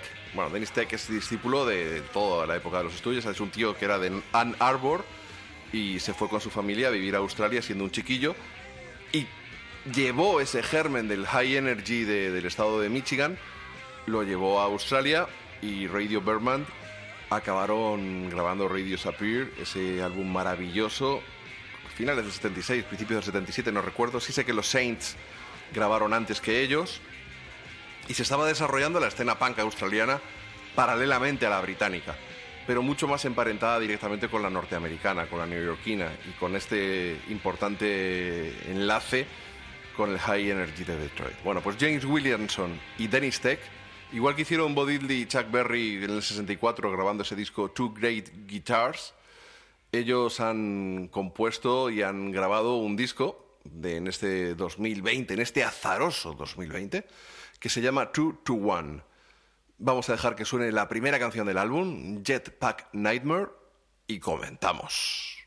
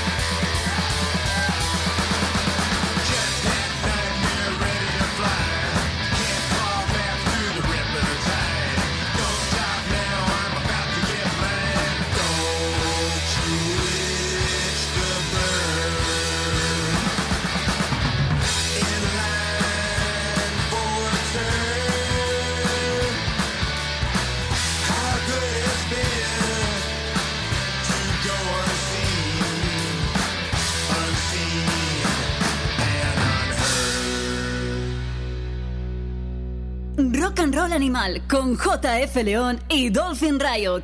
Jetpack Nightmare, la primera canción de 221, el disco que han grabado codo con codo James Williamson y Dennis Tech de Radio Berman. Y yo he de decir que el disco es un poco bluff. Sí, no, a mí no me ha gustado. Son dos guitarristas que me flipan, que han hecho cosas que amo, pero es que no, no, no, no, no, no. Pero, pero no. A ver, lo que pasa es que ni. Claro, a ver. Es que Ron Aston es muy grande. A ver, a ver, a ver, a ver, que, no, que no me quiero enfadar. Es la clásica, la clásica frase de- del Duffy. Que no me quiero enfadar. No, pero es que, claro. Es que me gusta Raw Power, es que el Kill City, es que Australia. El Raw Power es A la mí hostia. no me toquéis los cojones. Los Stooges son la banda de los hermanos Aston. Aquí Iggy Pop, evidentemente, juega un papel espectacular en todo lo que sucedió. Pero claro, todo lo que ha llegado después es un sucedáneo. Es un sucedáneo, incluyendo lo que hicieron los Stooges en su reunión. Y ya está. Hubo un momento mágico en Detroit en el que las cosas se dieron como se dieron. No sé, se alinearon los planetas, no sé lo que pasó. Claro, James Williamson no hace algo interesante. Estamos en 2020. De hace 40 Bueno, años. eso díselo a su cuenta Y- corriente, que fue un ejecutivo en Silicon Valley. No, sí Y después Eso de ser sí, yonki, después de ser yonki no, no. guitarrista y compartir con Iggy Pop con todos los vicios imaginables, el tío acaba entrando en Silicon Valley y ascendiendo hasta el puesto de directivo. Y cuando se jubila con dos cojones dice, "Po, pues se ha muerto, se ha muerto Ron Aston, me ofrecen reformar los estudios en la formación del Raw Power, vamos para adelante. Con un par. Sí, con un no, par. te, no te digo yo que no, pero estamos hablando de un ejecutivo de Silicon Valley, que es lo que yo identifico como el enemigo a día de hoy. Entonces, tú fuiste guitarrista con Iggy Pop en una formación en la que utilizasteis el nombre de Stooges por una cuestión de conveniencia. Pero a día de hoy eres un ex ejecutivo de Silicon Valley. Eres una de esa gente a la que yo creo que, como pasa en la película Terminator, que van a acabar con la gente de Skynet, habría que ir a Silicon Valley y poner bombas. En mi opinión, de buen rollo. Con cariño, todo el mundo sabe que yo lo digo con cariño, pero yo lo que haría. Entonces, a mí, un tipo que es un exdirectivo de Silicon Valley, que no me venga a hacer disquitos. Y Dennis Tech, en realidad es un tío al que admiro muchísimo y me gusta su trabajo, pero también considero que no es tampoco. No ha dado pie con bola. No ha dado pie con bola. Claro, desde ¿cuánto hace que no da pie con bolas? Que son muchos años que dicen, mira muchacho, a lo mejor te tienes que montar una mercería y ponerte a vender bragas. No pasa nada. Pero si no pasa nada, si hay que rajarse rajas, si es que no... Tuvo New Race, ¿eh? Tuvo New Race, creo que con Ron Axton, ¿no? Creo que estaba en New Race. Sí, tocaron, pero es, pero nada que mole realmente. Son cosas que dices, hostia, esto podría molar, pero no. Y en el caso de James Williamson, es un tío al que yo le he cogido, le he cogido asco. No Pero, pero, engañar, tío, no te los hecho años Le he nada. cogido asco. Duffy, Me- A mí, me ha- a mí yo le he cogido asco. No, no, no, es una cuestión. se te ven como- no ratonados. se te Ahora mismo pareces una caricatura que te está haciendo Joaquín Reyes de ti mismo ahí. Le cogido asco, le No, pero es que es verdad. Le he es que- asco y... Hostia, coño. es que estoy harto de James Williamson y la gente, no, a mí me gusta más el Raw Power. Interesa la mierda ya con el Raw Power, déjame tranquilo. O sea, es que al final llega un punto en que dices, pero es que, por favor, un poquito de orden. Es toda una mierda, por mucho que lo pongáis en un recopilatorio y pongáis Iggy Pop en la portada, esto es toda una mierda, son caras B, demos mal grabadas. no, hombre, que no. Para- de- por, por cada canción buena hay cinco que no, que no sirven ni, ni, ni, ni para Mira. calzar una mesa. Entonces, No. No, el no, respeto no, y amor a, a James Williamson y Dennis Tech, este disco es el resultado de lo que estoy diciendo. Y el disco te lo pones y dices. Una vez y, y se pues acabó. mira, si, está. si en lugar de un disco hubierais hecho una tarta de chocolate de tres pisos, pues mejor. Lo hubierais disfrutado más vosotros y vuestras familias. El disco este no va a ningún lado. O sea, a ningún lado. ¿Y qué gira van a hacer estos dos? Es que no, es que no, es que no. Sí, pero... pero Que van a coger a tres, a tres, a otros tres colgados de, de Detroit de Australia y van a, y se van a ir a dónde? Mira, Es que no, Una que no, que no. Que te vuelvas a Silicon Valley y que nos dejas en paz. una cosa... Es que al final me, me vais buscando las cosquillas y al final. Yo tuve un sueño, tuve un sueño húmedo que fue Con Jay Williamson. Sí. Cuando desgraciadamente murió Ron Ashton, al fin, a- afortunadamente después de que yo lo viera, y desafortunadamente tras haber grabado ese engendro llamado The Weirdness, que estaba Steve Albini, si no recuerdo mal, a los mandos y la madre que lo parió. Muy mal disco. Bueno, el caso es que mm, llega James Williamson, bueno, pues como no hemos podido disfrutar de las canciones de Rock Power porque Ron Ashton Y lo entiendo, dijo, no, por ahí no paso porque fui el bajista me denigrasteis, me humillasteis y paso. Ok, perfecto.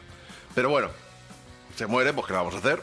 Se juntan, mítico concierto en la Riviera, Power a saco con James Williamson y tan desfasado como siempre, fue maravilloso. De eso debe hacer ya como 10 años.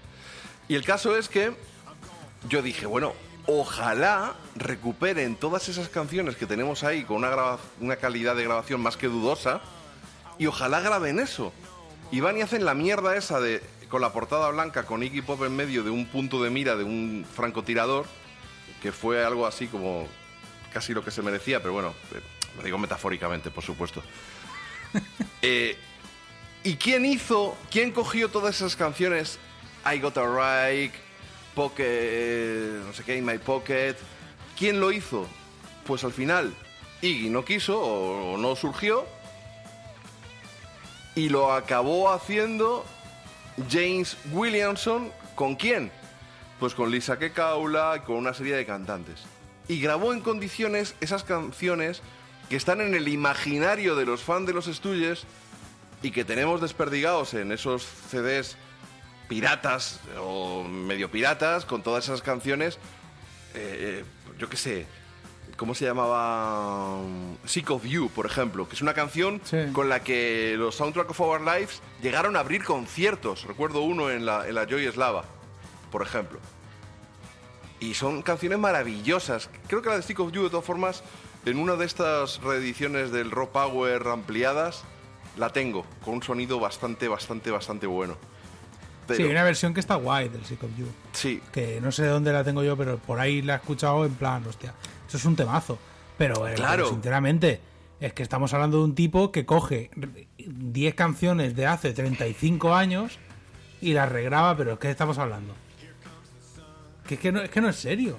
Es que, vamos a ver, yo esto, este tipo de chapuzas se las aguanto a los Stones. Porque son los Stones. Y si los Stones son unos jetas, que lo son desde que nacieron, lo son y van por la vida haciendo un poco cosas que dices, si no fuerais los Stones, os iban a dar por culo. ¿Por qué? Porque el disco de Keith Richards, el último que sacó, es horripilante. Eh, recuperar un tema de hace 40 años porque en el fondo no tenéis canciones buenas, también me parece mal, pero sois los Stones. Se lo aguanto a Bob Dylan. Pero a, a- a un tío que vino a robarle el sitio a Ron Aston y que luego encima se hizo ejecutivo de Silicon Valley, a ese no le aguanto nada. ¿Esto qué cachondeo es? Nos está tomando por el pito del sereno. Y tú ya estás hasta alegrándote de la muerte de Ron Aston. No, no, se- no, no, no, no, Se te ha escapado, se te ha escapado, se te ha escapado. Se te ha escapado que a ti te, a ti te gustó eso. Qué gilipollas. mira lo que te ha convertido al final. La culpa es de James Williamson. Tú no eres mala eres. gente. Es la influencia de James Williamson. Que te convierte prácticamente, pues no, no sé. Oye, has mencionado No sé Bob- qué nombre ponerle, pero. Has mencionado a Bob Dylan y creo que es la hora de que analicemos en qué se ha convertido su último disco.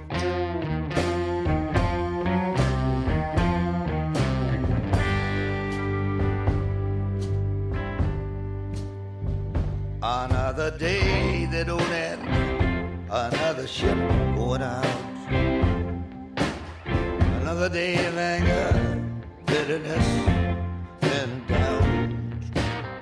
I know how it happened, I saw it begin. I opened my heart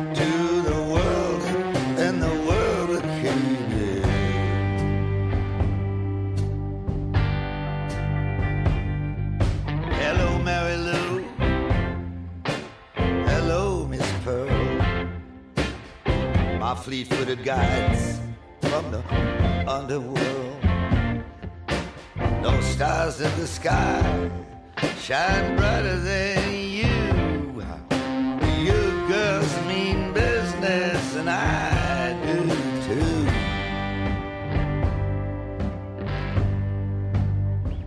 Well, I'm the enemy of treason, an enemy of strife. I'm that enemy of the unlived, meaningless life. I ain't no false prophet, I just know what I know. I go where only the lonely can go.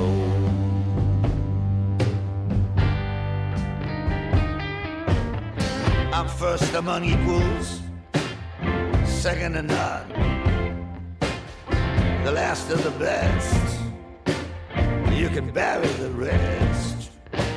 Bury 'em naked with that silver and gold. Put Put 'em six feet under, and I pray for their soul.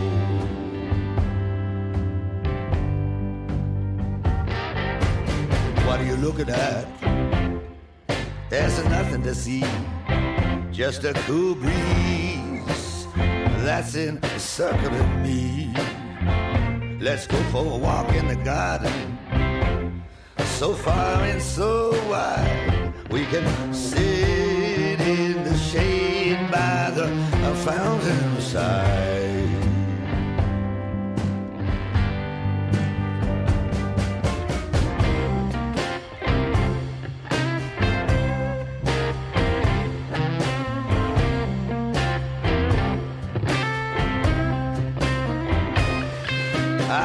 The world over for the Holy Grail.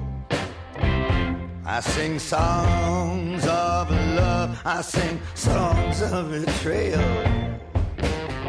Don't care what I drink, I don't care what I eat. I climbed a mountain with swords on my bare feet. You don't know me, darling. You never would guess. I'm nothing like my ghostly appearance would suggest.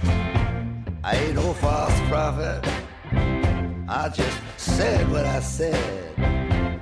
I'm just here to bring vengeance on somebody's head.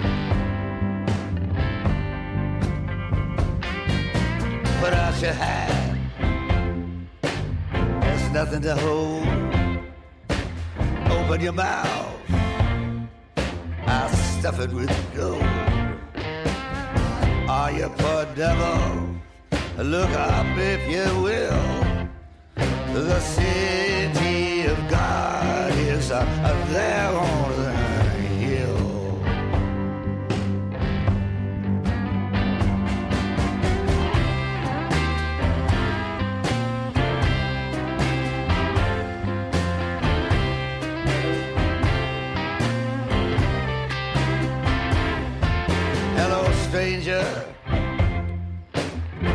Long goodbye. You rule the land, but so do I. You lusty old mule.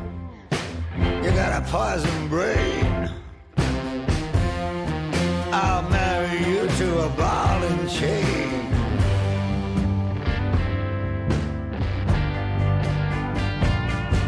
You know, darling, the kind of life that I live.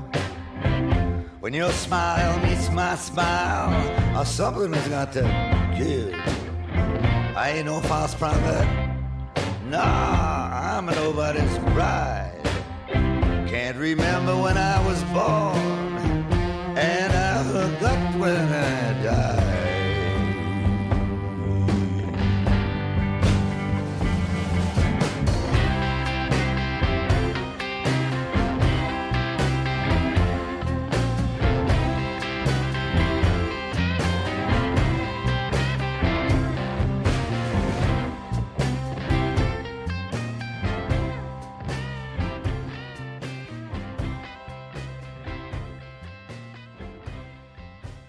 False Prophet, Bob Dylan, su disco Rough and Ready.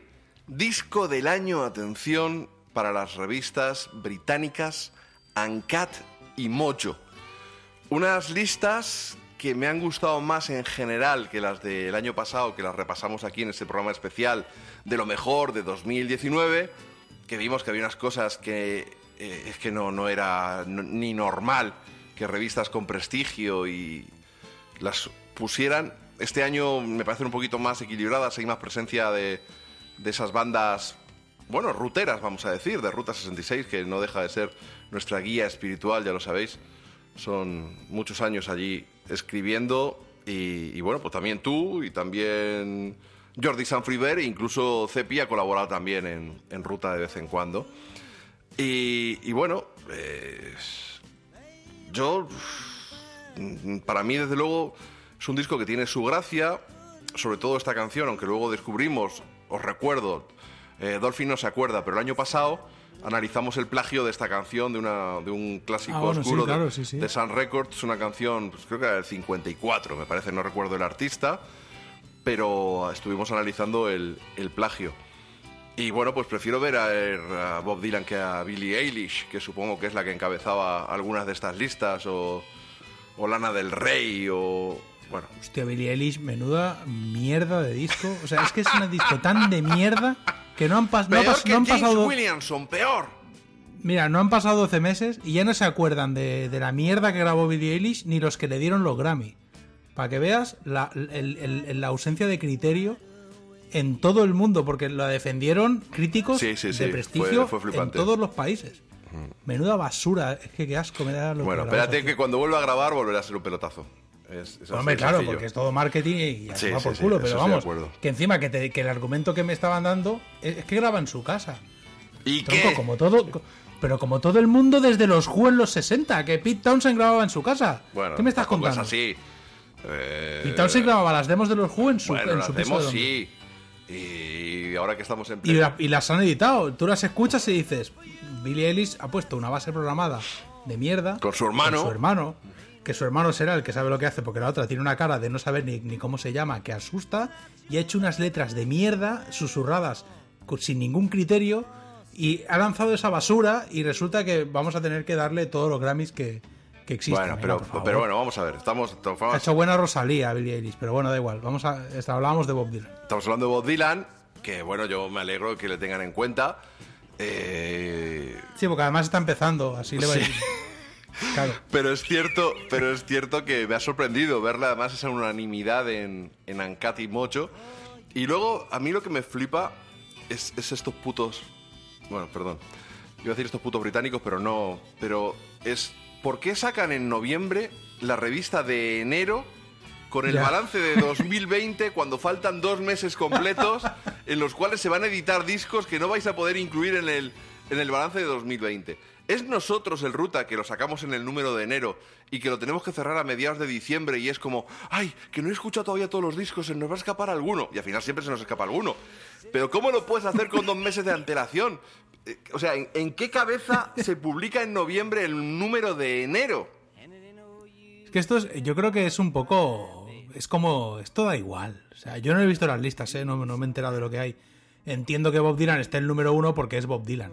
O sea, Bob Dylan podría haber No, no. publicado lo que le diera la gana. No, no, no, porque ha sacado muchos discos anteriormente estos últimos años y no han, y no han estado arriba de las listas. No, pero esto de con la edad que tiene, después de tanto tiempo sin sacar nada, este disco tiene unas connotaciones que hubiera sido como hubiera sido y va a ser el disco del año. La canción que hizo sobre el asesinato de Kennedy es una bazofia y la gente está hablando de algo histórico. Es, es que Bob Dylan es muy grande y, y incluso para mí, que el disco me gusta más o menos, me parece que tiene que estar en el top 5 del año, porque es un tío que tiene 8.000 años, no saca un disco hace 8 o 10 años. No, discos sí. Discos con canciones propias no, pero discos sí ha Claro. sacado.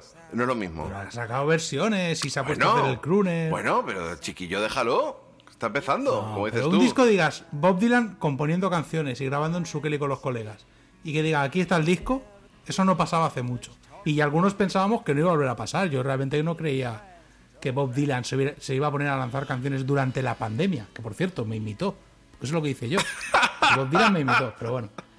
Pero quiero decir que tiene un valor, tiene un valor añadido Bob Dylan. Yo, yo entiendo que se le dé el primer puesto de forma casi no sé, a nivel a nivel testimonial, porque el disco no es espectacular. El disco está guay, pero no es espectacular. La primera canción, singles- sin ir más lejos, es un muermo.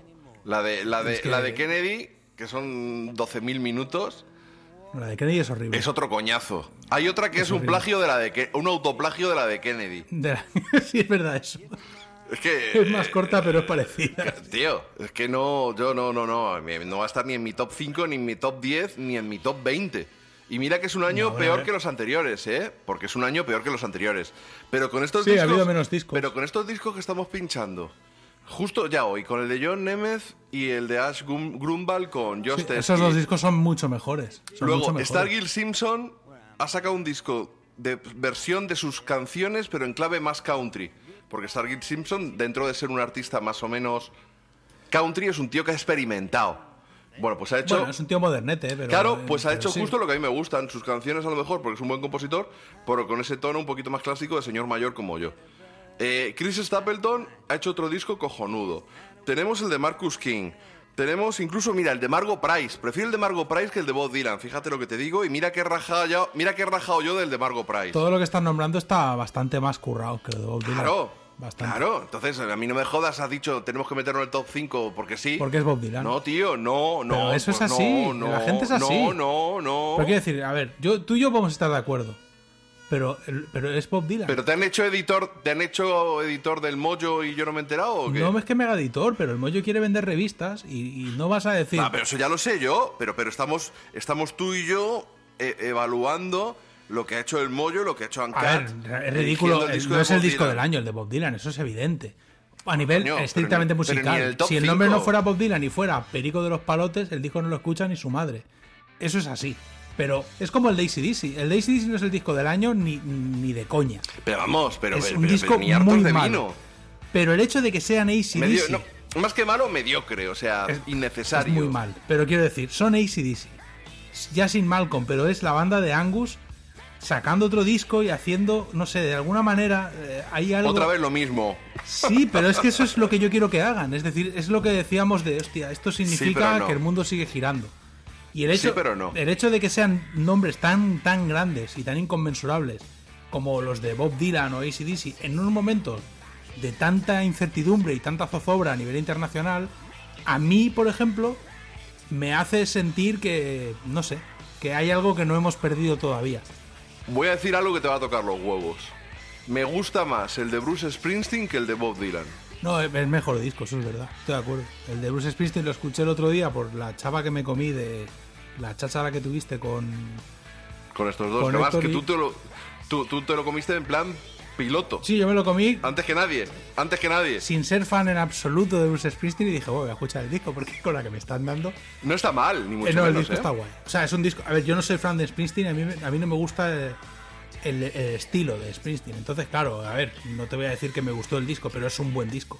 O sea, es un disco para la edad que tiene Springsteen. Es un disco que se ha currado. Y el de Bob Dylan, yo creo que son seis tardes que ha quedado con colegas, ha sentado al piano y ha dicho, a ver, grábame esto. Y luego lo ha metido en un disco y lo ha sacado. Y en la mejor canción del disco es el, es el single que fue un plagio. Que es un plagio. E- Esa es la Que esto- mejor que- canción pero que del mola, disco. mola- que, que mola un huevo, ¿eh? Sí, es brutal, Esa es canción brutal, me gusta pero es, muchísimo. es un plagio. Entonces dices, hombre, comparado con Springsteen, pero Springsteen es un tío currante. Entonces, claro, ¿qué pasa con Springsteen? Sí. Que todos sabemos que Springsteen va a seguir girando, haciendo discos, cambiando de formato, se reinventa, saca un disco con la E Street Band, el mismo disco en acústico, luego otro disco no sé qué, luego se va al teatro. Entonces, claro, yo de Bruce Springsteen es como Woody Allen, sé que no va a parar hasta el día que lo reviente un tren. Entonces, yo cuento que cada año o dos años Bruce Springsteen va a hacer algo. Pero claro, Bob Dylan, ACDC, tío, que ya dábamos por hecho que ACDC no iban a volver a subirse un escenario. ¿Entiendes? Yo creo que eso tiene un... Como los Stones, tío, los Stones todos damos por hecho que cualquier día nos desayunamos con Keith Richards muertos. Y siguen ahí los tíos. Y venga, va, un single, y venga. Entonces, claro, cuando sacan algo, realmente te... No sé, es como que el, el cariño que les tenemos hace que digas, bueno, va, pero son, son ellos. Como Scorsese. Scorsese sigue haciendo pelis y cada peli que saca Scorsese es un evento y dices, es Scorsese. Aunque la peli sea una mierda, es Scorsese. Y es, es injusto, porque es verdad lo que dices, no tiene razón de ser darle número uno a Bob Dylan, pero es Bob Dylan. Es que Bob Dylan es muy grande. Pero también te digo sí, que hay un pues- negocio alrededor de este tipo de artistas No jodas. que ¿en mueven, mueven mucha pasta y, y tienen un fandom eh, absolutamente carente de criterio. O sea, les gusta todo, todo les parece una obra maestra. Todo Bueno, nunca, yo creo que el- no se imaginaban que pudiera ser así. Bueno, pues nada. Yo creo que el fandom de Springsteen es incluso. Tiene más tragaderas que el fandom de Bob Dylan. Es jodido el fandom. Yo he conocido fans de Springsteen que he dicho, madre mía, es que si hubiera en un país serio estarías en la cárcel tú. Pero bueno, que, eh, es que lo de Springsteen es un caso que a mí me sorprende mucho porque realmente considero que no, que no sé. Pero bueno, ahí están U2, tío. Es que lo de, Bueno, no hay nada peor que U2, U2. O sea, Hostia, Javito Reina te mete una hostia. ya, ya lo sé que le flipa grupos de U2. su vida, ¿eh? Alguna vez me lo ha dicho por Twitter, pero sinceramente es, es que U2 no se sostiene. A ver, a mí los primeros discos sí me gustan. Los primeros discos El están, actu- tienen un pase como mucho. No le den como, A mí, como me, de a mí me gustan. Pero que a es como de. Clash. De Clash han hecho tres canciones buenas. Y a quien no le guste lo que estoy diciendo, no, hombre, que no, joder, cambie de de programa. verdad, tío. han hecho tres canciones y me estáis pegando la chapa Oye, con que Joe Strummer eh, eh, eh, eh, desde que hace yo llevo 30 años. 12 Venga, años. dejadlo ya, que no es para tanto. Que tú llegaste, que tú llegaste a la novena temporada y yo llevo una reputación y un trabajo de nueve años detrás para que tú me eches a los Pues oyentes. tú, seas fan, tú, tú eres Pedazo fan de, The Clash. No, prefiero los Ramones mil veces. Pero es que yo no hablo de que te gusten The Clash. Yo hablo de esa persona que te encuentras con la que solo puedes hablar de The Clash. Y de Joe Strummer, y del documental de Joe Strummer, y de no sé qué, y, la, y mira la gorra que se compró, y hostia puta. Y luego, una vez que te libras del que solo habla de The Clash, viene por ahí uno de, que solo habla de U2. Hablo de esa clase de persona. Y cuando se va el que solo habla de U2, te toca. Viene el de Queen. Claro, el que solo habla de Bruce Springsteen. Y dice, ¿no escucháis otra cosa? Cada uno tenéis una banda y me tenéis que venir ¡Hijos hasta- de puta! Claro, y me, y la- y me tengo que comer la chapa yo. ¿Tú sabes las chapas que yo me he comido? Es que tú no te lo imaginas. Porque yo hablo mucho, pero yo me las he comido dobladas. y hablo de chapas, tú no, no, de tú otra no cosa. hablas. Sí, sí, no, sí, también te las has comido dobladas. Claro. Oye, que nos tenemos que poner a pegarnos un atracón de, de discos, que es lo que yo suelo hacer en esta época del año, para intentar, eh, pues acabar de escucharme lo que ha salido en 2020, hacerme mis rankings. Yo eso no lo a Para hacer, el ¿eh? Ruta, pues para el Ruta, pues como que no, para el programa nuestro, igual que el año pasado. Yo- Que al final, bueno, pones lo que te sale a los huevos, como siempre, pero, pero bueno. Entonces, eh, y son dos atracones que yo me pego al año. Uno a final de año con los discos y otro a principios de años, ene- enero y febrero, las películas oscarizadas. Que me pongo al día a ver si me falta alguna por ver y, y todo eso, ¿no? Pasa que como con tanto podcast, tío, que es que no paro de hacer podcast, Hombre, que, en pues, realidad, eh, a ver, yo es que no no hago me ninguna tiempo, dos no me da tiempo, no, no me da tiempo. Yo reconozco que ya tengo disco del año que para mí es el de Lowrider. Refractions. Ah, sí, el que te borra la- el que te voló la peluca, ¿no? Que se han hecho eco en las redes sociales de esa expresión tuya que, por cierto, has dicho tres veces en lo que va del programa hoy lo de te- me voló la peluca. Yo creo que ese es el disco del año, a mí es el que más me gusta. Y probablemente el segundo es el de Fantastic Negrito, que me gusta mucho. Pero claro, ya a partir de ahí. Hoy has puesto dos que tienen pinta de entrar en mi top 10 porque me flipa el rollo de los dos. El de Josh Teskey con el Grand Walt este y el, el otro disco del tipo este, el, el.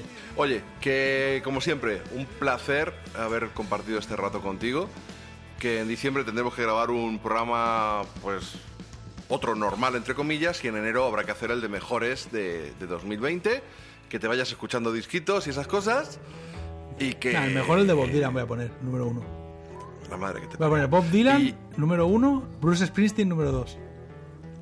Y digo, oye, ya que estamos con cine, con, vamos con Cepi con un poquito más de soul, con uno de mis biopics favoritos, que es el de el de Ray, el de Ray Charles. Eh, ¿Algún biopic favorito tuyo?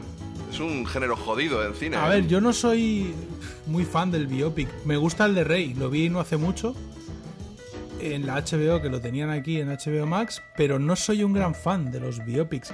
Mi película favorita, a pesar de que realmente está bastante mal documentada, es la de Cadillac Records. Pero realmente me la tomo como una película sobre el blues, que me flipa, porque es que me Mm. flipa, porque ves Chicago, no sé, me flipa. Pero es verdad que esa, hay muchas cosas inventadas, las relaciones entre los personajes son inventadas, no está Bo Mm. Sí, sí. Entonces, Ya, lo de Bo Diddley duele. pero es que también luego hacen esa relación de amor entre Chess Records y Eta James, creo. Es que, que- que eso no. Sí, entre Leonard y... Claro, es que dices, a ver, y- es que ¿por qué os inventáis James? esto? Si esto no pasó. Luego, el retrato que hacen de. Pues, ¿por, por qué lo hacen? Pues está claro, porque es Beyoncé, porque le meten un poquito de amor, le meten un poquito de sensibilidad y quieren hacer una película para que la consuman gente que se la sude Chess Records y quiere ver a Beyoncé Sí, pero y bueno, al, al con, Brody la, y con la vida de esta gente podías haber intentado tirar un poco más de la vida real, porque también presentan a Little Walter como... No sé, tío, me pasa, me, me pasa, Una bala perdida. Me pasa mucho con... Me, bueno, me pasó con la de Queen, que al final la vi y sin ser un experto en Queen, es todo mentira. Entonces tú dices, es que incluso hacéis un retrato de Freddie Mercury que aparece Freddie Mercury como si fuera un subnormal y Freddie Mercury no hizo nada de lo que estáis dejando caer en la película. Ni Queen se separaron nunca. Entonces, con los biopics tengo esos problemas. Lo que pasa que es verdad que, por ejemplo, el de Cadillac Records, dentro de todo lo que le pudiera criticar, pues bueno, es una peli. O sea, claro, o sea, no, es, no, preten- no tiene vocación informativa, es una peli. Y la de- lo que sí que, por ejemplo, la de Queen la vendieron como la vida de Freddie Mercury. Bueno, ahí eso no fue. Pero la mayoría de biopics, mientras los vendan como una peli inspirada, me parecen guay. El de Rey está muy guay. O sea, la verdad que me parece, me parece un peliculón, pero Bueno, pues coincidimos los tres, creo yo, tanto Cepi como tú como yo, que es uno de los mejores. Y además Cepi, como está sumido en el soul con este Keep the Soul Alive, pues nada, vamos a ver qué nos cuenta. Y antes de que Mine tome el control del programa, despedimos la conexión con Texas. Pues nada, hasta el próximo programa. Perdonad por la distopía que, que- que he des- desplegado en esta edición, pero bueno, no sé, un programa un poco más No pasa nada. bajonero. Ya te conocemos. Eh, Es que el programa lo ha hecho una inteligencia artificial de, de Duffy. Hasta luego.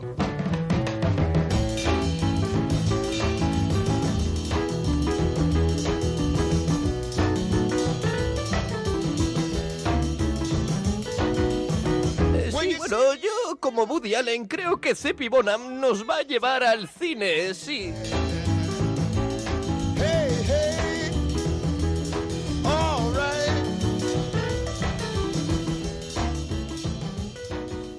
Posiblemente uno de los mejores biopics musicales jamás filmados. Animales, la vida de Ray Charles Robinson, Ray. Dirigida en el año 2004 por Taylor Hafford, interpretada asombrosamente por Jamie Foxx, papel que le valió para conseguir un Oscar al mejor actor. La película está basada en un estudio extenso y minucioso de la vida del compositor e intérprete que brilló en el panorama musical norteamericano de los años 50 y 60.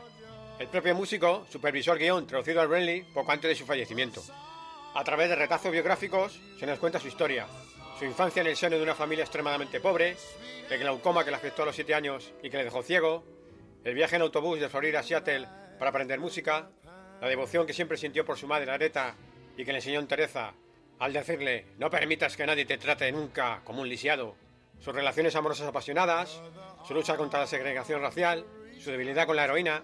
En este aspecto hay un paralelismo con otro fabuloso biopic, Bear, dirigido por Clint Eastwood y basada en la figura de otro grande, Charlie Parker. A pesar del poder edulcorado y manipulador de Hollywood, en ambos films se habla sin tapujos del consumo y la adicción a las drogas, con visiones honestas, objetivas y sin apenas adornos. A mí particularmente me sorprendieron en su momento las dos por este motivo, ya que es un tema que no se suele tocar o que se habla de él de pasada. Hablar de la interpretación de Fox daría para bastante tiempo, así que solo deciros que su identificación con el personaje es memorable, con una actuación portentosa que llega a ser una reencarnación absolutamente exacta del pianista evidente, y escuchar la voz del actor en versión original es necesario y obligatorio. La banda sonora, como podéis imaginar, es espectacular y recoge los temas más importantes de la carrera de Rey. The Mess Around, A Hit the Road Jazz, que sonará al final del programa, Georgia on My Mind, que está sonando de fondo, hasta What I Say o Unchain My Heart. Un perfecto resumen de la música norteamericana de los años 50 y 60. Y ya para acabar, comentaros que Ray Charles murió el mismo año de estreno de la película, tras demostrar al mundo que los límites están solo en nuestra propia cabeza.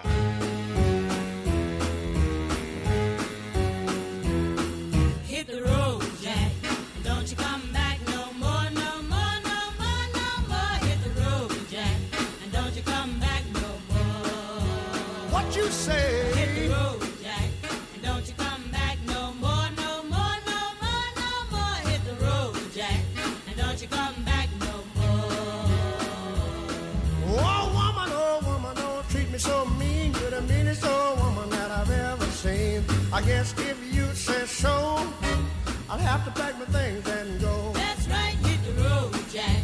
And don't you come back no more, no more, no more, no more. Hit the road, Jack. And don't you come back no more. What you say? Hit the road, Jack. And don't you come back no more, no more, no more, no more. Hit the road, Jack. And don't you come back no more. Now, baby, listen, baby, don't you treat me this away. Cause I'll be back on my feet someday. Don't care if you do, cause it's understood. You ain't got no money, you just ain't no good. Well, I guess if you say so, I'll have to pack my things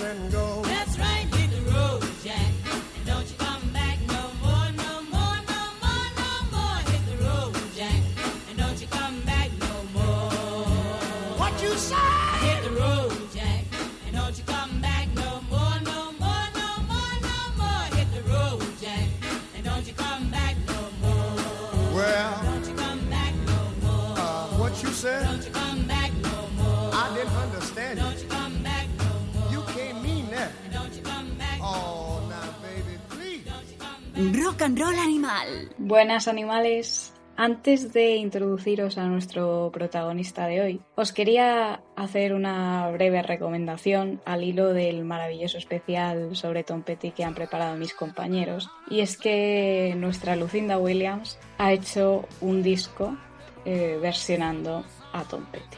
Así que solo puedo recomendaros que vayáis corriendo a escucharlo si ya no lo habéis hecho ya y que a través de redes sociales nos digáis cuál es vuestra versión favorita. Yo personalmente me quedo con la de I Won't Back Down.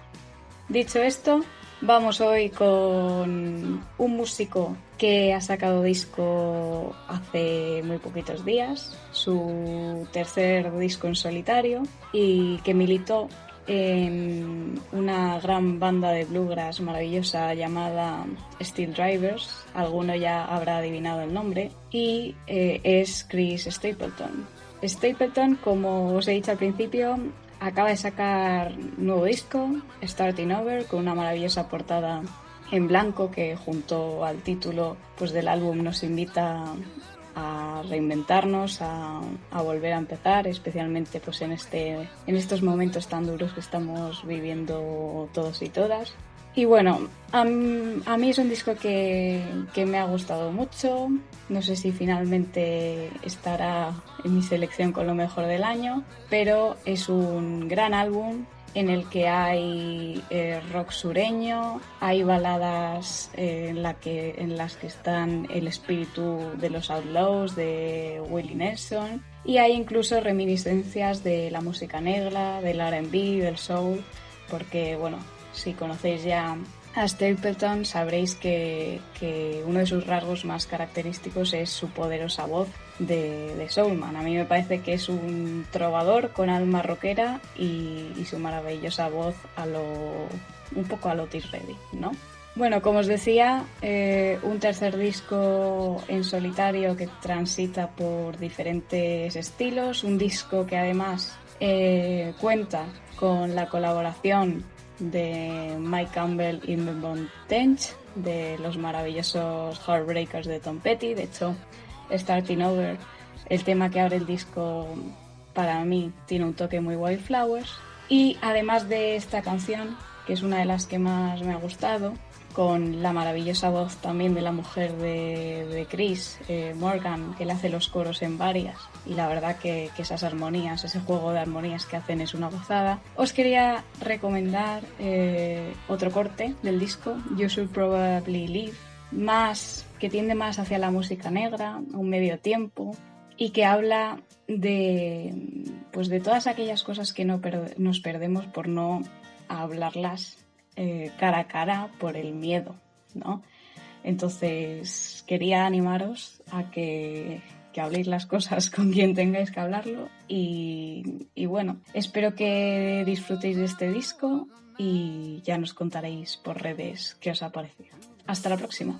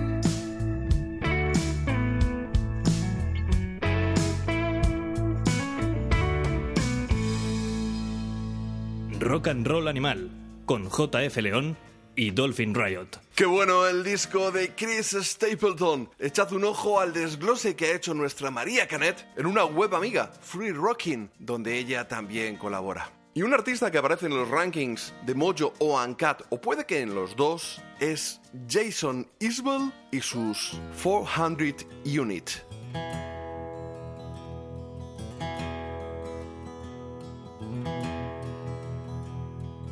Nurse helped us buckle seat in the car and they sent us on our way. I drove home so slow, we had no instructions.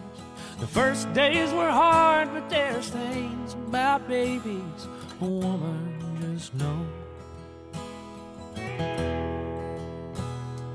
Three in the morning, I lay my hand over your heart just to know you were safe sleep. When you started walking, I fight back the urge to stay right there beside you, keep you on your feet. Being your daddy comes natural. The roses just know how to grow. It's easy to see that you'll get where you're going, hard part is letting you go. The hard part is letting you go. It didn't take long to see you got the best of me in your mama's merciful heart and your eyes. And helping her raise you taught me to see through the great fog of loneliness, the devil's disguise.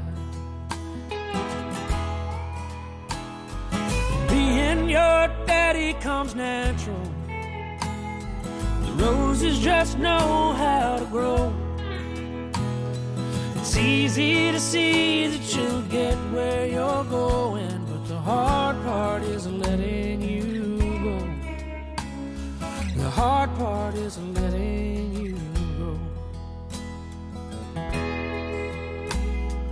now you've decided to be someone's wife, and we'll walk down the aisle, and I'll give you away.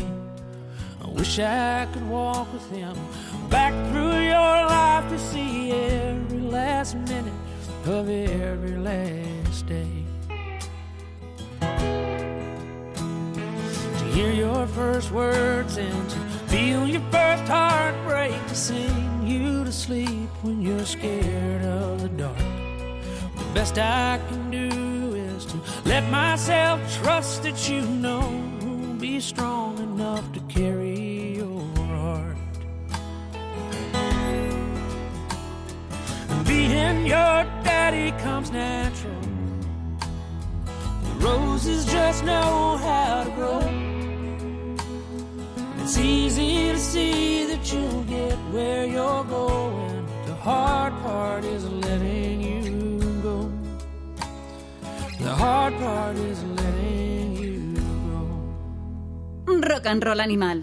Síguenos en Twitter. Letting You Go es una de las canciones de Reunions, el nuevo trabajo de Jason Isbell and the 400 Unit, que está cosechando muy buenas críticas. A mí me resulta un poco ñoño, la verdad, pero no me atrevería a criticarlo a cuchillo, porque creo que es más bien una cuestión de gustos. Está muy bien tocado, suena muy bien, pero para mi gusto le falta un poquito de nervio o un poquito más de raíces. Por cierto, cuando veáis ese vídeo maravilloso que estoy terminando, ¿qué voy a decir yo si lo estoy terminando yo? dedicado al Wildflowers de Tom Petty, veréis que menciono los fastos que tuvieron lugar en streaming para celebrar esos 70 años que habría cumplido. Entre las actuaciones y mensajes emocionantes destacó Lucinda Williams.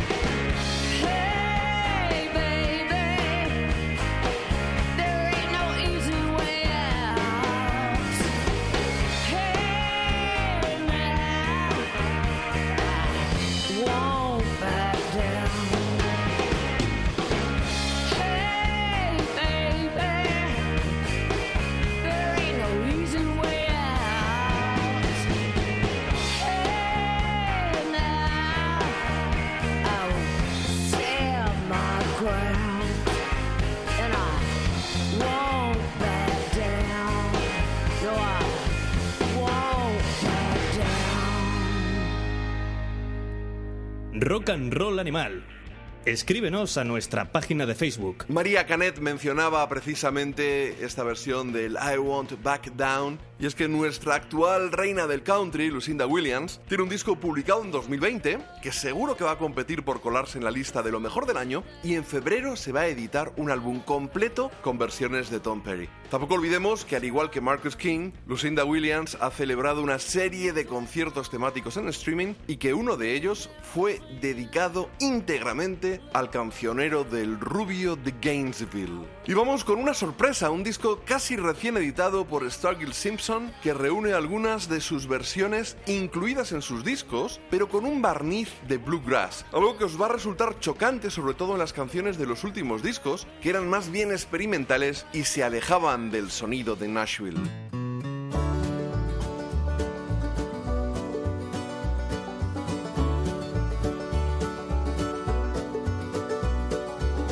Oh, He pulled me farther from shore. Long sir, to love so kind. Just keep me from losing my mind. So enticing, deep dark seems. so easy to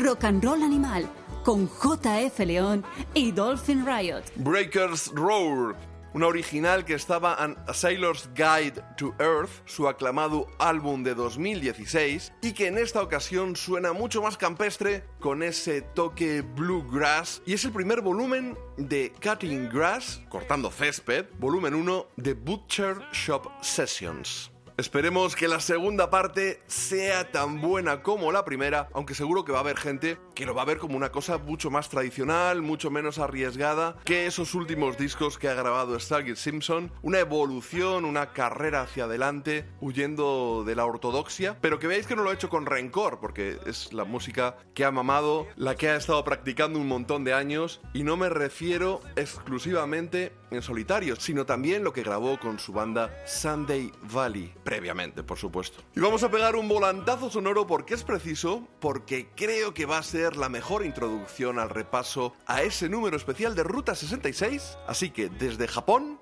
The Michel Gun Elephant.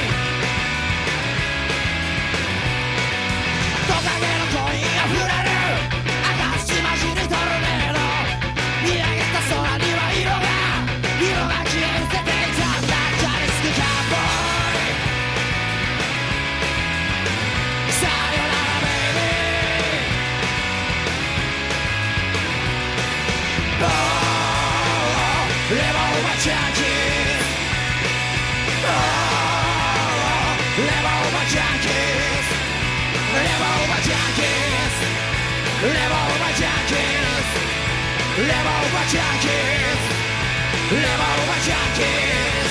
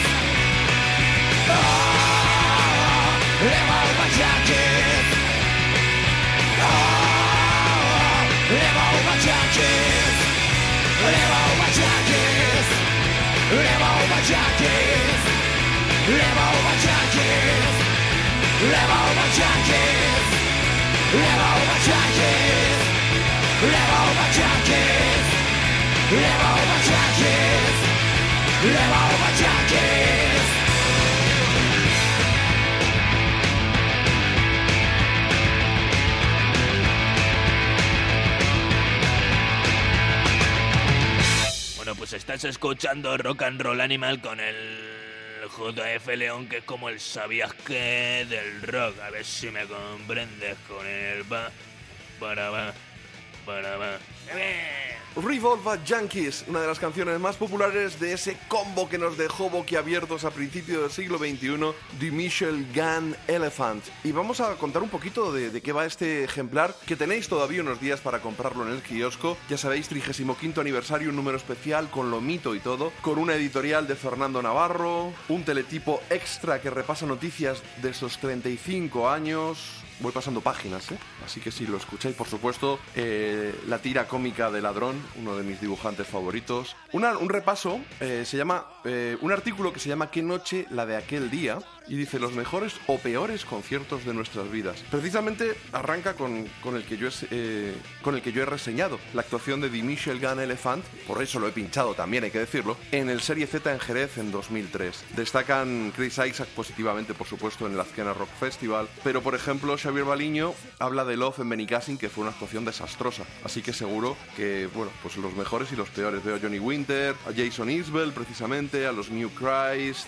a la banda trapera del Río, a Lou Reed, a Lucinda Williams, a los Black Crows, a Oasis, a Prince, a Shellac, a Len Toussaint, a André, a Williams, a los Pixies, a Johnny Cash en el Ritz de Nueva York en 1988. Mira, el mismo año, no, un año después que, ese mítico concierto de los Guns N' Roses cuando eran realmente buenos. Qué suertudo Ignacio Juliá. Aunque todavía no había entrado Rick Rubin en su vida mm, y seguro que no fue lo mismo. Hablando de Ignacio Juliá, por supuesto, con la reedición del New York de Lou Reed, pues por supuesto, articulazo de Ignasi, que es una maravilla y que va a pasar, por supuesto, pronto por el podcast de De Cháchara para hablarnos del ruta y de todo. Entre Rafa Suñén y, y Estrada se han currado pues un acerca de esas primeras publicaciones del rock and roll, repasando pues publicaciones como Punk, Cream, Bomb, que por cierto de Cream, pero Cream no como la banda, no, C-R-E-E-M, la mítica revista en la que escribía Lester Banks.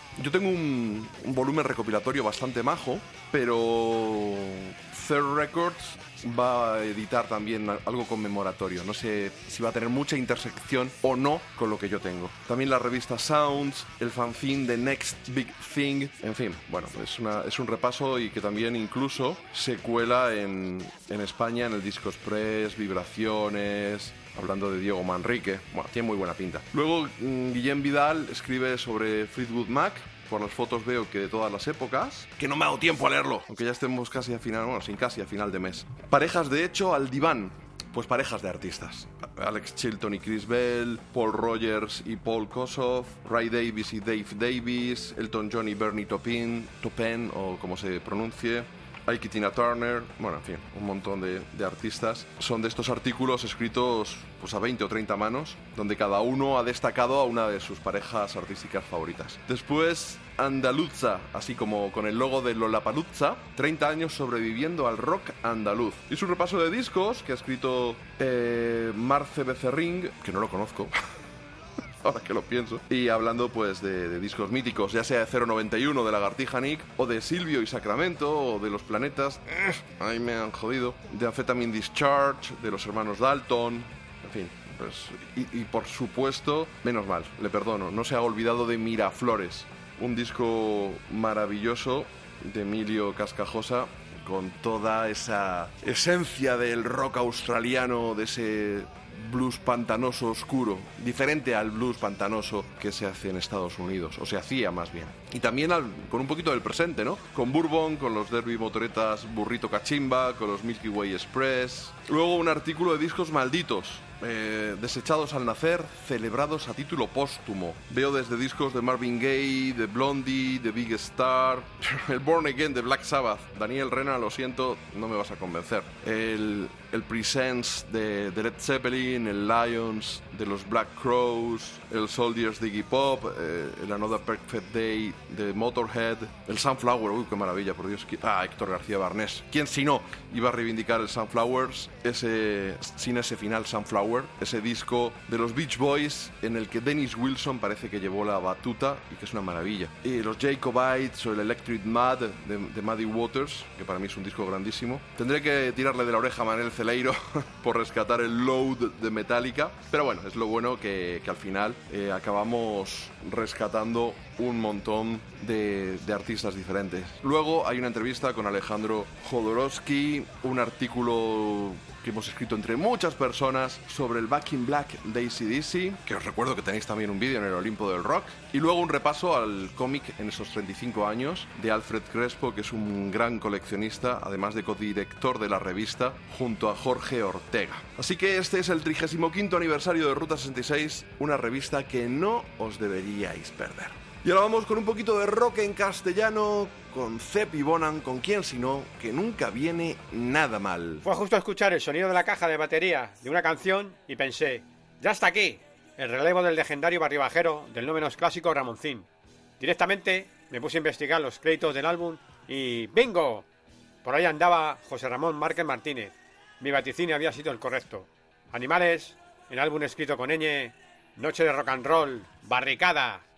Como ya os anticipaba, para mí este disco recupera la esencia y la inmediatez de un referente de la música en este país y sin el que quizás el grupo que nos ocupa hoy no hubiera existido. Pero bueno, ya me ocuparé más adelante de rescatar esa pieza clave escrita con ñ.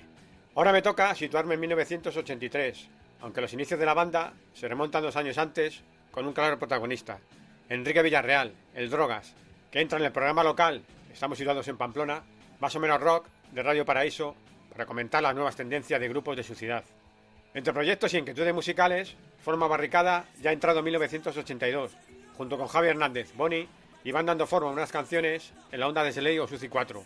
Con formación de trío, con Miquel Astraina a la batería, se patean todos los rincones de su ciudad, hasta que con el fichaje de Sergio Sés a la otra guitarra, alcanza la madurez con la que piensan afrontar la grabación de su primera referencia. Y me sitúo, como ya decía, en 1983. El 8 de enero, Ramoncín actúa en el pabellón Anaitasuna de Pamplona. El Drogas, que continúa con las colaboraciones radiofónicas, entrevista al cantante y le sugiere echarles una mano con la grabación de su primer disco. El madrileño, con su habitual de Gecheli, le comenta, echando hostias y de puta madre. Menos de un mes después, Ramón se traslada a Pamplona para grabar la maqueta y luego mezclarla en Madrid.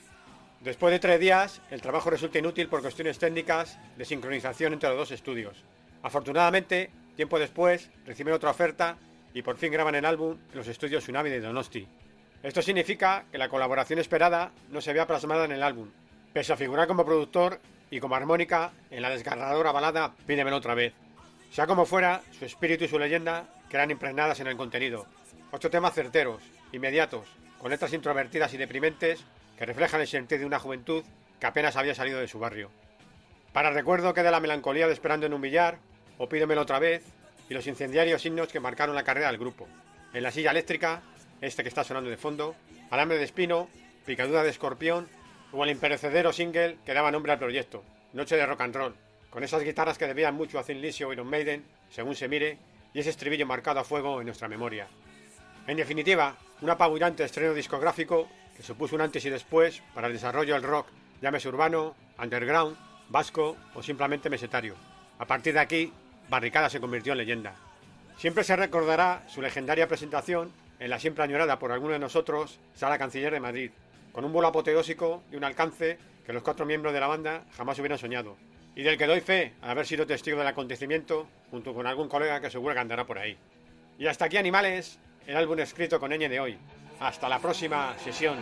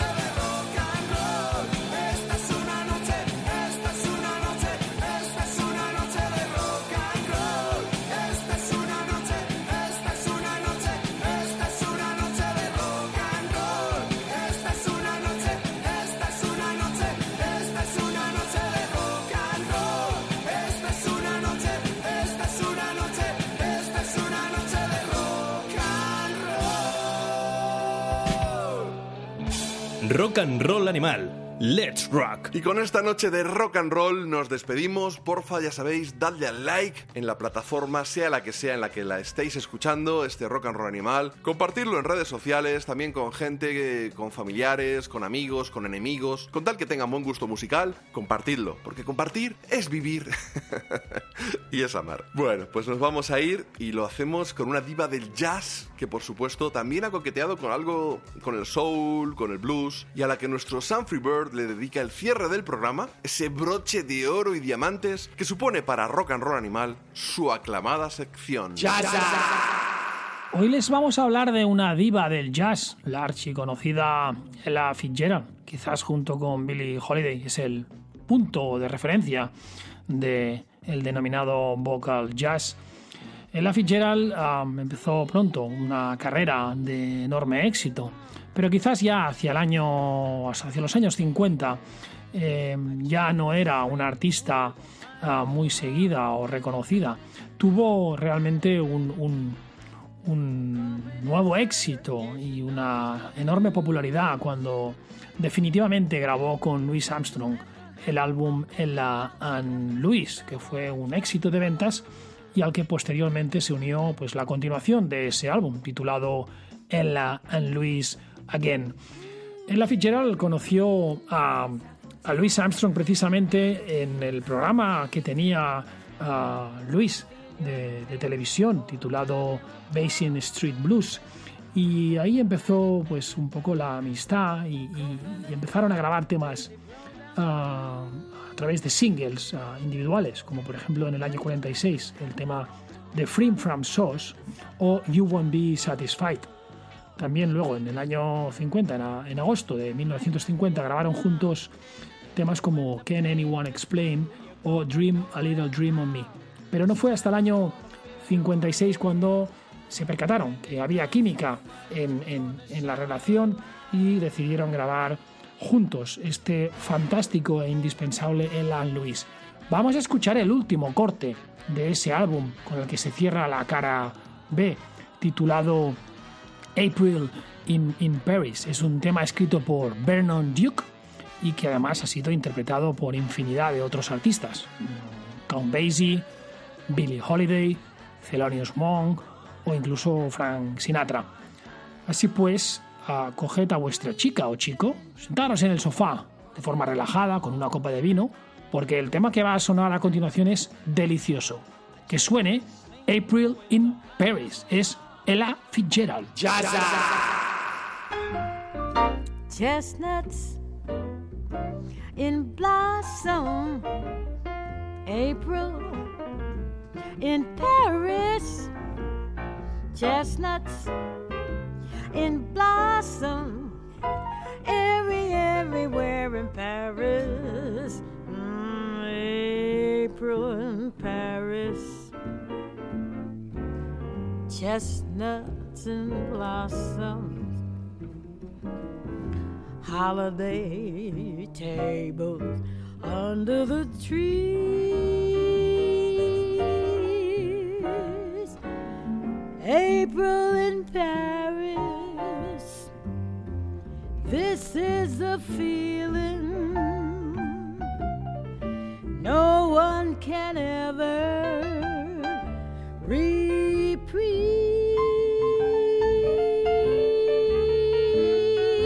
I never knew the charm of spring, never met it face to face. I never knew my heart could sing, never missed a warm embrace till April in Paris. Whom can I run to? What have you done to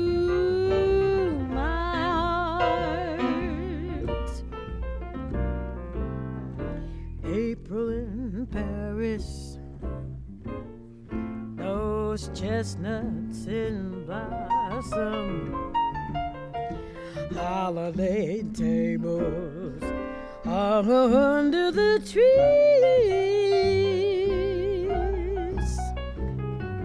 April in Paris.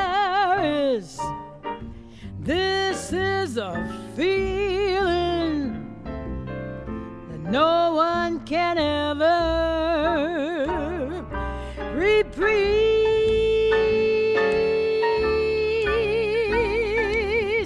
I never knew my heart could sing. Never, never missed a warm embrace. I never knew the charm of spring. Never met it face to face till April in Paris. Come on and tell me who can I run to? What have you done to my